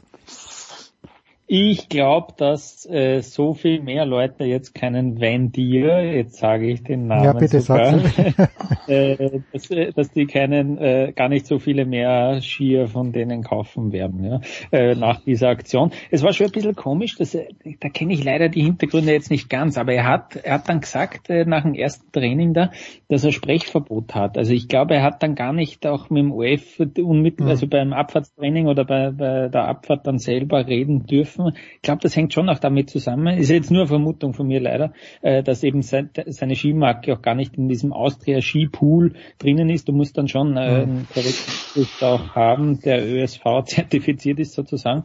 Ich habe eine Zeit von 2.02 im Kopf. Sie haben es schon gesagt im OF, wie schneller war und die Siegerzeit von Bert Feutz ist 1,56. Achso, na, die ist ja am Sonntag. 1,59 war, glaube ich, oder? War nicht am Freitag die 1,59er äh, Zeit? Der Kite ist 1,55,92. Jetzt so, habe ich es vor okay. mir. Also da würden jetzt sieben Sekunden fehlen. Ich habe irgendwie 202 im Kopf. Wie oft das stimmt halbwegs. Ähm, auch nur mit der Hand gestoppt vom OF. Aber ja, es war schon lustig, weil ich glaube, das ist ja überall gelaufen. Auch bei Eurosport. Also im internationalen Feed, dass man diesen Hirscher Lauf dann auch sieht als Vorläufer. War schon lustig. Aber ja, er ist halt schon ein achtfacher Gesamtweltcup-Sieger. Mich, mich hat es auch interessiert, wie er sich da schlägt. Und eine Info vielleicht noch. Ich glaube, es war beim bei den Kollegen von der Presse, die haben den Darren Rawls interviewt und der hat gesagt, er, er glaubt, dass der Hirscher so viele Läufe wie kein anderer auf dieser Streif hatte in dieser Woche. Ich glaub, der, hat sich schon ordentlich, der hat sich schon ordentlich da auch vorbereitet drauf und wenn man das Red Bull Video ein bisschen genauer ja, schaut, ja. sieht man ja auch, dass das zusammengeschnitten ist und dass da teilweise Bilder vom offiziellen Training dabei waren und teilweise, wo er alleine auf der abgesperrten Strecke unterwegs war. Der wird schon einige Male in der Woche runtergefahren sein, äh, dass das auch wirklich gut klappt und der da halbwegs gut ausschaut am Freitag bei dem Training und so war es dann auch. Aber ja, ähm, ich ich kann es ein bisschen nachvollziehen, diese, dieses Medienecho. Ähm, glaube aber jetzt nicht, dass das so unglaublich viel äh, Marketingwert gehabt hat für ihn, äh, für, für seine Skimarke, sagen wir so. Und wenn ich das beides von euch höre, ich würde ihn so gern wiedersehen. Ich glaube, der ist, äh, der, Tom, wir haben ja letztes Jahr mit Felix gesprochen. Jetzt ist mehr als ein Jahr vergangen und ich habe den Felix gefragt, ob er, ob der Hirscher im zweiten Durchgang gekommen wäre in Sölden. Wir haben eine Woche nach Sölden gesprochen. Und der, mhm. der Felix sagt uns beiden, wie gesagt, das ist ein Jahr vergangen. Ich glaube, ich darf das jetzt sagen. Der Felix sagt uns beiden, er glaubt, er hätte es gewonnen, das Rennen, weil er so gut in Form ist. Also ich verstehe, ja. ich verstehe schon, dass er diesen Druck nicht mehr braucht, aber ich möchte noch einmal im Riesentorlauf meinetwegen sehen, irgendwo in Alta Badia. Ich möchte es einfach mal sehen. Und die zweite Frage, die ich einfach habe, ist, wenn man sich die großen Skifirmen anschaut, wie Fischer, wie Atomic, wie Head, ich kann mir ja niemals vorstellen, dass der Hirscher als Privatmann, außer er hat unfassbare Investoren, dass der so auch so ein Testsystem hinkriegt, äh, diese Produktionskapazitäten. Ich, ich, ich weiß nicht, mit wie vielen verschiedenen äh, Linien er da rauskommt von, von seinem Ski. Ich bin komplett überfragt, aber ich bin ein bisschen neugierig leider, Tom. Tut mir leid. Ja, du, seid ihr ja unbenommen. Auch Body Miller hat ja mal mit einer Skimarke probiert, oder? Namens äh, Bomber oder so. Weiß nicht, gibt's sie noch? Nicht, dass ich Don't wüsste, know. aber ich glaube, ich glaube, es gibt viele Leute, äh, vor allem im Riesenslalom, äh, äh, na, äh, also bei den Leuten, die jetzt am wettbewerbsmäßig Riesenslalom fahren, die wünschen sich nicht, dass er zurückkommt. ja. Weil ich glaube, dass der, ich glaube, der Felix schätzt es schon richtig ein. Und ich glaube, Marcel Hirscher ist einer, wenn der zurückkommt. Naja, dann nicht, dass er 17. wird. Rein theoretisch, Nee, dann, der käme, der käme nur zurück, um die dann alle wieder geschmeidig zu versägen. Also, und also ich glaube, auch wenn du jetzt so wie er, ich jetzt nicht sagen als Tourist, äh, die Streife runterfährst, da musst du schon noch anständig beieinander sein, weil sonst, sonst packst du das nicht. Also ich, ich glaube, ich glaube, also da vertraue ich mal auf das, auf das Wort unseres Freundes Felix Neureuter. Ich glaube, wenn, wenn der sich den anschaut und äh, der kennt ihn ja auch so ein bisschen, ich, ich glaube, dass der schon, dass der da schon vorne mitfahren könnte. Also hat es ja auch lang genug bewiesen. Also ist so schnell verlernst du das Skifahren auch nicht. Und was seine Skifirma angeht, Mai, ich habe keine Ahnung. Ich hatte am Anfang, muss ich ganz ehrlich sagen, immer immer äh, gedacht, dass das irgendwie so eine so eine Nebenlinie von Atomic, Atomic ja, da hätte ich auch gedacht, ja, eigentlich. Aber du, vielleicht ist es das ja auch, keine Ahnung. Ich, ich, ich weiß es nicht. Ich habe da zu wenig Hintergründe. Ich Der Lukas muss, weiß es vielleicht. Da muss ich mich leider ein bisschen verabschieden draus. Aber ja, es ist auf alle Fälle mutig. Also wenn du dir anschaust, was noch an großen Skifirmen da rumschwirrt und unter welchen Dächern die sich alle bewegen und wie viele da schon zusammengeschlossen wurden, es ist auf alle Fälle mutig, gell? Lukas, hast du, ist es, es ist keine Atomic-Nebenlinie, glaube ich, oder doch? Ich habe äh, ich hab wirklich keine Ahnung, aber es, es, das hätte man mitbekommen, ja, glaube ich. Ja. Also dass das wirklich so eine Unterlinie ist. Aber leider bin ich da äh, zu schlecht informiert, weil ich mir immer gedacht habe, ähm, ich, ich widme mich anderen Themen, um ja, mit recht, sein, Mit ja. recht. Du hast dich nämlich, und das abschließend dem Thema gewidmet, warum Fabio Gstrein nicht mit nach Peking fährt und Michael Matt doch. Verstehe ich nicht die Entscheidung, aber irgendwie muss er getroffen werden. Ich teile übrigens auch nicht die Vermutung der beiden, äh, vom Guido und vom Frankie, dass da Firmeninteressen eine Rolle gespielt haben, nämlich Skifirmeninteressen. Aber ich verstehe es trotzdem nicht. Was, was glaubst du, hat den Ausschlag gegeben? Oder hat es irgendeine Ansage gegeben vom Puelacher, warum der Gstrein nicht hinfährt und der Matt schon?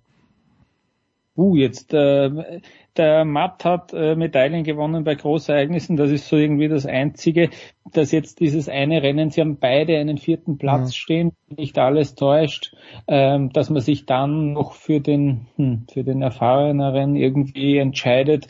Ähm, die die These mit den Skifirmen kenne ich gar nicht. Was war das genau? Also dass wirklich das dann noch ein anderes Fabrikat sozusagen auch vor Ort ist mit Ma Michi Matt dann. Ja, so so habe ich das verstanden. Und äh, ich weiß nicht, Tom, 1980 warst du noch nicht geboren, aber ich schon. Doch. Äh, ah, doch, ja gut. Und da, da gab's ja, Leider. ja, da gab's ja 1980 Lake Placid. Leonhard Stock ist auf Kneißl, wer sich erinnern kann, und da erinnern wir uns nicht gerne dran, aber na, wir erinnern uns gerne dran, dass Leonhard Stock Olympiasieger geworden ist auf Kneißl in Lake Placid, vor Peter Wirnsberger übrigens, und ich glaube Peter Müller, na, bin mir nicht sicher, ob der damals Dritter war.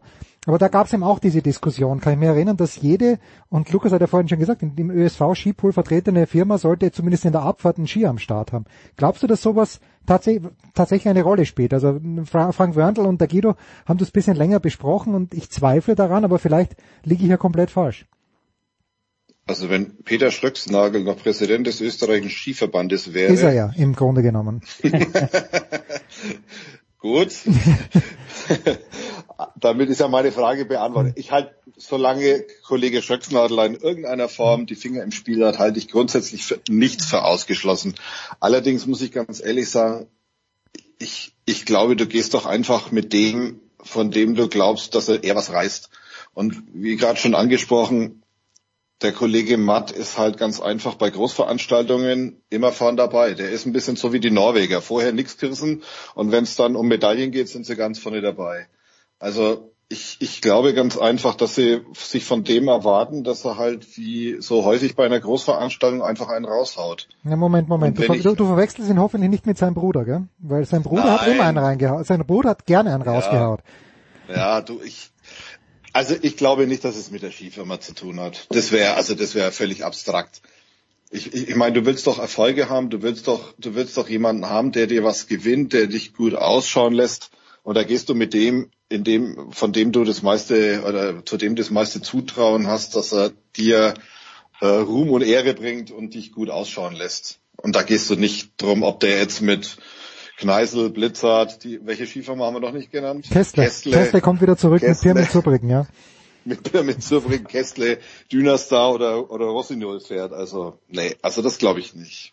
Na gut. Dann, ich kann es mir nicht vorstellen zumindest. Dann beschließen wir diesen sehr langen, aber wie ich finde sehr lauschigen äh, Skiteil mit äh, den besten Grüßen nach Wien und mit den besten Grüßen nach München. Äh, Lukas wird nach Peking fliegen, Tom, soweit ich weiß, nicht. Wenn doch, dann wird Nein. es mir nach einer kurzen Pause sagen. Big Show 544.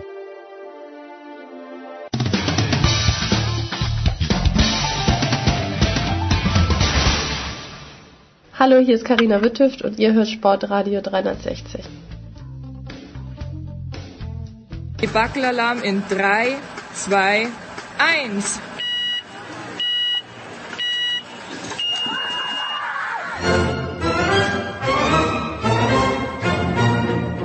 Zwei angeblich erwachsene Männer, die ein Rollenspiel probieren. Eddie Baby, when you first... Uh, I'm, I'm sorry, I'm sorry, I don't like being called Eddie Baby.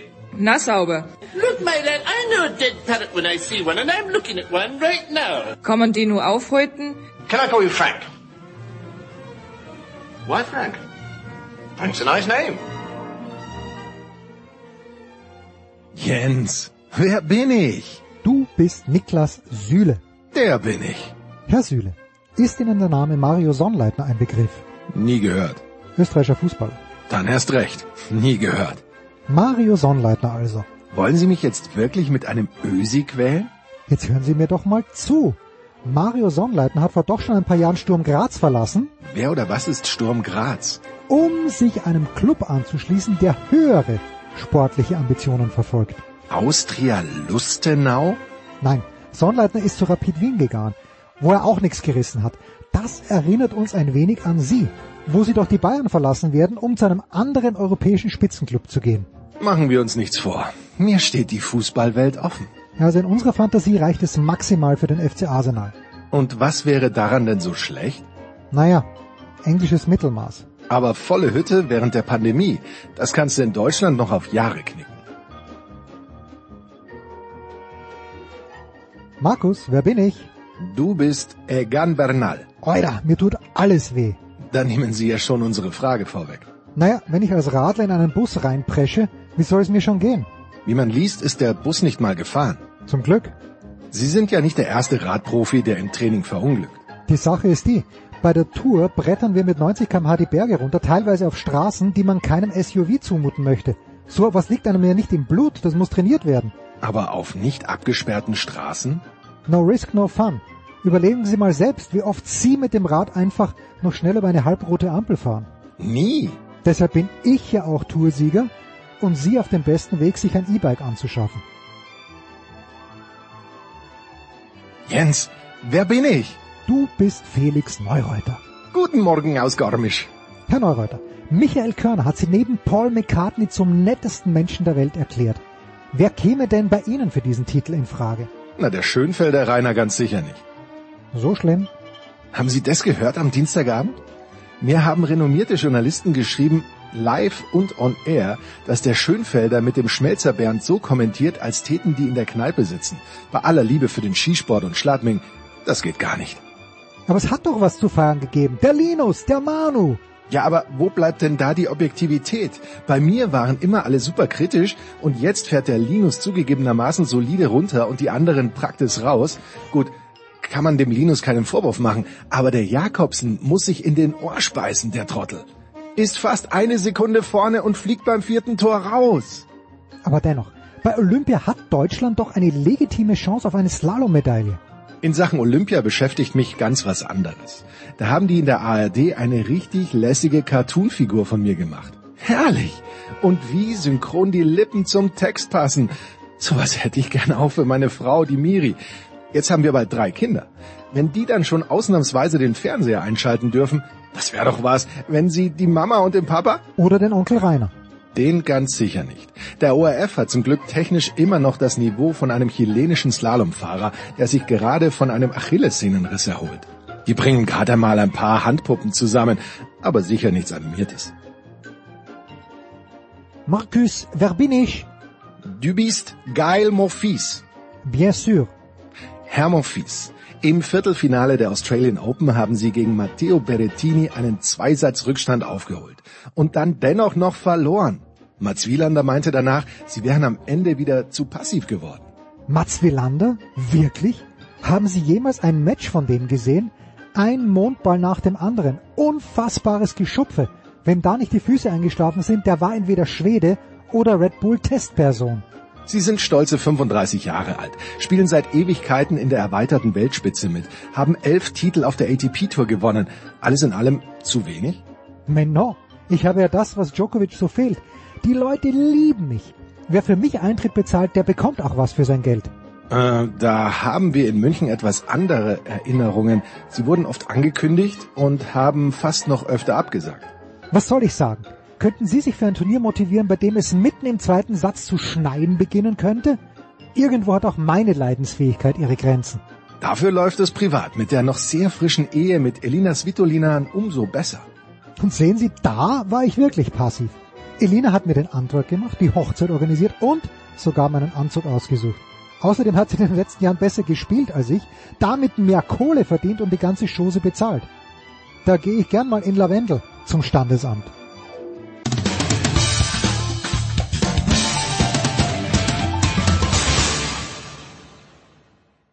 Hello, I'm Fernando Verdasco and you're listening to Sport Radio 360.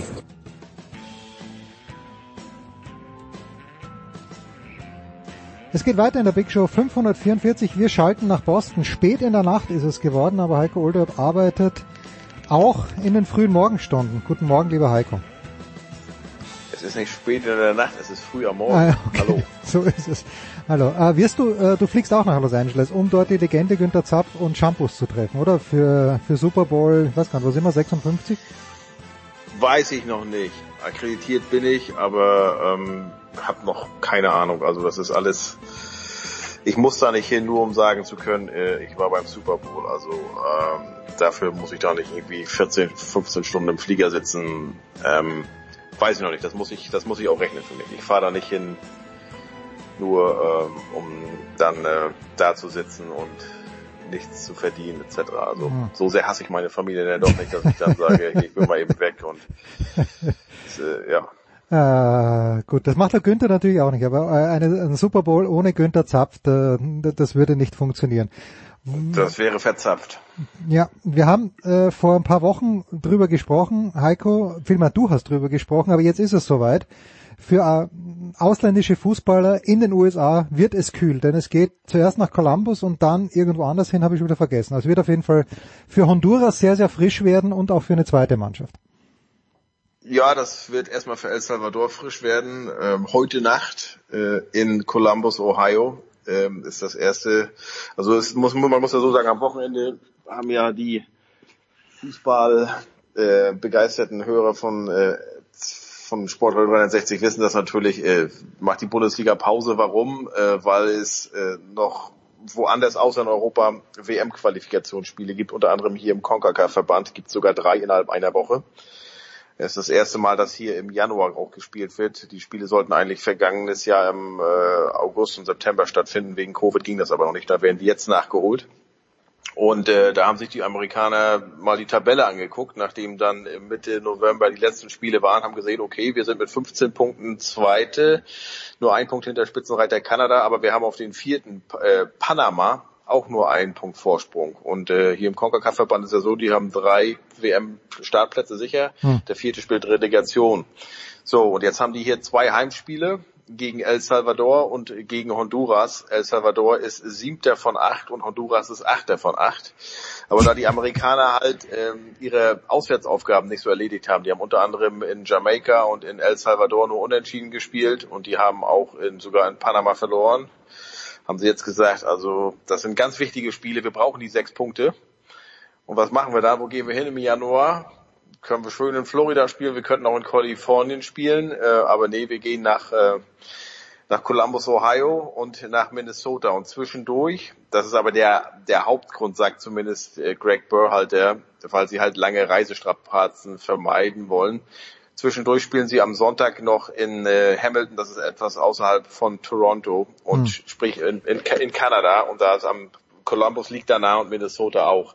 Nichtsdestotrotz, wenn man mal guckt hier, es sollen beim Anstoß äh, heute Abend in Columbus minus ein Grad sein mit Windshield, aber minus sechs oder sieben. Das ist so kalt, dass der US-Verband in seinen Regularien, in seinen, ähm, ähm, wie sagt man, Health Protocols äh, erwähnt, dass äh, Moment, wo habe ich es mir aufgeschrieben?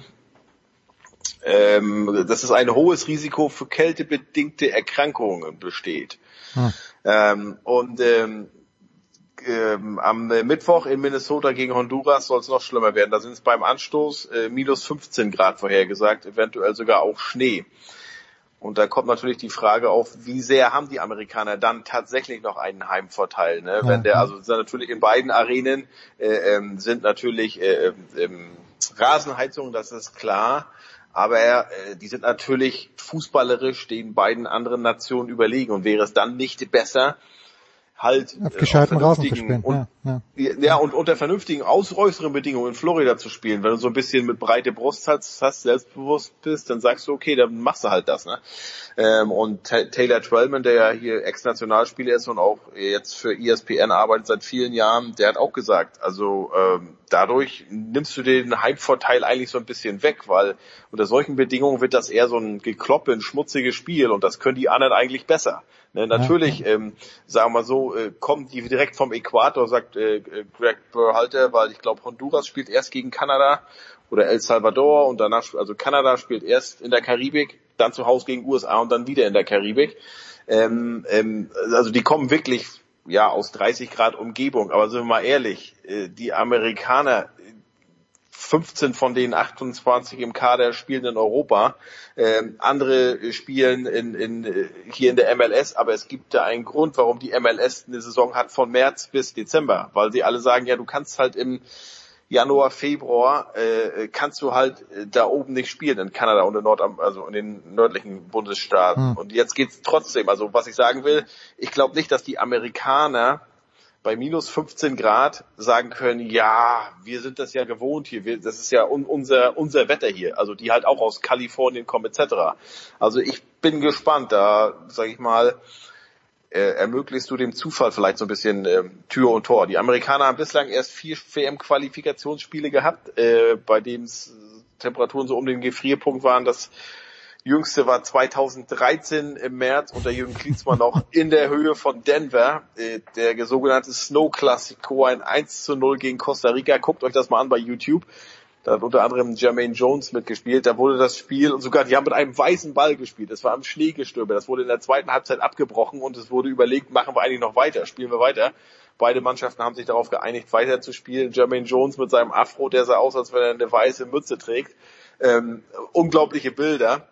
Und ähm, ja, aber das ist halt der CONCACAF. Ne? Du hast halt, spielst in der Höhe von Denver oder Mexiko, du spielst ähm, bei 95 Grad Luftfeuchtigkeit mitunter in der Karibik oder du spielst halt auch in der Kälte von Columbus und äh, Minnesota. Das ist alles, das macht alles keinen Spaß. Dieser Windchill, ist das ich meine, gibt's da... Das ist die gefühlte Temperatur. Ja, ja, ich weiß schon, aber gibt's da, man hört's ja immer, ja, man hört, wenn in Green ja. Bay Football gespielt wird, gibt's da eine wissenschaftliche Begründung dafür oder sagt das der Local Weatherman nach Gefühl? Ähm, das ist, es gibt so einen Index, glaube ich, aber ah, okay, wie das genau ja. errechnet wird, wird, fragt mich nicht. Es kommt ja auch drauf an. Jetzt sag ich mal, wenn du jetzt, es ist ja auch in Minnesota eigentlich immer eine trockene Kälte.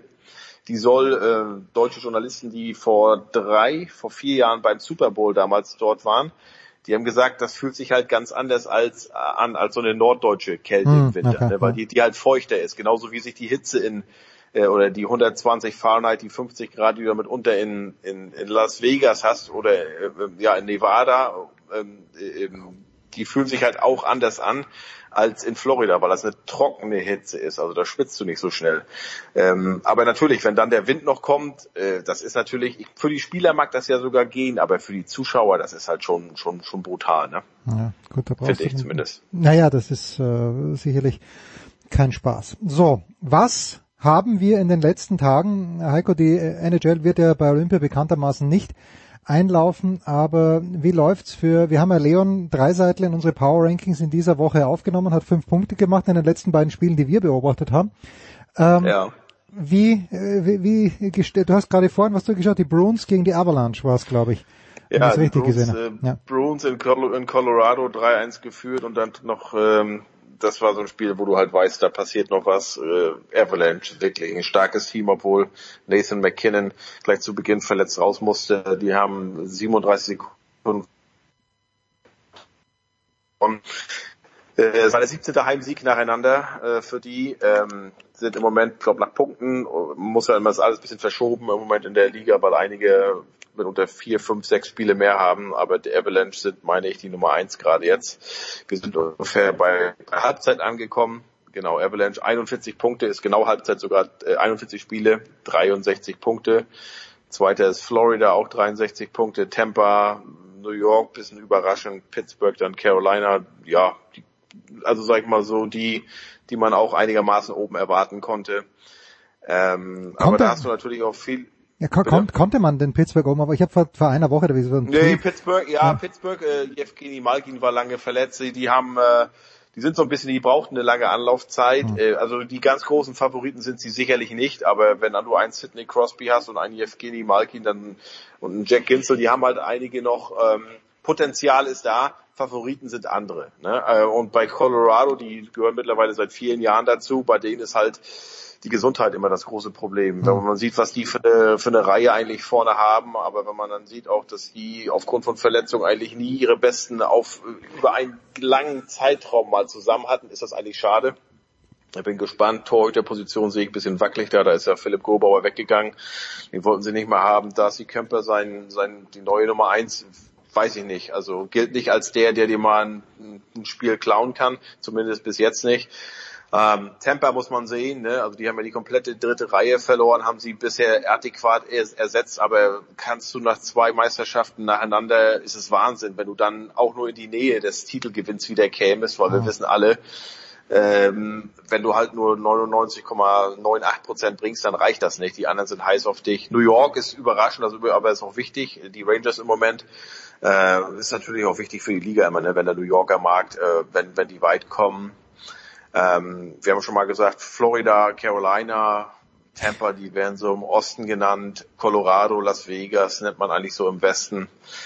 Ähm, ja, wir sind beim Halbzeit äh, angekommen und äh, du sagtest ja jetzt, eigentlich sollten nächste Woche ähm, oder in zehn Tagen sollte es dann nach Peking gehen, passiert nicht. Es wurde jetzt die Spiele, die mehr als 100, die sich angesammelt haben, die sind jetzt mittlerweile aufgeteilt worden mhm. ähm, und äh, soll dann im Februar die meisten davon nachgeholt werden. Obwohl man halt 100 Spiele hat, äh, hält es die Liga natürlich nicht davon ab, am 1. Februar-Wochenende ein All-Star-Game noch zu machen und ein All-Star-Wochenende. Also dafür ist dann Zeit, die Liga zu unterbrechen.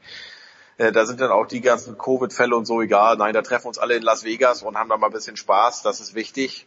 Naja, sollen sie machen.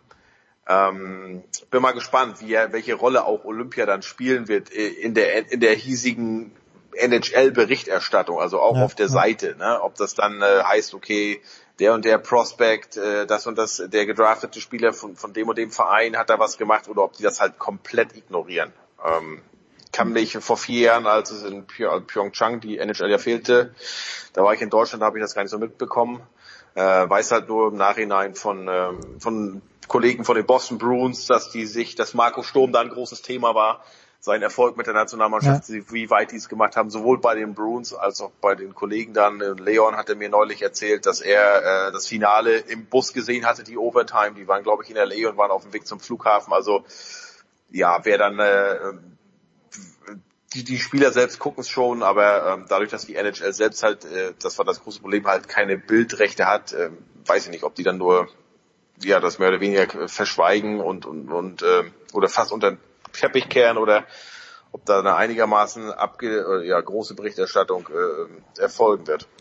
So, abschließend Heike nur ganz schnell, weil in Deutschland ist ja dieser Flickenteppich, was die Zuschauer angeht, gibt's da die USA nochmal viel größer als Deutschland, aber gibt es wenigstens in den USA eine einheitliche Regelung zu Zuschauern? Sind ja, die Hallen voll? USA ja, aber Kanada nicht. Also okay. ähm, Kanada, deshalb wurden ja viele Spiele von den kanadischen, von den sieben kanadischen Teams auch im Januar entweder beim amerikanischen Team ausgetragen ähm, oder wurden verschoben, da weil die Liga will ja Geld verdienen und dann haben die gesagt, okay, äh, wenn wir die Spiele dann im Februar und im März austragen, wo eventuell wieder Zuschauer erlaubt sein werden, 50 Prozent oder so, dann können wir halt Geld damit verdienen, dann machen wir es jetzt erstmal. Äh, also ich glaube, Montreal ist nach wie vor keine Zuschauer oder ganz wenige. Edmonton hatte ich was von 50 Prozent gelesen. In Nordamerika, hier in den USA, fällt mir jetzt kein Verein ein, der irgendwelche Begrenzungen hat. Mich wundert auch nach wie vor. Ich meine, also hier in Boston sind wir, sind wir jetzt schon wirklich drüber weg. Ähm, hier sind 99,9 Prozent ist alles Omikron und das nimmt mittlerweile ab, die, die, die, die Fallzahl. Ähm, aber es ist auch interessant, wie die hier messen. Ich kenne das ja selbst aus eigener Erfahrung. Bei uns die gesamte Familie hatte Covid in den letzten hm. zehn Tagen. Äh, angefangen bei unserem Sohn, der hatte sich in der Schule an, äh, eingefangen. Dann haben wir gesagt, was machen wir hier? Weil meine Frau und ich, wir sind geboostert gewesen, Kinder doppelt geimpft äh, haben wir gesagt, okay, auch auf Empfehlung von der Freundin, die Ärztin ist, einmal durchseuchen hier, dann sind wir durch damit. Haben wir gemacht. Kinder hatten beide null Symptome, Katie bisschen Kratzen im Hals und ich hatte so eine milde Grippe. Ja. Ähm, aber offiziell sind wir in keiner Statistik aufgetaucht, weil wir haben nur durch ähm, Tests zu Hause das mhm, bestätigt, mhm. okay. dass wir halt positiv sind. Dann musst du ja eigentlich, so wie ich es gehört habe, hier einen PCR-Test machen, aber du kriegst keine Termine. Und dann haben wir auf, auf Empfehlung von Ryans Lehrerin, die auch äh, mit Covid, sie und ihre Familie, vier weitere Personen auch flach waren oder äh, ja alle Covid hatten, ähm, sagt sie, nee, also äh, es ist halt auch ein großes Problem, hier an Tests ranzukommen, an Schnelltests. Nee, also einfach nur testen, wenn du positiv bist und dann nach fünf Tagen dich freitesten. Okay. Ähm, und das musst du ja in Deutschland normalerweise auch, dieses Freitesten ja, ja, mit PCR ja. erfolgen. Hier nicht. Also sprich, äh, alle diese Zahlen, die ihr sie so lest oder gelesen habt, mitunter waren ja 800.000 neue Neuinfektionen hier. Mittlerweile sind es, glaube ich, 300.000 anhand von unserer Familie und der Familie von Ryans Lehrerin kenne ich jetzt persönlich acht Leute, die alle Covid hatten, die aber in keiner Statistik aufgetaucht sind. Es sind immer mehr, logischerweise. Es können gar nicht weniger sein als die offiziellen Fälle. Es müssen ja mathematisch mehr sein. Heiko, ich danke dir herzlich für deine Zeit. Äh, ich äh, gehe davon aus, äh, fallen für dich, das ist doch noch eine letzte Frage, ich, weil ich zu, zu faul bin, es umzurechnen, aber fallen die Olympischen Spiele in Peking für dich auf gute Übertragungszeiten oder ist das die Hölle für dich? Äh, ich habe jetzt vorhin gerade gelesen, dass es ja von Deutschland sieben Stunden sind, dann sind es für mich 13 Stunden. Das mhm. heißt, ich habe keine Ahnung, wenn die morgens um neun in Peking anfangen, ist es zehn für ist dich. Das für mich, äh, ist das für mich ähm, abends hier, ne? Also ja, ist ja. auch so mitten in der Nacht, denn, ne? Ist ja doch der Tag zurück dann. Ich weiß, die Herrenabfahrt äh, ist um vier Uhr in der Früh, das heißt, es ist für dich, das wäre für dich gut, 22 Uhr. 10 Uhr abends. Ja, ja aber du ganz ehrlich, ich, ähm, ich habe ja kein also ich war ja gegen Tokio auch und habe dann trotzdem jeden Scheiß geguckt. Ne? Ja. Äh, bin dafür auch nachts aufgestanden, weil wir dann in Deutschland waren. Aber dieses Mal, ich glaube, Tokio ist noch ein bisschen was anderes als dann Peking. Ich habe keine Ahnung. Ja, ich tue mich, ich, ich also, mich auch schwer. Und ich bin, ich bin, ich bin Olympia bekloppt und ich gucke mir jeden Scheiß an. Ich meine, wenn die deutsche Eishockey-Nationalmannschaft dann Run startet, ich weiß auch nicht, ob man das hier dann zeigt, ob die das zeigen. Gut, live ja sowieso nicht, dann machen sie immer auf Spannung äh, und, und Sachen, die dann schon morgens passieren, die zeigen sie erst abends, aber gut, mittlerweile gibt's ja genug Streaming-Portale. Aber ich bin selbst gespannt, wie es bei mir sein wird. Und falls ich dann halt nach, nach LE noch fahre zum Super Bowl, dann fallen ja da auch noch vier Tage weg, Olympia ja, mindestens. Ja. Von daher ähm, kann ich dir nicht sagen. Ich bin selbst gespannt, ähm, wie Olympia-Junkie Olderb, ob er wieder süchtig wird und die tägliche Droge braucht. Äh, Wir wollen es nicht ausschließen. Wir wollen es nicht ausschließen. Heiko Olderb in Boston. Kurze Pause, dann geht's weiter in der Big Show 544.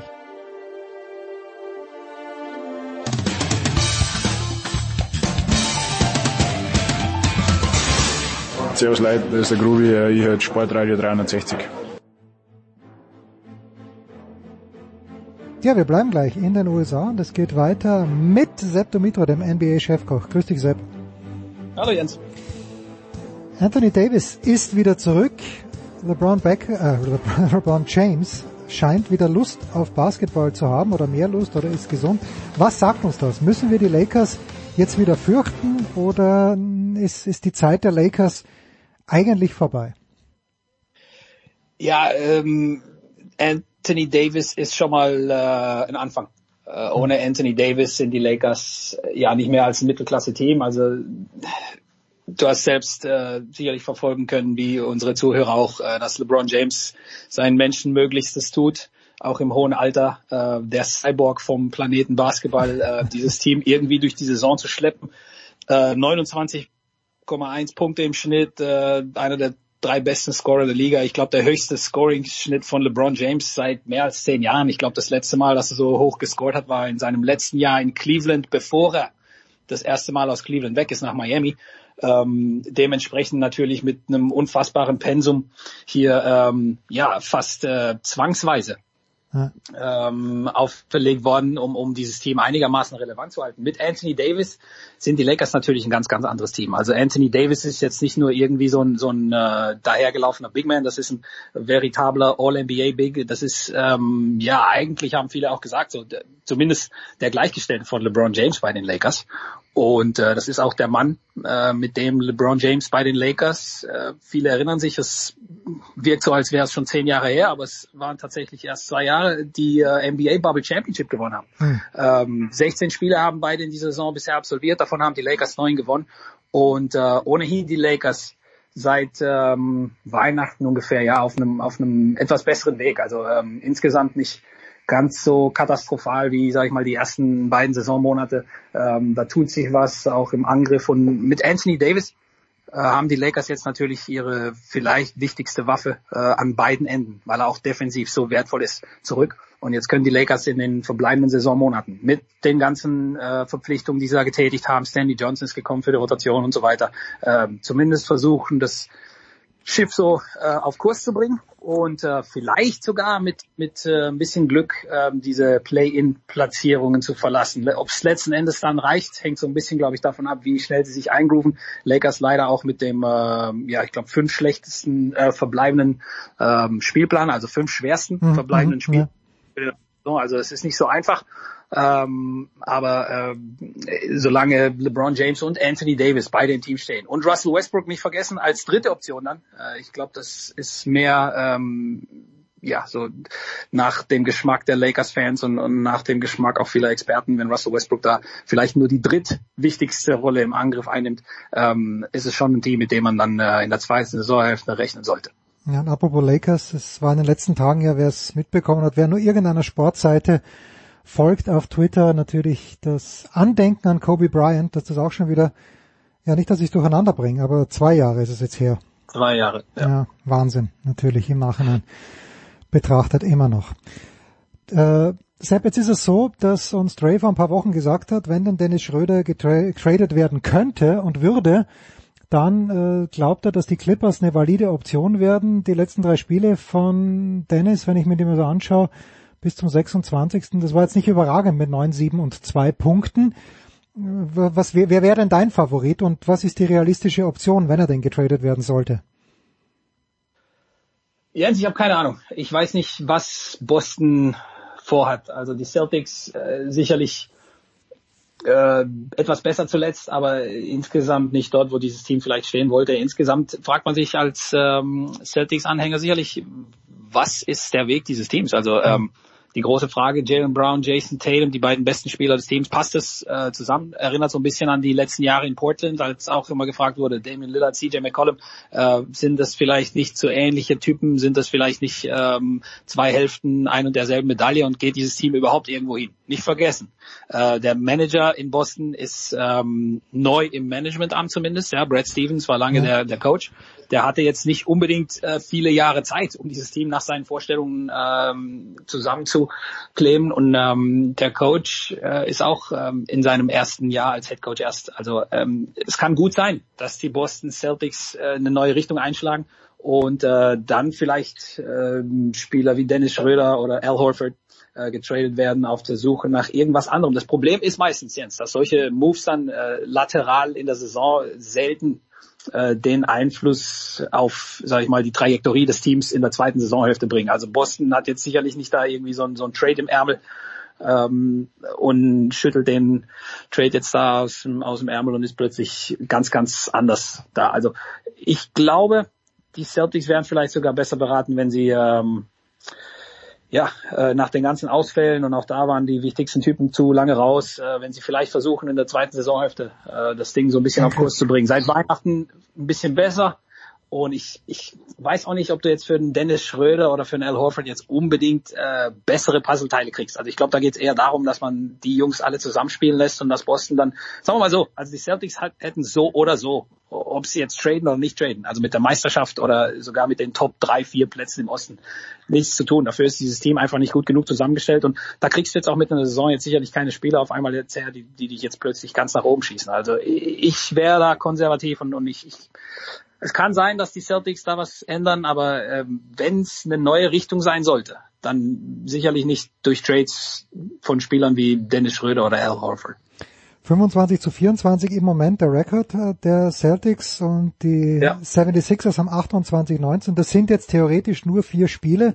Rückstand auf eben einen Platz, wo sie nicht in die Play-in Playoffs müssen, aber gut, wenn du sagst, naja, wofür spielt man dann? Man spielt wahrscheinlich für seine Fans und äh, dafür, dass man sagen kann, man war in den Playoffs. Aber wenn sich natürlich kein Trade anbietet, dann, dann halt nicht. Was ist mit den Knicks?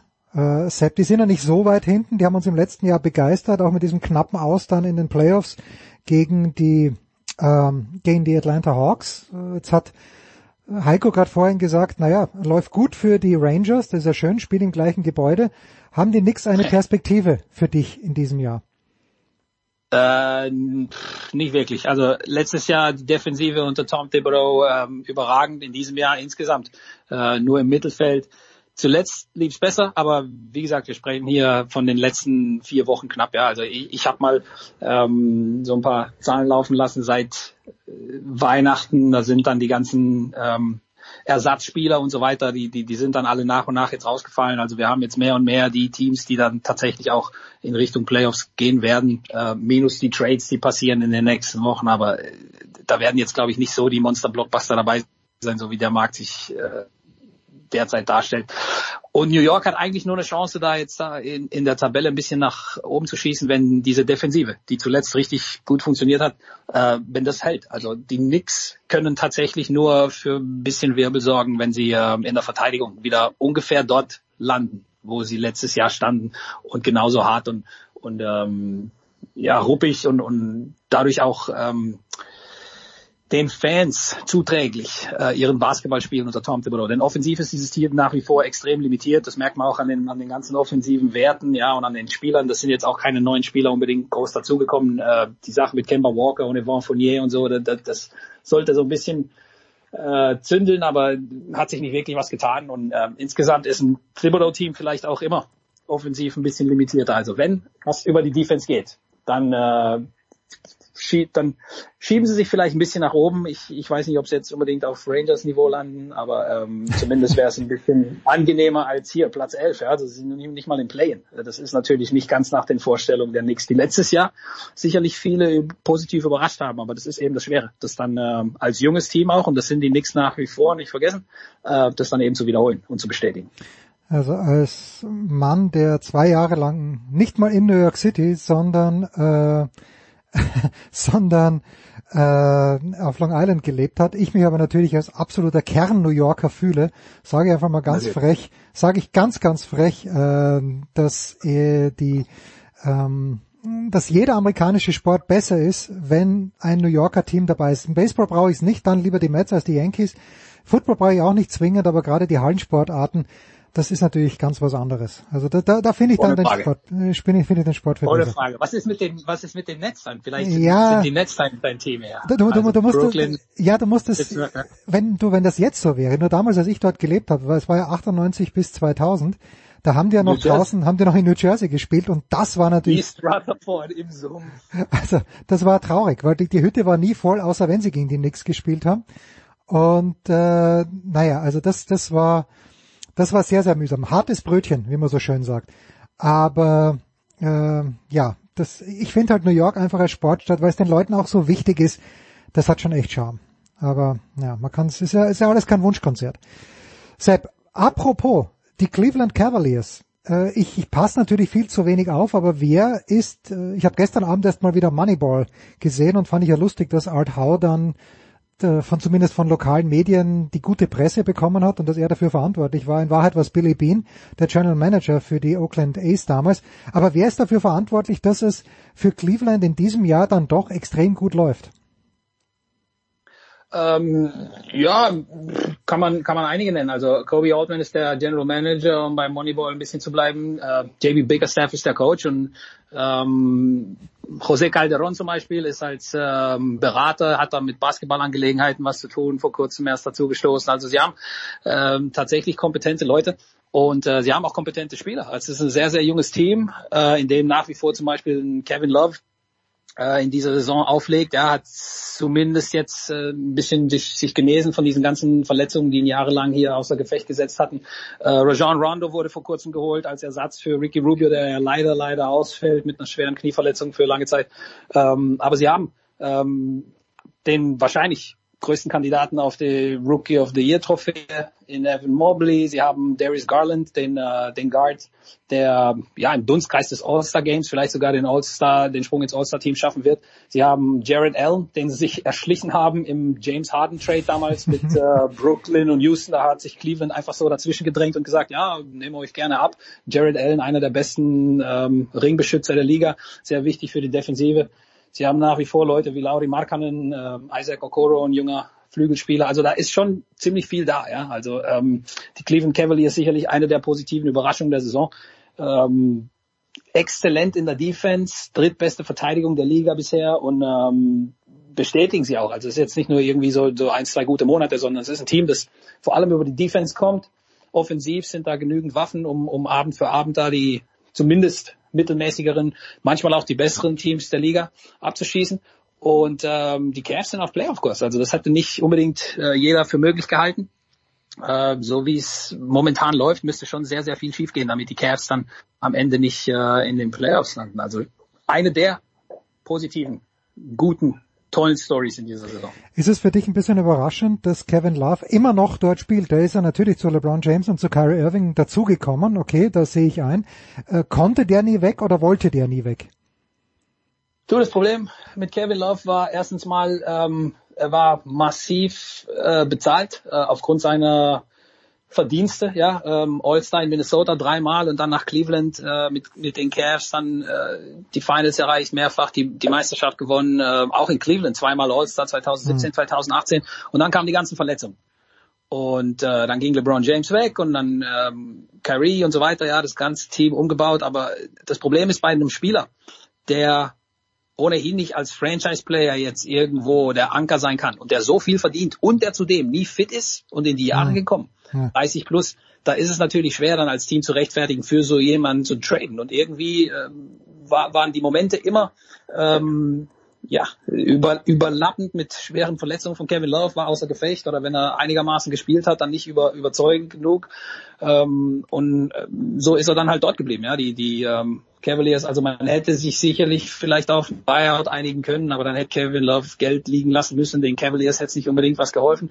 Und wir sehen hier manchmal, wenn man lange genug wartet und das Team nachwächst und, und die jungen Spieler kommen und das Team schlecht genug ist ein paar Jahre und der Veteran dann immer noch da ist, dann kann er beitragen. Also 14 Punkte, äh, 7 Rebounds im Schnitt ähm, und, und exzellent von der Dreilinie über 40 Prozent. Das ist massiv und, und er gibt diesem Team sehr, sehr viel Stabilität. Kommt von der Bank, ja, startet nicht mal, aber ähm, hey, die Cavs unter anderem auch aufgrund von Kevin Loves Beiträgen in diesem Jahr eines der besten Teams im Osten.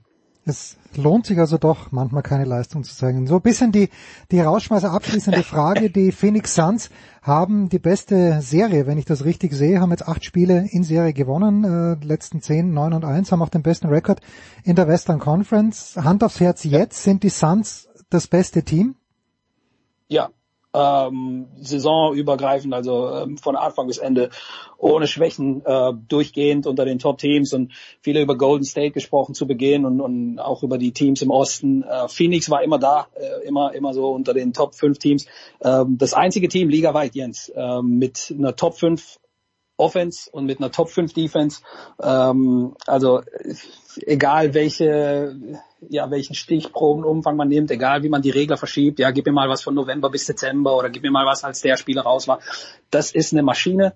Mhm. Ähm, das läuft, also selbst äh, der Ausfall von DeAndre Ayton, ihrem, ihrem Starting Center, ja, da sind sie hingegangen und haben Bismarck Biombo verpflichtet, ähm, der eigentlich schon aus der Liga raus war und Biombo kommt rein und, und liefert monströse Zahlen ab, seine beste Saison jemals in der NBA in diesem Team, in dem einfach alles funktioniert. Chris Paul an den ganzen Hebeln und Kontrollhebeln, der dreht alles, wie es, ihm passt. Devin Booker äh, ist einer der besten Guards in der NBA äh, und insgesamt dieses Team über Offense, über Defense, Coaching, äh, Front Office, äh, gerade verlängert mit ihrem äh, Präsidenten ähm, James Jones. Also das ist einfach äh, ein absolutes Top-Team und äh, Stand heute würde ich definitiv die Phoenix Suns picken. Das stabilste und das, gefest, das am meisten gefestigte Team.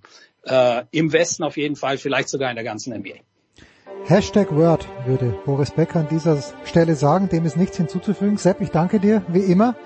Wir machen, eine, kurz, machen eine kurze Pause. Big Show 544.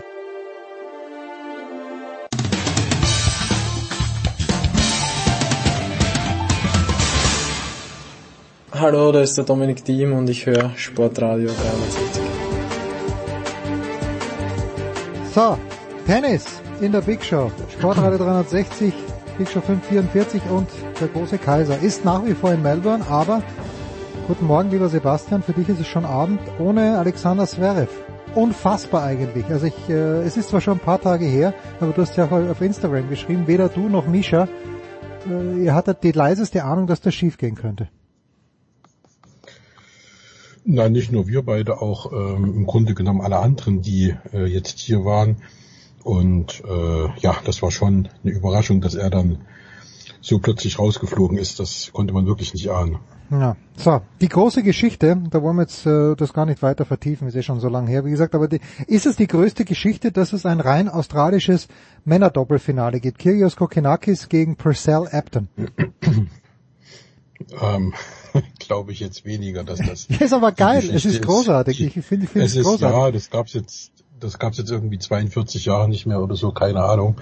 Ähm, jedenfalls ist es so, dass äh, das natürlich jetzt von den Australiern wohlwollend zur Kenntnis genommen wird, aber wie gesagt, die Stars äh, in diesem Doppel sind ja schon die ganzen zwei Wochen oder die anderthalbe Woche, in der es gespielt wird, Kokinakis und Kyrgios und das ist jedes Mal ein Erlebnis, also das kann man mögen oder auch nicht, aber wenn die beiden spielen, dann bebt das jeweilige Stadion. Heute haben sie das erste Mal im ganz Großen in der Rod Laver Arena gespielt und äh, da geht schon mächtig die Luzi ab. Also das ist schon äh, äh, ja ein, wirklich ein Erlebnis. Also das hat jetzt weniger mit Tennis zu tun, das ist dann wirklich schon mehr Show und Theater und ähm, richtig geil für den, der es mag. Ja, Pützi hat es jetzt nicht ganz so toll gefunden. Hast du mit Tim Pütz nach seinem Doppel hm, sprechen können? Gab es da eine PK, weil äh, er hat so irgendwie gesagt, okay, Tennis ist auch Show, aber bis, es war ihm ein kleines bisschen zu viel.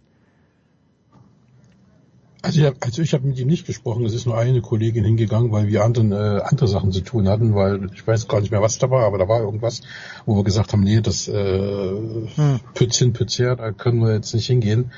Ähm, aber wie gesagt, deswegen habe ich jetzt mit ihm auch nicht gesprochen. Ich habe gehört, was er gesagt hat, aber das ist natürlich klar. Die Gegner sind natürlich von den Mätzchen, die da gemacht werden, weniger erfreut. Also ich war auch bei dem Spiel, das Match habe ich mir angeguckt. Ja. Ähm, das ist natürlich alles andere als schön und da gibt es, glaube ich, auch nahezu von keine zwei Meinungen, wenn zwischen den äh, zwischen dem ersten und zweiten ja. Aufschlag Kyrgios noch das Publikum animiert äh, zum zum Applaus und zum zum zum Brüllen und so weiter. Das ist natürlich unfair, hat mit sportlicher Fairness auch nichts zu tun. Das darf natürlich nicht sein. Das kann er zwischen den äh, Ballwechseln meinetwegen machen oder beim Seitenwechsel oder wann auch immer, aber nicht, wenn der Gegner äh, zwischen ersten und zweiten Aufschlag ist. Das gehört sich nicht. Das war unfair und äh, das das geht einfach nicht. Und äh, da muss auch irgendwie vom Schiedsrichter aus in Riegel vorgeschoben werden. Aber wenn dann natürlich 7000 in einer vollbesetzten äh, Arena da brüllen und machen und tun, ähm, da lässt sich wahrscheinlich dann auch der ein oder andere Referee beeindrucken. Hm. So, wem das auch nicht gepasst hat und wer sich äh, generell mit allen immer und überall anlegt, das ist Danil Medvedev, der jetzt dann doch im Halbfinale steht. Dort spielt er gegen Stefanos Tsitsipas. Ich, äh, ich frage dann gleich dich, wen du da vorne siehst. Äh, ist, äh, ist Medvedev auf dem besten Weg, sich mit allen zu verscherzen oder ist er wieder auf diesem Weg, dass man sagt, er versöhnt sich mit den Australiern und sie werden ihn dann feiern, sollte er am Sonntag tatsächlich gewinnen? Also er wird mit Sicherheit äh, den verdienten anständigen Applaus bekommen, wenn es denn so äh, sein sollte. Aber sie lieben ihn nicht. Medvedev sie lieben ihn nicht. Ja, wer liebt ihn schon? Also Daniel Medvedev ist jetzt kein. Ja, aber äh, keine Ahnung. Also ich glaube, dass Daniel Medvedev nicht dieser Typ ist von Spieler, den man äh, den man lieben kann. Also den sieht man halt neutral. Da ist halt da. Das ist ein Neutrum. Also ich mag ihn äh, tennismäßig nicht spielen sehen, aber er spielt halt sehr, sehr äh, effektiv und sehr erfolgreich auch. Aber äh, er wird nie ein Liebling werden wie Nadal oder wie Federer. Das ist also, ich glaube auch, dass das Medvedev nicht mal polarisiert wie Djokovic. Also der ist einfach da und äh, ja, er wird da jetzt auch weder gehasst noch äh, äh vergöttert. Also klar, er hat auch gegen Kyrgios äh, ein Spiel gehabt, wo es natürlich so ist, dass er sich dann schon auf dem Platz so ein bisschen äh, äh, ja, beschwert hat, weil eben unklar war, was ist dieses Bu? Ist das ein Bu, wie wir es kennen? Mhm. Oder ist das ein Siu, was ein Anführungsruf ist und so? Äh, und das ist alles ziemlich unklar gewesen. Das verstehen im Übrigen die Australier selbst nicht so richtig. Da gab es äh, erbitterte äh, Debatten da unter Kollegen auch und in den Zeitungen und bei Twitter und wo man es überall lesen kann. Also das sind dann Geschichten, ja. Also wie gesagt, ich sehe Medvedev, wenn er gewinnt, ist okay, wenn er nicht gewinnt, ist auch gut. Also ich glaube, das ist keiner, der jetzt irgendwo im Sturm die Herzen von Menschen auf der Welt erobern wird. Er ist freundlich, er ist nett, aber er wird nie eine Figur werden, wie es wie ich es gerade schon gesagt habe, wie Nadal oder wie Federer. Ja, ich finde schon, also seine, das, das auf dem Platz natürlich nicht, weil er nicht 20 Grand Slams gewinnen wird und äh, andere Zeiten. Äh, seine Interviews finde ich dann schon irgendwie sehr nett. Wie findest du, wenn du in deine, in deine Glaskugel reinschaust, äh, er ist im Matchup hm. gegen Tsitsipas, eigentlich liegt ihm Tsitsipas gut, vergangenes Jahr in Roland Garros, gut Sand mag er nicht der Medvedev, da hat er verloren, aber wie siehst du dieses Matchup? Weil Tsitsipas gegen Sinner war zumindest extrem effizient, das Ergebnis war, glaube ich, noch klarer als der Spielverlauf. Ich weiß es nicht, Sebastian, sagst du mir, auf wen soll ich meine Kohle setzen? Wenn du es nicht weißt, dann weiß ich es auch nicht. Heute kam schon ein Kollege und wollte wissen, ob ich äh, Collins oder Swiatek vorne sehe. Das, ähm, das wüsste ich auch nicht. Das wüsste ich auch nicht das, das, sind, das sind alles so schwierige Fragen. Ähm, ich glaube, dass Medvedev äh, gewinnen wird. Ne? Also ob er dann äh, das Turnier gewinnt, muss man sehen, gegen wen er dann im Finale steht. Äh, ich würde natürlich Rafael Nadal äh, den 21. Titel von ganzem Herzen gönnen.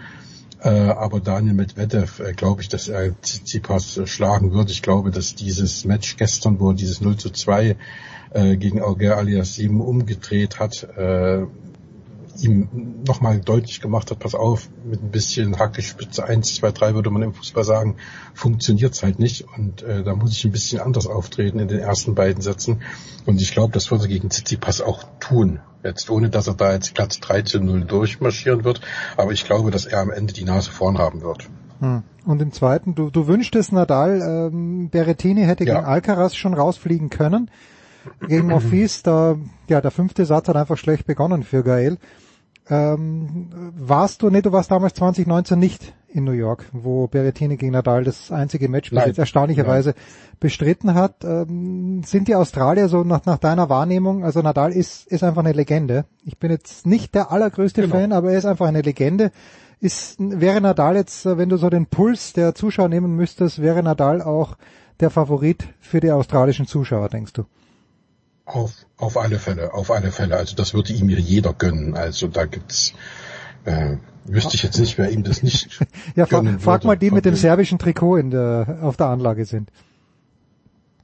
Ja, da sind ja keine mehr mit serbischem Trikot auf der Anlage. Zumindest habe ich jetzt seit oder seit Kecmanovic raus ist niemanden mehr gesehen. Also insofern äh, wird Rafael Nadal, sollte es denn so kommen sein, verdienten Jubel abholen und der wird euphorischer sein als bei Daniel Medvedev. Ja, okay, so. Kaiser, ganz wichtige Frage. Du hast interessante Fotos gepostet, auch Doris Henkel hat interessante Fotos gepostet. Wie zum Henker seid ihr in diese Heißluftballons gekommen? Und ich hätte, ich habe mich wirklich für mich gefragt, ich bin ja sehr höhenängstlich. Wenn ich dieses Angebot auch gehabt hätte, ich bin mir echt nicht sicher, ob ich nicht äh, mir in die Hose gemacht hätte und gesagt hätte, Burschen, tut mir leid, ich schaue euch von unten zu. Wie ist es dazu gekommen und wie war's? Also das wurde hier angeboten. Ähm, das konnte man buchen und dann haben wir es halt gebucht und äh, sind dann früh um 4.30 Uhr abgeholt worden und äh, so ein bisschen außerhalb von Melbourne gefahren und da waren dann acht Ballons. Und na, ich gebe zu, die äh, Körbe, die wir da hinten am Auto dran hatten, die sahen jetzt im äh, ersten Moment nicht sehr vertrauenswürdig aus. Aber ich bin ja einer, der sowieso gerne so Risikosachen macht, äh, die man jetzt praktisch äh, sich nicht kaufen kann. Keine Ahnung, ich bin zweier Bob mit äh, André Lange gefahren und äh, äh und habe auch so vorne oder vorne oder hinten. Hat lange zu dir gesagt pass auf Sebastian du nee, lange hat du lenkst und ich bremse. schon, nee war schon umgedreht war schon umgedreht in Königssee Ähm, und ich mag einfach solche Sachen, solche Sachen. Also das äh, finde ich einfach gut, so ein bisschen äh, Risiko und so ein bisschen Nervenkitzel. Und man wusste, also ich bin noch nie Ballon gefahren, deswegen wusste ich auch nicht, wie das ist. Ähm, aber es war dann überraschenderweise vollkommen sanft und ruhig, nicht das kleinste Ruckeln, weder beim Start noch bei der Landung. Also das war butterweich, das war unfassbar und in der Luft du hast ja keine Motorengeräusche, sondern mhm. du schwebst einfach durch die Luft und alles ist gut und du kommst gar nicht auf den Gedanken, vielleicht auch dem sensationellen Ausblick geschuldet, dass da irgendwas passieren könnte äh, oder du jetzt irgendwie in der Gefahr bist. Also überhaupt nicht. Und wir hatten eine Schweizer Kollegin dabei, die Höhenangst hat. Ja, welcome. Und äh, ja, genau, aber die war so tapfer und am Ende äh, war die so geflasht und äh, dass sie sogar über die äh, Brüstung geguckt hat und äh, richtig auch nach unten 90 Grad gucken konnte, wo sie vorher beim Einsteigen noch gesagt hat, ich muss nur in die Ferne gucken, mehr kann ich nicht machen, ich äh, gucke, dass ich ja möglichst weit weg von der vom Rand des Korbes bin, sondern, aber, aber wie gesagt, das hat sich dann schnell geändert und die war hin und weg und vollkommen begeistert, wie das alles dann gelaufen ist. Ich stelle mir gerade vor, wenn ich dabei gewesen wäre, ich hätte mich hinter dich hingestellt, äh, du wärst hinter Doris gestanden, ich wäre so dritte Reihe maximal gewesen und hätte auch, hätte wahrscheinlich nur nach oben geschaut in meiner man panischen konnte, Angst. Man, man, konnte, man konnte nur nebeneinander stehen. Ah, okay. Man konnte nur nebeneinander stehen. ah, dann hätte ich mich irgendwie fest, äh, festgebunden selbst im Korb, damit ich ja nicht rausfliege. Das ja, das wäre alles gegangen, das wäre alles gegangen, aber auch du wärst dort sicher äh, wieder zu Boden gekommen und hättest in der Luft das gar nicht gemerkt, weil das Erlebnis war einfach zu überragend. Also äh, wer die Möglichkeit hat, meine Fahrt zu machen, sei es jetzt in Melbourne oder sei es über die Alpen oder über, über München oder Berlin oder so, wenn es solche Möglichkeiten gibt, einfach machen. Es ist, äh, es ist herrlich. Ich habe es mal gewonnen beim Triathlon. Äh, da gab es danach so eine Verlosung. Das war 1988, glaube ich. Und dann bin ich mit meinem Vater zu dieser, da war die Ballon-Welt- oder Europameisterschaft irgendwo in der Nähe von Graz. Und da sind wir dort hingefahren. Da war ich noch nicht so höhenängstlich. Da hätte ich es noch gemacht. Und da war das Wetter aber so schlecht, dass an, denen, an dem Tag, ja. wo ich die Ballonfahrt mhm. gehabt hätte, ich nicht konnte. Das nur nebenbei. Äh, Sebastian. Genau, du, das ist das Risiko, das stimmt. Ja, wir, wir wollten ein kleines bisschen später miteinander plaudern, ähm, aber du musst jetzt dann zum Fußball. Das heißt, du wirst Ash Barty nur von Weitem sehen oder wie, wie ist da die, die Sachlage? Also ich gehe felsenfest davon aus, dass Ash Barty das Ding gewinnen wird. Ja, ich eben ähm, nicht. Ich eben nicht. Ich glaube, dass oh, Maddie, ich glaube, glaub, ja. dass wenn Maddie einen guten Tag hat, dann kann sie jeden vom Platz schießen, auch Ash. Da muss aber dann Ash Barty auch einen schlechten Tag haben. Ja. Also die Dominanz, mit der Ash Barty äh, durch das Turnier pflügt, überrascht, überrascht mich etwas. Aber letztendlich tut sie's und deswegen äh, ist das für mich die Turniersiegerin. Und äh, da habe ich heute überhaupt keine Zweifel daran, dass sie das Ding äh, wuppen wird. Und ich werde es praktisch äh, na, nicht aus der Ferne verfolgen. Das Stadion ist ja nur auf der anderen Seite der Straße. Insofern ist das äh, alles schon relativ nah. Was schaust du dir an? Ist das echter Fußball? Also so wie wir ihn kennen oder ist es äh, die australische Version? Nein, das ist, äh, äh wie der Amerikaner sagt, Soccer. Das ist die ja. WM-Qualifikation, ah. die WM-Qualifikation für Katar, äh, Australien gegen Vietnam. Und äh, hast du nicht, äh, irgendeinen kennt man, glaube ich, Robbie Cruz, oder spielt er gar nicht mehr? Das kann ich dir nicht sagen, ob der Nationalmannschaft noch spielt. Fakt ist, bei Melbourne Victory war er Einwechsler und ah, okay, äh, dann, dann eher nicht. Ja. Ich habe keine Ahnung, ich habe mich auch nicht damit beschäftigt, weil ich hier noch ein paar andere Sachen zu tun habe. Äh, also ich habe mich jetzt auch weder mit der Aufstellung Australiens noch Vietnams beschäftigt und ich glaube aber, dass äh, wenn alles mit rechten Dingen zugeht, sollte es ein mehr als deutliches Ergebnis für Australien sein. Die sind zwar schlecht, aber äh, Vietnam noch schlechter.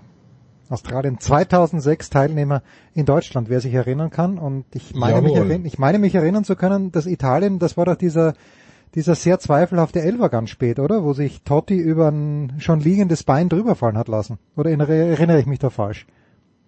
Das kann ich dir nicht sagen, weil ich 2006 bei der WM von einer Stadt in die andere ah, okay. unterwegs war und äh, mit äh, dort insgesamt zehn Spiele gesehen habe oder elf, weiß ich jetzt gar nicht mehr und äh, dort äh, ja mit den Tunesiern, die ich zu betreuen hatte, ähm, denen immer quer durch Deutschland gefolgt bin und Trainings hatte und so weiter und so fort. Also da habe ich von Spielen, die jetzt äh, ich selbst nicht gesehen habe, relativ wenig mitbekommen. Wohl dem, der die Tunesier in Deutschland verfolgt hat. Sebastian Kaiser schon im, noch, würde ich sagen, noch in Melbourne, aber kommende Woche geht's dann auf nach Peking. Sebastian, ich danke dir. Das war's, die Big Show 544, Sportradio 360. Am Sonntag nochmal der Hinweis, das Daily mit Leo. Und äh, ja, mit dem Enkermann gibt's vielleicht auch was. Das war die Big Show auf sportradio360.de. Folgen Sie uns auf Twitter, klicken Sie den Gefällt mir-Button auf unserer Facebook-Seite und abonnieren Sie uns via RSS-Feed oder auf iTunes. Die nächste Ausgabe der Big Show gibt es am kommenden Donnerstag. Bis dahin sollten Sie die Zeit nutzen und die weiteren Angebote auf sportradio360.de wahrnehmen. Play Ball! Da ist gar nichts toll.